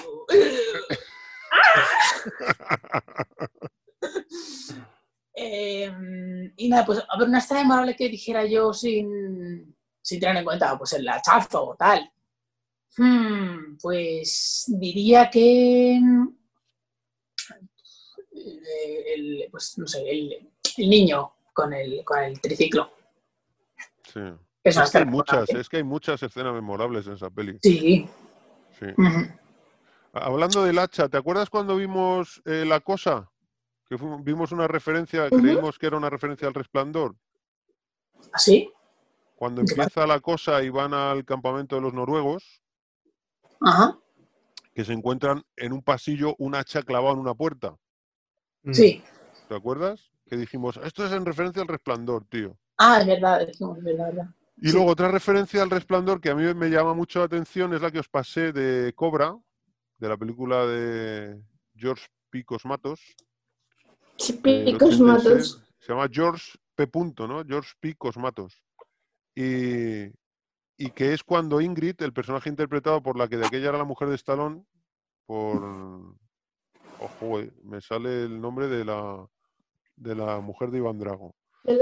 Bueno, la que era la mujer de Stallone, Bridget Nielsen, que hace el personaje de la chica de la película, y hay un asesino que la quiere matar porque ha, es, eh, ha sido testigo de un asesinato, y es un asesino, le llaman el carnicero nocturno, imagínate, ¿no? Y va con un cuchillo, que es un cuchillo que pidió Stallone que fabricaran expresamente para la película, que es un puño americano lleno de pinchos, muy a- y, y una hoja tipo cuchillo carnicero, da un miedo que te cagas ese cuchillo. Y entonces está ella encerrada en el hospital, en el baño del hospital, y de repente se le ve un plano, un primer plano de ella, y la puerta, justo apoyada en la puerta, y de repente se ve cómo se clava el cuchillo en la puerta. Y ella gritando, ¡ah! con el cuchillo clavándose.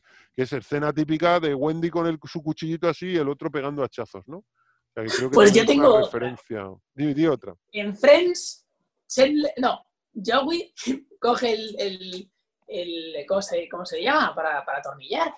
El Eh, destornillador. No, es- no, no, o sea, para eso, para Ah, el atravesar taladro. Taladro. el taladro. Atraviesa la pared y está Chandler durmiendo y hace, el- y hace ahí. Ay, es verdad. es verdad, es verdad. Le Eso pasa sí. justo al lado de la cabeza mientras duerme. Y sale de la habitación a echarle la peta. No es una referencia directa, pero no sé, me ha hecho. Me la recordaba, me la recordaba.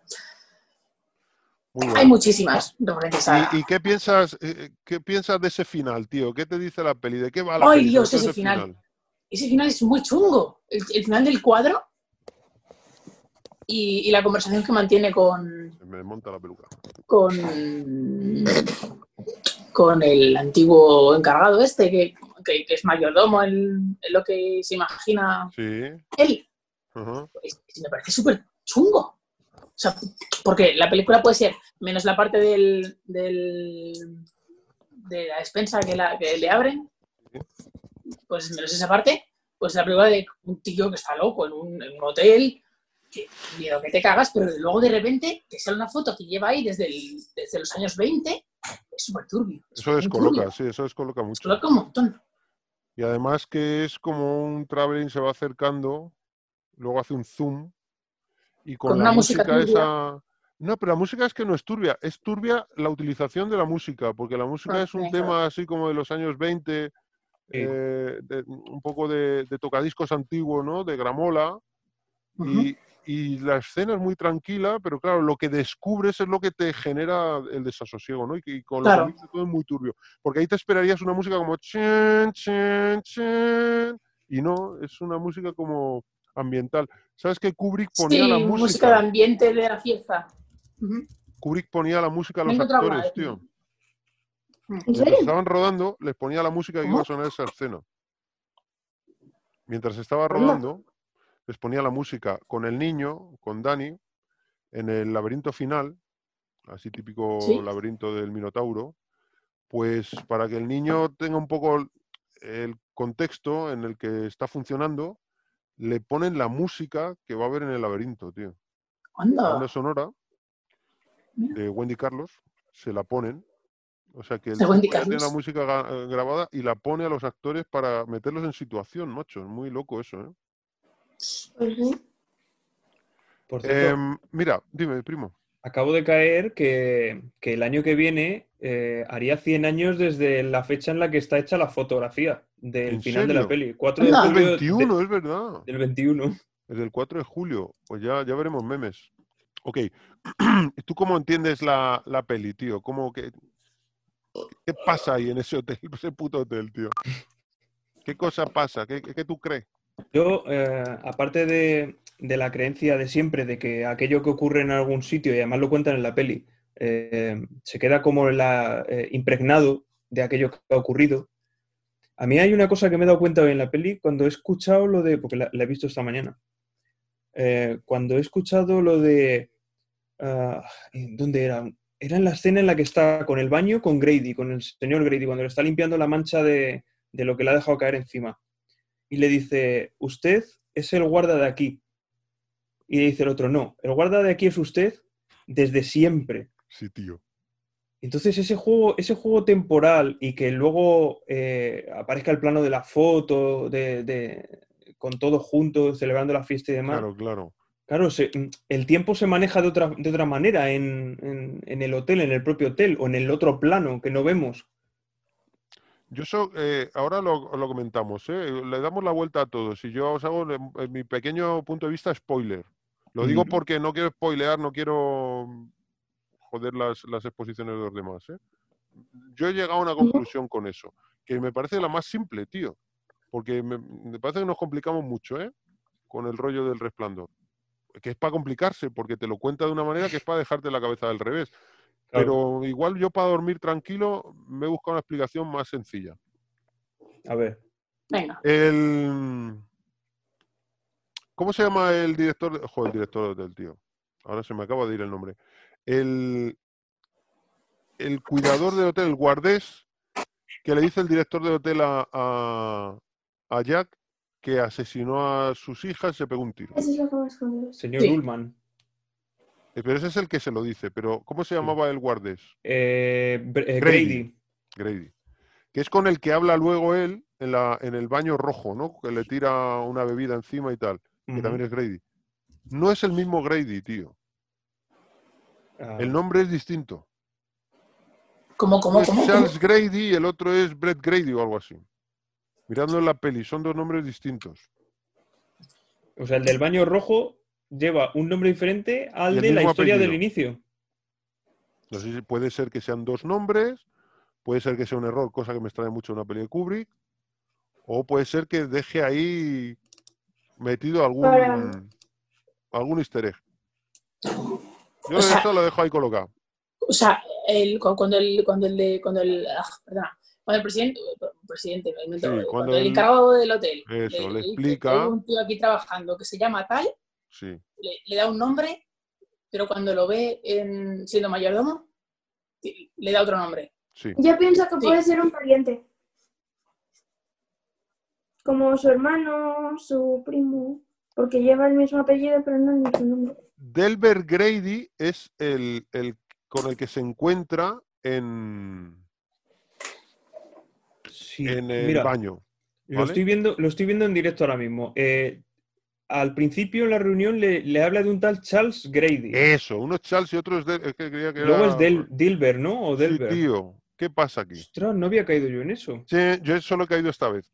Chin, chin, chin, chin, chin, chin, Ojo. chin, chin. O sea que es Grady, pero no es. Y de hecho él le dice, usted fue el, el cuidador de este hotel. Y él dice, no, yo nunca he sido el cuidador de este hotel. ¿Te acuerdas que se lo dice? Claro, eh, como dice la prima, igual fue algún familiar. Imagínate a un familiar yendo para ver qué ha pasado y de repente se queda ya atrapado también.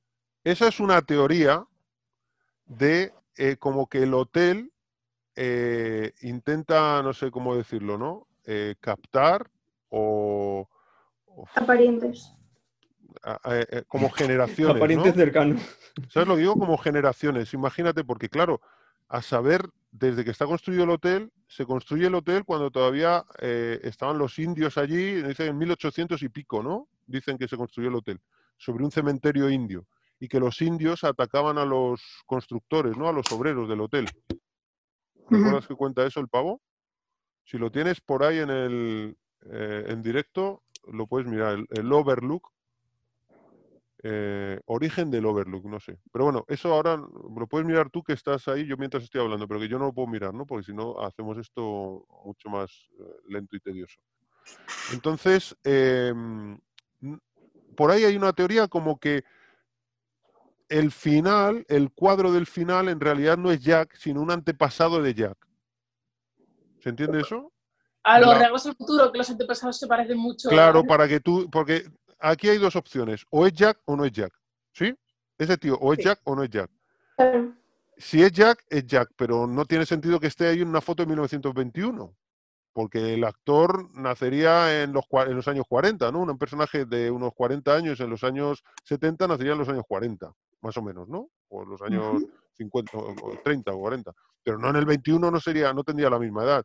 Entonces, o es él introducido ahí por artes mágicas, en esa foto, ¿no? tipo serigrafía del, del- del infierno, o nos indica que es alguien que se parece mucho a él. Que una persona que se parece mucho a ti, ¿quién es? Un antepasado tuyo. No sé si me explico. Sí, claro, claro. Desde ahí hay esas dos líneas, si queréis, ¿no? Que es lo que hablaba el otro día con Claudia. Pero me convencía mucho más el final que me decía Claudia, es decir, aquí entran aquellos con los que el poder, el, el hotel ha podido con ellos. Y los va almacenando. los- los almaceno aquí, que luego son los que están en la escena de baile, el camarero, todo ese rollo, ¿no? Y al siguiente también- que vaya, podrá ver a Jack en, eh, como uno más en el baile de... Claro, como el, el Delbert Grady que, igual. se con- que, que es camarero y, le tira encima la bebida. Em, Anda. claro, esa es una, eso es una teoría. Vamos, yo pienso que puede ser así. Esa es una Es teoría. muy buena, es muy buena, buena. Uh, qué buena teoría. Eh, eh, por lo menos te queda más tranquilo porque dices, coño, no es tan loco, o sea, puede, puede tener un poco de coherencia, ¿no? Sí, sí, Y luego, em, a, mí, a mí lo de Claudia, que diga que es como que los que engulle el hotel, a mí eso me mola un montonazo. Sí, sí. Pero que sean como generaciones, como por ejemplo el Charles Grady era el hermano del Delbert Grady o el padre de Delbert Grady y se lo baja y luego acaba trayendo al Delbert Grady también se lo baja y hace que se baje a sus hijas. También me cuadra eso, o sea, no, no, no me no me des, no me descuadra, pero no sé cuál es el, el sentido, ¿eh? Ahora, para mí, bueno, os digo mi mejor, mi peor y mi escena memorable. Vale. Em, lo mejor creo que es el trabajo de, del director. Me parece que es lo mejor. Todo el trabajo de Kubrick, toda la fotografía, la dirección, la dirección de los actores. Es verdad, lo peor, si quieres, entre comillas, pero creo que le va muy bien a la peli, es que están un poco pasados de vueltas los actores, porque Jack Nicholson estaba súper pasado de vueltas, tío. Hay momentos como cuando está en el bar hablando y, gesticula con las manos que te cagas. Pues puede ser, pues no, te lo digo de esta manera. Es como, hostia, tío, está como muy sobreactuado, pero que sirve para generarte como una sensación de incomodidad con, con el personaje, ¿no? Dices, este está pasado de vueltas. Entonces, bueno, por ahí me puede valer. Pero sin embargo, el niño tiene momentos que está pasadillo, pero claro, es que lo, lo requiere, ¿no? Como súper sorprendido porque está viendo a las dos gemelas muertas ahí. O cuando le está dando el telele, que se le cae la baba y todo el rollo, viendo lo de la sangre y tal, ¿no? Bueno, pues mm, es que es normal que esté sobreactuado. Pero es que ahí no diría sobreactuado, diría que muestra eh, el exceso de, de emotividad del chaval. Claro, Pero está- no, tiene, está muy, muy, muy, muy. O sea, tiene mucho, mucho, mucho miedo. No, no tiene. Ah, no. Exacto, pero con Nicholson me pasa que lo veo muy pasado de vueltas, tío, pero muy pasado. Pero es que luego ves el making of de la hermana de Kubrick, de la Vivian Kubrick esta, que, que digo la hermana, que creo que es la hermana, ¿eh? no estoy seguro.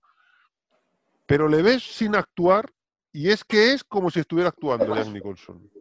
O sea, miradlo cuando podáis, es un making of dura poco, 25 minutos, 15 minutos, algo así. No sé, ¿A las 30 paso por minutos. grupo? ¿No está? No sé si os le he pasado ese, creo, no lo sé, no estoy seguro. Pero cuando lo veáis, veréis que cuando está hablando con Jack Nicholson, parece que está hablando con Jack Torrance. Y el Nicholson se dirige a ella como si estuviera dirigiéndose a, la mujer en la película.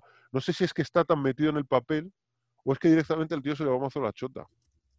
Eh, si tuviera que decir algo malo de la peli, diría que me parece un poco pasado de vueltas Jack Nicholson, sobre todo. ¿Vale? Lo mejor, la dirección y luego las interpretaciones magistrales de Nicholson cuando no está pasado vueltas, cuando toca estar así. Que me mola mucho. La mujer también mola mucho y el chaval. Me gustan todos los, los que salen. Luego, escena memorable. eh, de las que más me llaman la atención por, por sobria y por efectista, pero por simple, es cuando está ese plano con un, un pequeño zoom de Jack en un plano medio, mirando por la ventana, con la boca desencajada, que se acerca a la cámara con la música y de repente pone "Pff, sábado. Es como, este tío está pasadísimo. O sea, este tío está esa es buenísima. Con el jersey verde de cuello vuelto. con el jersey verde oscuro de cuello vuelto, tío. Da mucho chungo esa escena. Y bueno, luego la de las gemelas, la de la del el salón este, ¿cómo se llama? El, El salón el dorado. Salón dorado.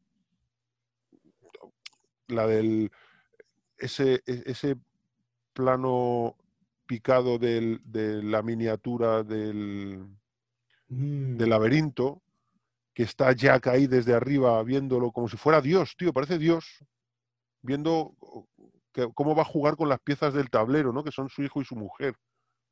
Y cómo se funde lo que él está viendo de la miniatura con una imagen real del laberinto, De la, mujer y el hijo paseando por el laberinto. Y él viéndolo todo desde arriba, ¿no? Como si fuera el poder absoluto, el poder supremo, es pensando lo que les va a hacer, ¿no? O sea, hay un montón de escenas que me parecen memorables. Y luego lo que os decía, que, ¿qué explicación le doy yo? Yo doy una explicación sobrenatural, 100% sobrenatural. Aparte que luego esté regado porque el tío se le va la olla, es alcohólico que, y, y un maltratador, porque es algo que se explica en, en la versión larga. Hablan con una psicóloga, ¿no, eh, Sale la madre hablando de una psicóloga y en su casa. Y, y le dice que sí, que ya, ya lo ha dejado, que antes bebía, pero que lleva tres meses, creo recordar, sin beber, y que ya no ha vuelto a pegar al niño, y que lo otro, que, que como que fue un accidente, que se puso muy brusco y que le dislocó el hombro, ¿no? Algo así. O sea, te da a entender, te, te pone como en situación, ¿no? Que ese tío tiene problemas con el alcohol serios. Por eso luego cuando en el hotel le ofrece el primer trago, aunque ese trago no exista realmente, pero en su cabeza se activa todo lo chungo que podría haber activado el alcohol de verdad, ¿no? Entonces, no, a mí eh, toda esa parte me gusta mucho, pero me, me limito a lo que cuenta el propio director, que es en su guion, que es cuando llegan al hotel y dice, está construido sobre un antiguo cementerio indio. Esa información, ¿por qué se da? Si no fuera importante para la trama, ¿por qué se Es da? que no la vuelven a tocar en toda la película, entonces es un poco sospechoso, ¿no? Claro, pero eh, ahí no, hay puntada sin hilo, tío, porque si no tiene nada que ver un cementerio indo, ¿qué más da que esté sobre un cementerio indo o, so- o- o- o sobre ningún cementerio o sobre uno eh, azteca? Pero si me estás contando, esto está sobre un cementerio indio y tuvimos problemas con los indios. Y además los indios, que es, es, eh, era- eran tribus que rezaban a los dioses para que lloviese. O sea, eran tribus supersticiosas, ¿no? Y hacían sus rituales e invocaban a los dioses. O sea que, pues como, no sé si os ha pasado alguna vez, habéis visto alguna vez eh, un gitano maldiciendo, ¿no? O Lola Sí. Flores, decían que Lola Flores tiene a su hija Lolita. Lolita era novia de eh, Paquirri, el padre de Paquirrín, que era un torero súper famoso. Y se lió con la pantoja. Dejó a la Lolita y se enrolló con la pantoja. Y la Lola Flores le mandó una maldición a la pantoja, tío. Dijo que no vas a ser feliz con este hombre. Y a los pocos meses le pilló un toro al Paquirri y se lo llevó por delante. Que no tendría nada que ver con la maldición. Pero quiero decir, los gitanos, en la, en la, en la cultura gitana, está el echar maldiciones. Mal rayo te parta. Te nazca un hijo cojo. Cualquier... bueno, pues está en su cultura. Pues el rollo de los indios es algo parecido, es decir, una maldición india por haber eh, profanado un cementerio donde estaban los ancestros de los indios a los que los indios le dan tanta importancia. Sus ancestros son la, sabiduría, ¿no? La sabiduría en, en- este tipo de tribus está en los mayores. El mayor es el sabio, no es un viejo que hay que... Y entonces cuando muere, le enterramos con todos los honores y venís vosotros, los blancos, a ponernos aquí un hotel con el único fin de ganar pasta y estáis meándoos en, en- todos nuestros ancestros, además en los más importantes, en los ancianos, ¿no? Los que la mayoría de ellos son los que estén muertos serán los ancianos, o los que han sufrido una enfermedad, o los que han luchado en una batalla, ¿no? Por, por nosotros, por nuestro pueblo y ha muerto, ¿no? Entonces, un rollo de una maldición, tan sencillo como una maldición india, porque dice que había conflictos que los indios venían y atacaban a los, a los que estaban creando el hotel, a los que estaban eh, construyendo el hotel. Entonces, una maldición india. Y desde ese momento, cualquier cosa a las que pase entra en el rollo de la maldición. Cualquier cosa. Que vean personas, que, que, mm, la habitación, alguien en la habitación le haga daño al niño realmente, en la 237, que Jack vea realmente a esa tía. Puedes explicar desde el punto de vista de que Jack se está volviendo loco y ve visiones, pero es que luego al final es como que el hotel se va desatando, la- eh, eh, es como que el hotel está maldito, ¿vale? Imagínate, han puesto este hotel encima del cementerio indio, el hotel está maldito por los, por los indios. Y entonces el hotel ya coge eh, entidad, como, como un ente propio, que es lo Un que dice. Halloran. Le dice Halloran, también el resplandor lo pueden tener las cosas, le dice a Dani. Es como no solo las personas, también los lugares pueden tener el resplandor. Cuando han pasado cosas muy bestias, no sé cómo, qué término utiliza, eso se queda impregnado en esos lugares. Con lo cual el hotel tiene el resplandor. No sé si me estoy explicando. Entonces, cualquier cosa puede pasar. Y a medida que eh, el hotel va queriendo vengarse de los blancos que están ahí dentro, haciendo que el que se encarga del hotel mate a los que están dentro del hotel, su propia familia, sus descendientes, y luego se mate él, que es la intención del hotel es esa, ¿no? Igual que hizo con el anterior guarda, pues a medida que se van consiguiendo los objetivos, como que se va disparando el poder del hotel, porque consigue transmitirle esa maldad al propio Jack, ¿no? Es decir, lo, lo hago físico, lo, lo espiritual lo convierto en físico. Este tío ya es un heraldo de, de los espíritus y entonces trabaja por nosotros. Y es como que hay una orgía de sangre ahí, que es cuando incluso la mujer al final ve cosas. Que puede Es decir, bueno, es un delirio de la mujer, sí, coño, pero es un delirio que es de los mismos delirios que tiene el marido. Es gente dentro de la habitación, no ve luces rojas, ve gente dentro de las habitaciones, ve un tío con la cabeza partida que le, que le habla directamente. Es como que el hotel coge tanta fuerza que incluso los que no tienen el resplandor empiezan a percibir cosas. Los que tienen el resplandor ya las están percibiendo desde hace un rato, ¿no? Por eso el Mm. negro está en su casa, ahí en su habitación, con las jamelgas negras ahí en los pósters, y dice, me tengo que pirar, aquí pasa algo. Tengo que ir para allá. Es como que el poder, el, el hotel va cogiendo poder. Y al final el chaval consigue hacerle el lío al viejo, el viejo muere fuera, porque tampoco es que sea el más listo de Europa, muere fuera, y es como el hotel pierde, los eh, humanos ganan, ¿no? Y se piran gracias a la muerte del negro, el negro no muere en vano, muere para dejarles la oruga. Y estos se piran. Y entonces es como que el hotel dice, vale, este ha muerto porque aparece el Jack congelado. Ha muerto. Vale, pues su espíritu me lo paso a mi lista, ¿no? A mi, a mi, a mis muescas en el, en el revólver, ¿no? Una muesca más en el revólver, otro que ha ido para el bote y lo mete dentro del bote. Y es la imagen del final. Yo, si le doy esa explicación, que me parece la más mm, básica, que es una película de espíritus, como podría ser la de Poltergeist, ¿no? Que también está construido sobre un antiguo cementerio indio, en la peli de Poltergeist. La casa está sobre un cementerio indio y entonces todo lo que pasa son fenómenos paranormales derivados de la actividad es- eh, eh, es- eh, espiritual, espiritista, no sé cómo decirlo, ¿no? Uy, por un momento se te ha oído fatal. No sé si ha sido solo a mí. Cuando he dicho espiritual o espiritista, no me extraña diciendo cosas tan tontas. No, un poco antes. Eso es un poco el, ¡Qué eso es un poco! El rollo. Entonces, esa es un poco la explicación que yo le doy para dormir tranquilo, ¿eh? para quedarme tranquilo, para decir, ah, bueno, vale. Es decir, este ha pasado a estar en el. en- a formar parte del hotel. Yo tengo la impresión de que, de que hasta la climatología eh, es el propio hotel el que hace Que que, cam- sí, sí, que sí. cambie. de- porque es una ventisca como no ha habido en años. Lo dicen los polis que están hablando por radio. Y la televisión, todo el rato hablando de, de lo mismo. Qué ventisca tan bestia. Puede ser un recurso del guion para explicarte, para justificar que nadie va a poder entrar en el hotel, pero yo también lo puedo entender como un rollo un poco, qué casualidad, ¿no? Mm. Es como aquí al- lo, lo maléfico tiene algo que ver. Pero bueno, esa es un poco la el análisis del resplandor y, y todo lo que nos hemos sacado de la manga. Bueno, chicos y chicas, em, primero daros las gracias a todos. Daros las gracias al primo Jack Torrance. Chin, las gracias al primo Jack Skeleton, que ya vendrá a hablar de su libro. Darle las libro. gracias a Pita Maléfica, a Claudia Maléfica, que se ha currado un Mm. disfraz que flipas. Esos cuernos, por favor, enséñanos los cuernos. Madre mía, qué cuernazos. Qué belleza. Oh, Ah, qué chungos. Darle las gracias. ¿Lo has dibujado tú? Sí, la Oh, acabo mola. de dibujar. Darle las gracias a Miguelito, el, el hombre, el varón blanco heterosexual de mediana edad. Y darle Claro, las ¿eh? gracias a nuestro querido Víctor Corleone. Víctor haciendo de, de Michael Corleone. Y que es nada, que si queréis decir algo, que lo digáis ya o calléis para siempre. Mm. No, que ha sido un placer y que nos lo hemos pasado guay, ¿no? Ha estado bien. Sí, Sí, ha sido un- muy bien, muy bien. una- un buen reencuentro. Em, bueno, pues ha molado un montonazo. No hemos podido hacer las seis pelis, pero porque somos muy malos haciendo sinopsis. Porque nos enrollamos Claro. que te cagas, tío. La Nos culpa es eso. cagas. No, no somos capaces de hacer una escaleta en condiciones. No, tío, no, no, no.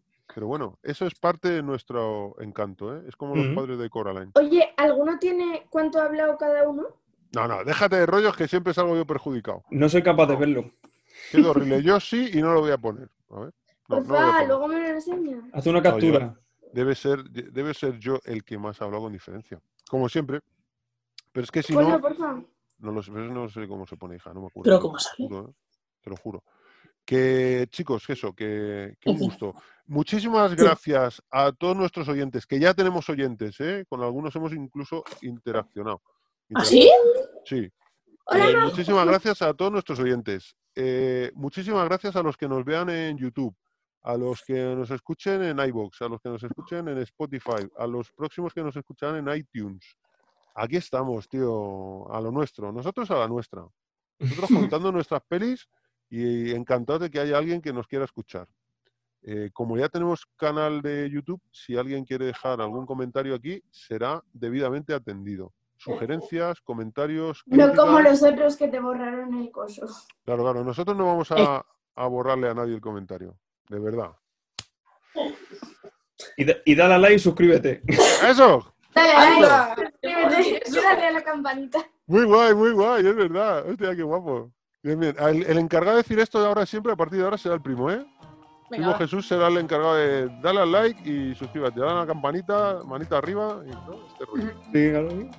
Bueno, chicos, un abrazo muy fuerte. Me ha flipado, me ha flipado volver a reunirme con vosotros y a ver si la semana que viene podemos hacer otra y contamos las otras tres pelis. Ya no nos Pues hace falta disfrazarnos para la próxima, ¿no? Ojo. Va a seguir siendo, va a seguir siendo de Halloween, yo me disfrazaría. Hombre, está bien, te puedes disfrazar. eh, tú que tienes ya prácticamente el disfraz hecho y el primo es un maquillaje que se lo ha currado que te cagas. eh, yo, yo si me tengo que poner esto otra vez me lo pongo. Escucha, el próximo día trate bermudas y camiseta más corta. Bueno, chicos y chicas, un beso a todos. Bueno, Pues nada, chao. Hasta Que luego. paséis buen puente. Chao. Igualmente, Uy, sí. hasta luego. hasta luego. Oh, Bye.